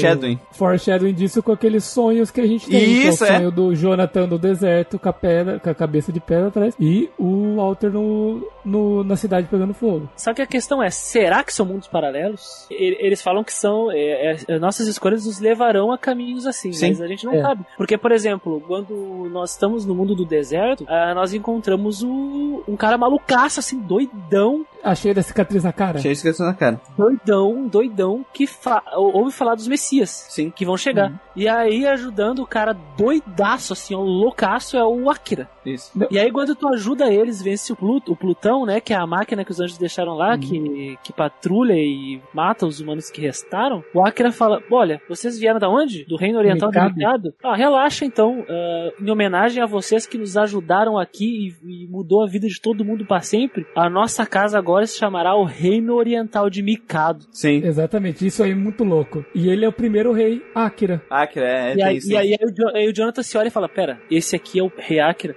Então, daí, aí que tá. Talvez Dá a entender que a gente entrou em outros Shin Megami Tensei também. né? Não, é, é cíclico, é cíclico. É cíclico, é história é cíclico. Exatamente. A, a questão é que aquela nucada lá que esbagaçou os humanos foi a do Armagedon, que colocou os humanos em quarentena do milênio. É. E o primeiro rei é aquele cara que a gente salvou. É aquele cara que a gente salvou que criou depois um castelo, que seria o castelo do Mikado, lá em cima e deixou embaixo. E, e é, uma, é uma pira. No meu final explica que o Nuke não pegou na gente por causa do, do massacado, então é diferença. O céu é o corpo do Megazord que protegeu as pessoas, entendeu? Do Nuke. Separou. Sim, sou louco. Então é, é diferente, entendeu? Então, por isso que eu falo que é paralelo. Pode ser, tipo, é muito, é muito doido. Mas aí que tá, o, o Nuke que, que, que do, do mundo do Akira não é o Nuke que, eles, que o Massacado segurou. É o Nuke primeiro Nossa. que pediu Tóquio. Entendi, tá entendi. É.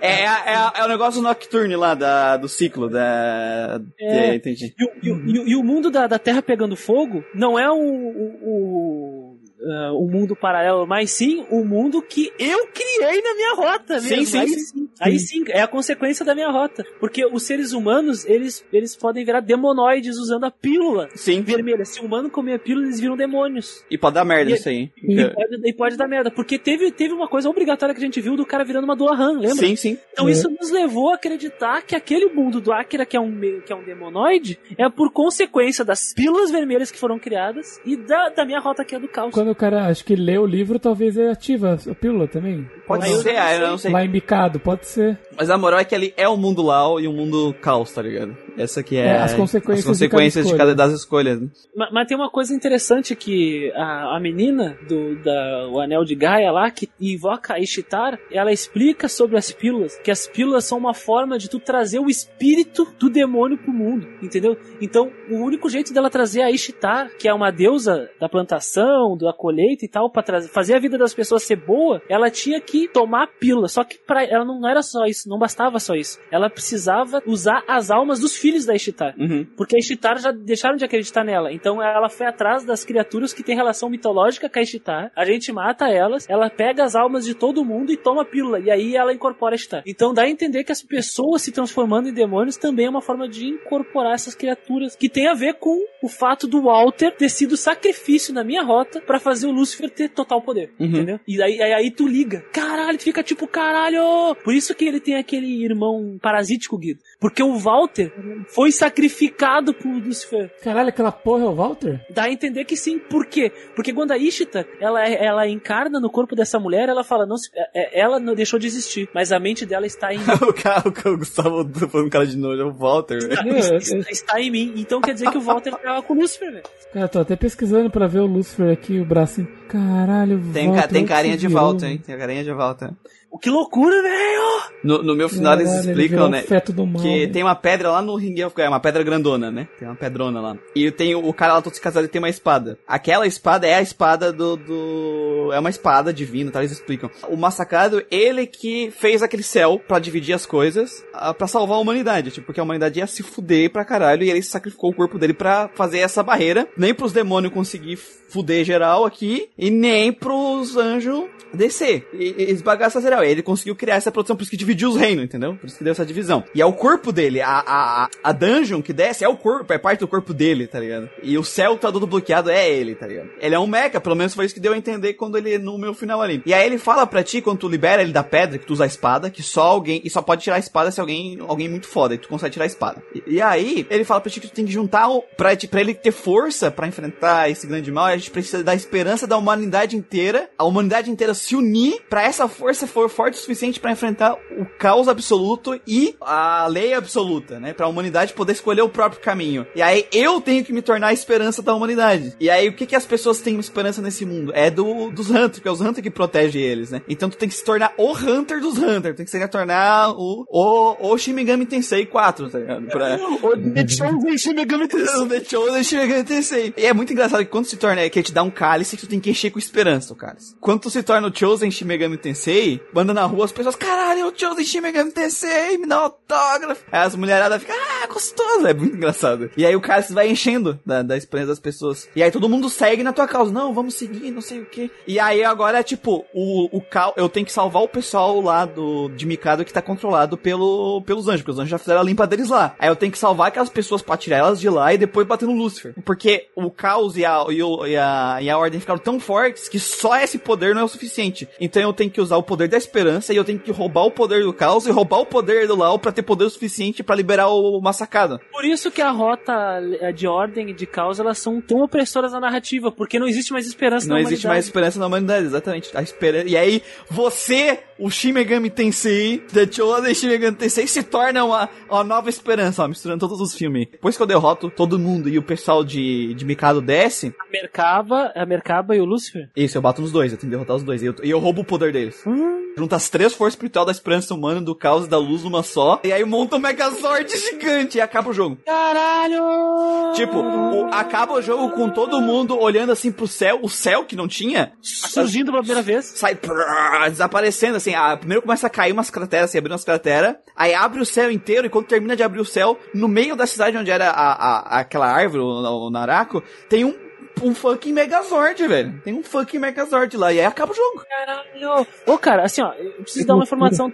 uma informação também, né? O, o Lúcifer, ele precisa do, do Walter, que é a representação na humanidade do caos, Sim. pra ele ter o poder total do caos e poder te ajudar a matar a representação absoluta da ordem, que é a Merkaba. E a Merkaba, na mitologia, ela é a carruagem de Deus. Ela aparece nas visões dos profetas e tal. Então é muito interessante que quando vai subindo no, no purgatório, tu vai enfrentando os anjos, os anjos eles são aquela representação bem bíblica, né? Sim. Coisa Lovecraftiana, assim, escrota. E eles falam, estamos uh, pressentindo, não é pressentindo, eles estão te escaneando e eles estão vendo que tem impureza aqui. É essencialmente isso Sim. que eles dizem. Es- Estamos uh, ne- neutralizando impureza, vamos te destruir agora porque é, é não pode ter impureza aqui. Eles, eles agem como máquinas, sabe? No meu, a Boros comenta comigo que eles estão parecendo máquina porque eu tava sozinho. E aí, é, eles falam sempre a mesma coisa. Todos os anjos falam exatamente a mesma coisa pra ti. Ninguém fala de nada diferente. analisando, eles falam, tipo, analisando, Isso. esse cara é impuro, é, é destruição, é remoção. E aí o Lúcifer, ele lamenta, ele olha e fala: Vocês, meus irmãos, Isso. vocês estão sendo controlados. Eu, se- o meu coração se parte. Ele fala, o Lúcifer, mano. Ele fala, o meu coração Ele se manda parte essa, vendo vocês nessa situação. Eu, eu vou libertá-los daqui. Vamos tornar o mundo o mundo dos fortes, onde todos podem ser livres como quiser. E aí ele vai subindo o purgatório, vamos derrotando os anjos até chegar na Merkaba. E quando a gente vence a Merkaba na última forma dela, ela pede, ela clama a Deus, Deus, não sei o que, porque não deveria isso acontecer. Por que que eles estão nos vencendo? Nós devíamos vencer. Aí o Lúcifer fala, ele nunca vai nos responder, nunca. Isso é normal, eles não, não, ele não nos escuta. Ele não mais. nos escuta mais, é muito tenso. E aí termina assim, sabe? Termina a, a batalha, tu vence a Merkaba, o portal se abre no Tóquio, os, de- os demônios do, da Expanse aparecem. Tá tudo pegando fogo. Atravessa atravessam o Naraku e aí o reino de Mikado e o planeta Terra vai ser tomado pelo caos e eles começam a destruir Naraku. E a questão é a seguinte, Guido. Sabe a menina Hikaru? Ela Sei. é o Lúcifer. Caralho. Hikaru em japonês tem a ver com luz. Sim. Luz, aquele da luz. E Lúcifer do latim é aquele que traz a luz. Aham, sim, sim, isso eu sabia. Mas o eu não queria saber pelo nome, mas é uma boa dica, né? Por isso que a personagem fala, eu tenho muito interesse em vocês, porque através do Walter ele podia ter a força absoluta, porque o Walter tem o caos na forma humana, Isso. e aí ele ia poder tomar o poder total e trazer o caos ao mundo. No final do jogo, eles sobem até o topo do castelo lá, onde tinha no início do jogo Castelo de Mikado, né?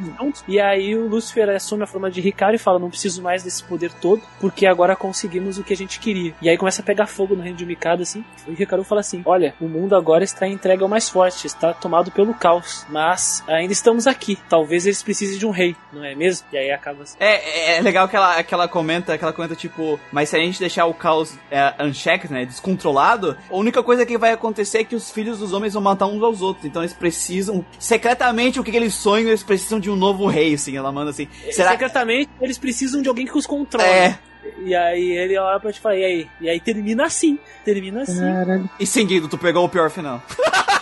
Sim, com certeza.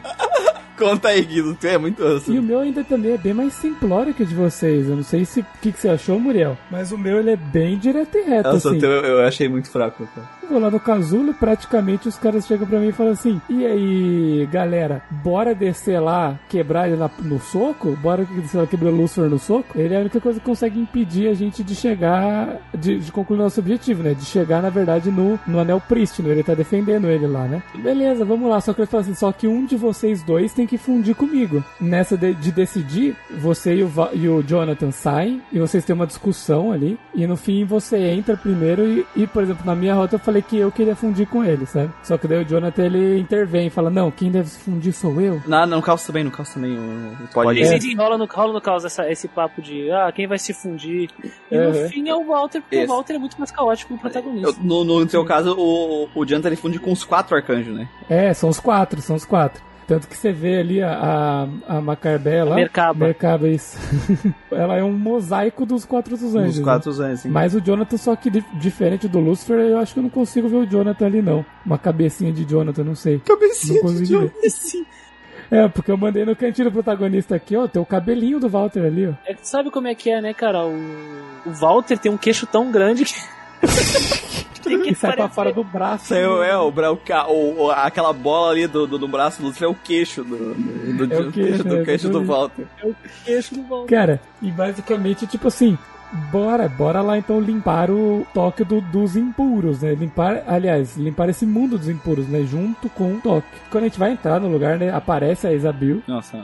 E fala. Ah, é, tem essa questão também. É, É, ela vira e fala assim: É, Walter me falou que você estaria aqui mesmo. Aí ela fala: Eu não posso deixar que você faça isso. Isso que você vai fazer é genocídio. Eu, como jogador, eu sei, mano, mas não tem, não tem É, é igualzinho pra mim também, Guido. É É, mas eu imagino que seja o mesmo diálogo. Só que o, a- o que o Lucifer fala é interessante, o que o anjo fala não. Não é, não, é. não mano, é. o, mano, o anjo manda. Não, eu, eu até mandei pra vocês o print. Os anjos estão sendo nazistinhas, né, cara? Então, estão nas histórias. Eles estão separando as Eu vou- pessoas por, eugenia, É, eu vou- eugenia, eu vou- né? superiores e inferiores. né? Mas o lance é que, tipo assim, eles estão separando, só que não existe um, um porquê dessa galera ser escolhida. Não existe. É, um- sei lá. Ela já, ela já é escolhida. Eles já estão escolhidos. Eles nasceram em Mikado, eles são escolhidos. Pronto. Eles já serem em Mikado e são os escolhidos. Quem nasce fora de Mikado é, nasceu impuro e se fudeu, tá? Se fudeu, se fudeu. Aí você vai lá, você fala com a Isabel e resolve a parada lá e mata ela, né? Infelizmente, temos que matar ela. Nossa amiga que ela está lá para nos impedir de cometer genocídio. A fala do Macaba pra ela, porque o do Lucifer é um negócio, tipo, muito relacionado com a razão dele, né? Olha o que acontece com essas pessoas que são manipuladas por esse Deus que sequer olha pra gente e tal. Então tem muito. É, é bem. O Lucifer tá bem triste, tá ligado? E, E ó. e eu, eu fiquei até tocado, cara, porque o Lúcifer tava realmente. Ele falou assim: meu coração está partido ao ver os meus irmãos sendo utilizados assim. Ele, ele fala: vocês estão em sofrimento, eu libertarei ó, vocês. olha a razão pelo qual a, o Mekaba lá, ele falou da Isabir. Essa mulher entrou em contato com os mangás de Tóquio. Ela é uma impura. E, Ah, representa e seria, muito- e seria muito perigoso deixar ela solta por aí. Cara, cara, é o. Cara, é muito tosco, velho. É, é tosco, é tosco, mas vamos pra pensar, isso não representa com fidelidade o. o- Sim, sim, representa, mas é muito tipo, mano. Representa com É fidelidade. tipo ah, o Yu-Gi-Oh! lá, a carta do demônio. Essa menina joga Yu-Gi-Oh! Ela merece ser exterminada, tá ligado? Foi tipo isso que os caras mandou. Cara, a Isabir, nas duas rotas, quando você derrota ela, o que, que ela faz, Gustavo? Ela morre. Mas ela não simplesmente morre. A gente tem, na verdade, um- uma conversa com ela, né? Isso que é o foda do jogo, é o legal do jogo que tu tem esse apego com os personagens, né? Cara, e é nesse momento que a gente começa a conversar com ela e ela meio que expõe que o nosso jeito de agir não iria resolver as coisas, sabe? Que esse é um apenas genocídio que, e que não teria nada que a gente, tipo, você não terá o perdão por agir dessa maneira. Alguma coisa assim, né? Tem volta, pra Não gente tem não tem volta. Você nunca, nunca terá o perdão divino por ter feito isso, sabe? E eu mandei para ela só um. Eu já, eu já tava ali, né? Eu já tava ali. já tava atolado até a cabeça na bosta. Eu falei, ah, eu não preciso do seu perdão. Nossa, ela fica muito, ela fica muito sentida, velho. Nossa, só, só, que eu, só que eu boostei ela nessa. Ela. ah, o status de, de strength dela, tipo. Ela ficou Isabir Foi mesmo. Só que ela já tava meio caidaça, assim. Pra mim, ela é a melhor personagem do jogo. Essa cena, pra mim, me, me- me trouxe, entendeu? Não, é bem legal isso aí, bem. Porra, e, e a gente vence ela, ela fica toda sangrenta. Ela fala assim: Tu não te segura comigo porque eu sou um samurai. Você não vai tirar de mim aquilo que eu posso fazer e tal. Isso. E ela se mata, né? Ela corta a própria garganta. E, e lembra que eu falei do, do romance, do clima de azaração lá, Guido? Uhum. Porque no, no diálogo ela fala: Eu queria estar junto de ti para sempre. É, ela quando Mas, a mas, verdade, eu, ve- manda mas, eu, mas eu vejo que não vai acontecer. Não vai. Ela, ela, ela é firme com os princípios dela até o final. Ela não é uma otária que, ah, o cara que eu gosto ali é assim, vai lá, abandona tudo e vai atrás do cara. Não. Ela não é uma ela é missa mãe foda. da vida. Ela é foda, sacou? E por isso que eu gosto da Isaboa. E aí ela vai e se mata, velho. Porque pelo menos aquilo é a escolha dela. Isso. Assim como a humanidade não teve escolha entre a ordem e o caos. A escolha dela, ninguém vai tirar. O legal dela é porque assim, eu enfrentei os dois, os dois boss, né? Só que eu não tenho muito vínculo com eles, porque já não é mais o Jonathan e o Walter, né? Ela tá lá, ela é a tua amiga, é a pessoa que tava na jornada contigo ainda, ainda é ela, né? E tu realmente criou essa amizade com aqueles personagens. Isso que é legal, isso, por isso que tem esse impacto, sabe? No meu caso, eu fiquei com a Isabir, né? E ficou literalmente com ela, né? Não fica porque é jogo japonês, né? Não pode ficar. Mas ela tá junto, tá junto. E, velho, esse final neutro, porque eu tô curiosíssimo pra saber o que acontece no 4 Apocalipse. Vem, Eu quero ver, eu quero ver o final eu também. E Megazord. o, e o nome do 4 Apocalipse japonês é 4 Final, tá entendendo? Então tá lá já. É, é um fim, quero entender o que tá acontecendo.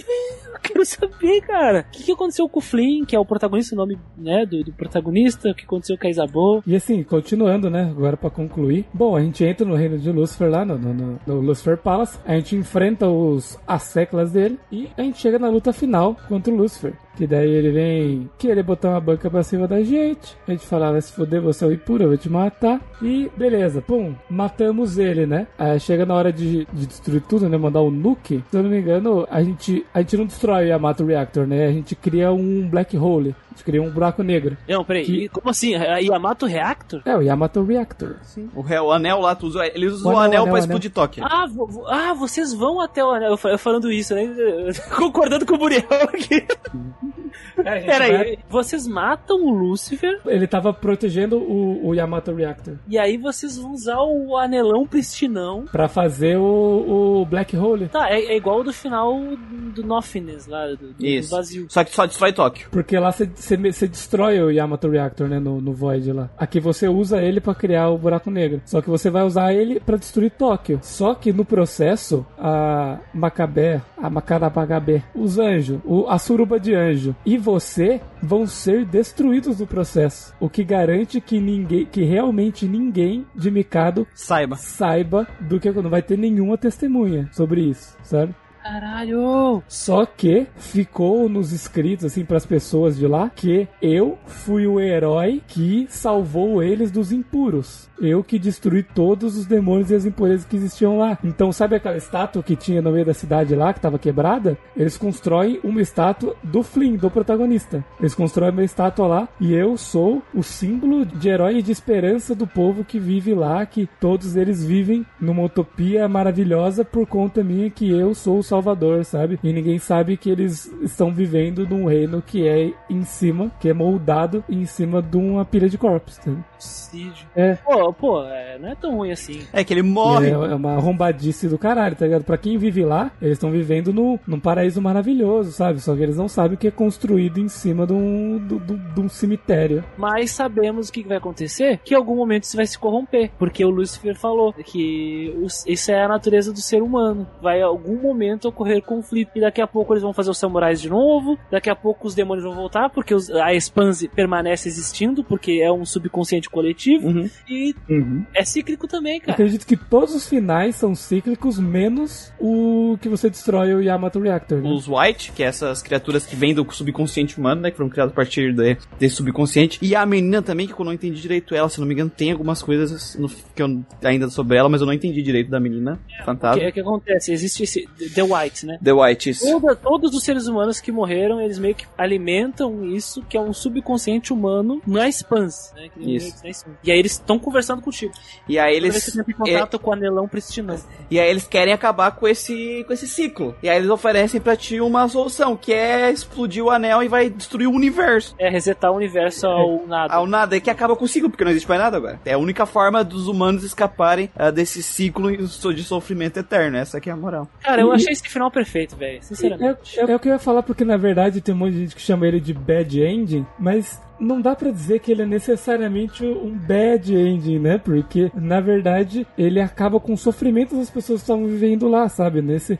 Porque não importa o caminho que você seguir, você vai ter essa coisa cíclica de tipo, ah, eu resolvi isso agora, mas isso vai voltar e vai ter um sofrimento de novo e tal. E esses White, eles têm noção disso, sabe? Tanto que quando eu vi, eu vi depois o que acontece lá, eles te agradecem, eles falam que a gente está salvando as pessoas do sofrimento e tal. Então fica aquela coisa que tipo, tá, eu destruí tudo, mas e aí, é um, realmente um bad end, um final ruim? E é muito louco que tu, tu luta com o anelão pristinão lá, o portal para o Expanse, Uhum. e não é uma luta, né? É só. Ele, ele não é- revida, é um- né? Ele só põe. É, é um combate, mas tu só bate no negócio. E a Burroughs vai, vai conversando com você, né? E a Burroughs, é, parece que ela desespera, né? Ela fica, tem certeza, cara? Quer dizer, mestre, tem certeza? Quer dizer, bom, levando em consideração que chegou até aqui, eu sei que tem certeza, mas Eu sei que você sabe as consequências disso que você tá fazendo. tudo que existe vai deixar de, de existir.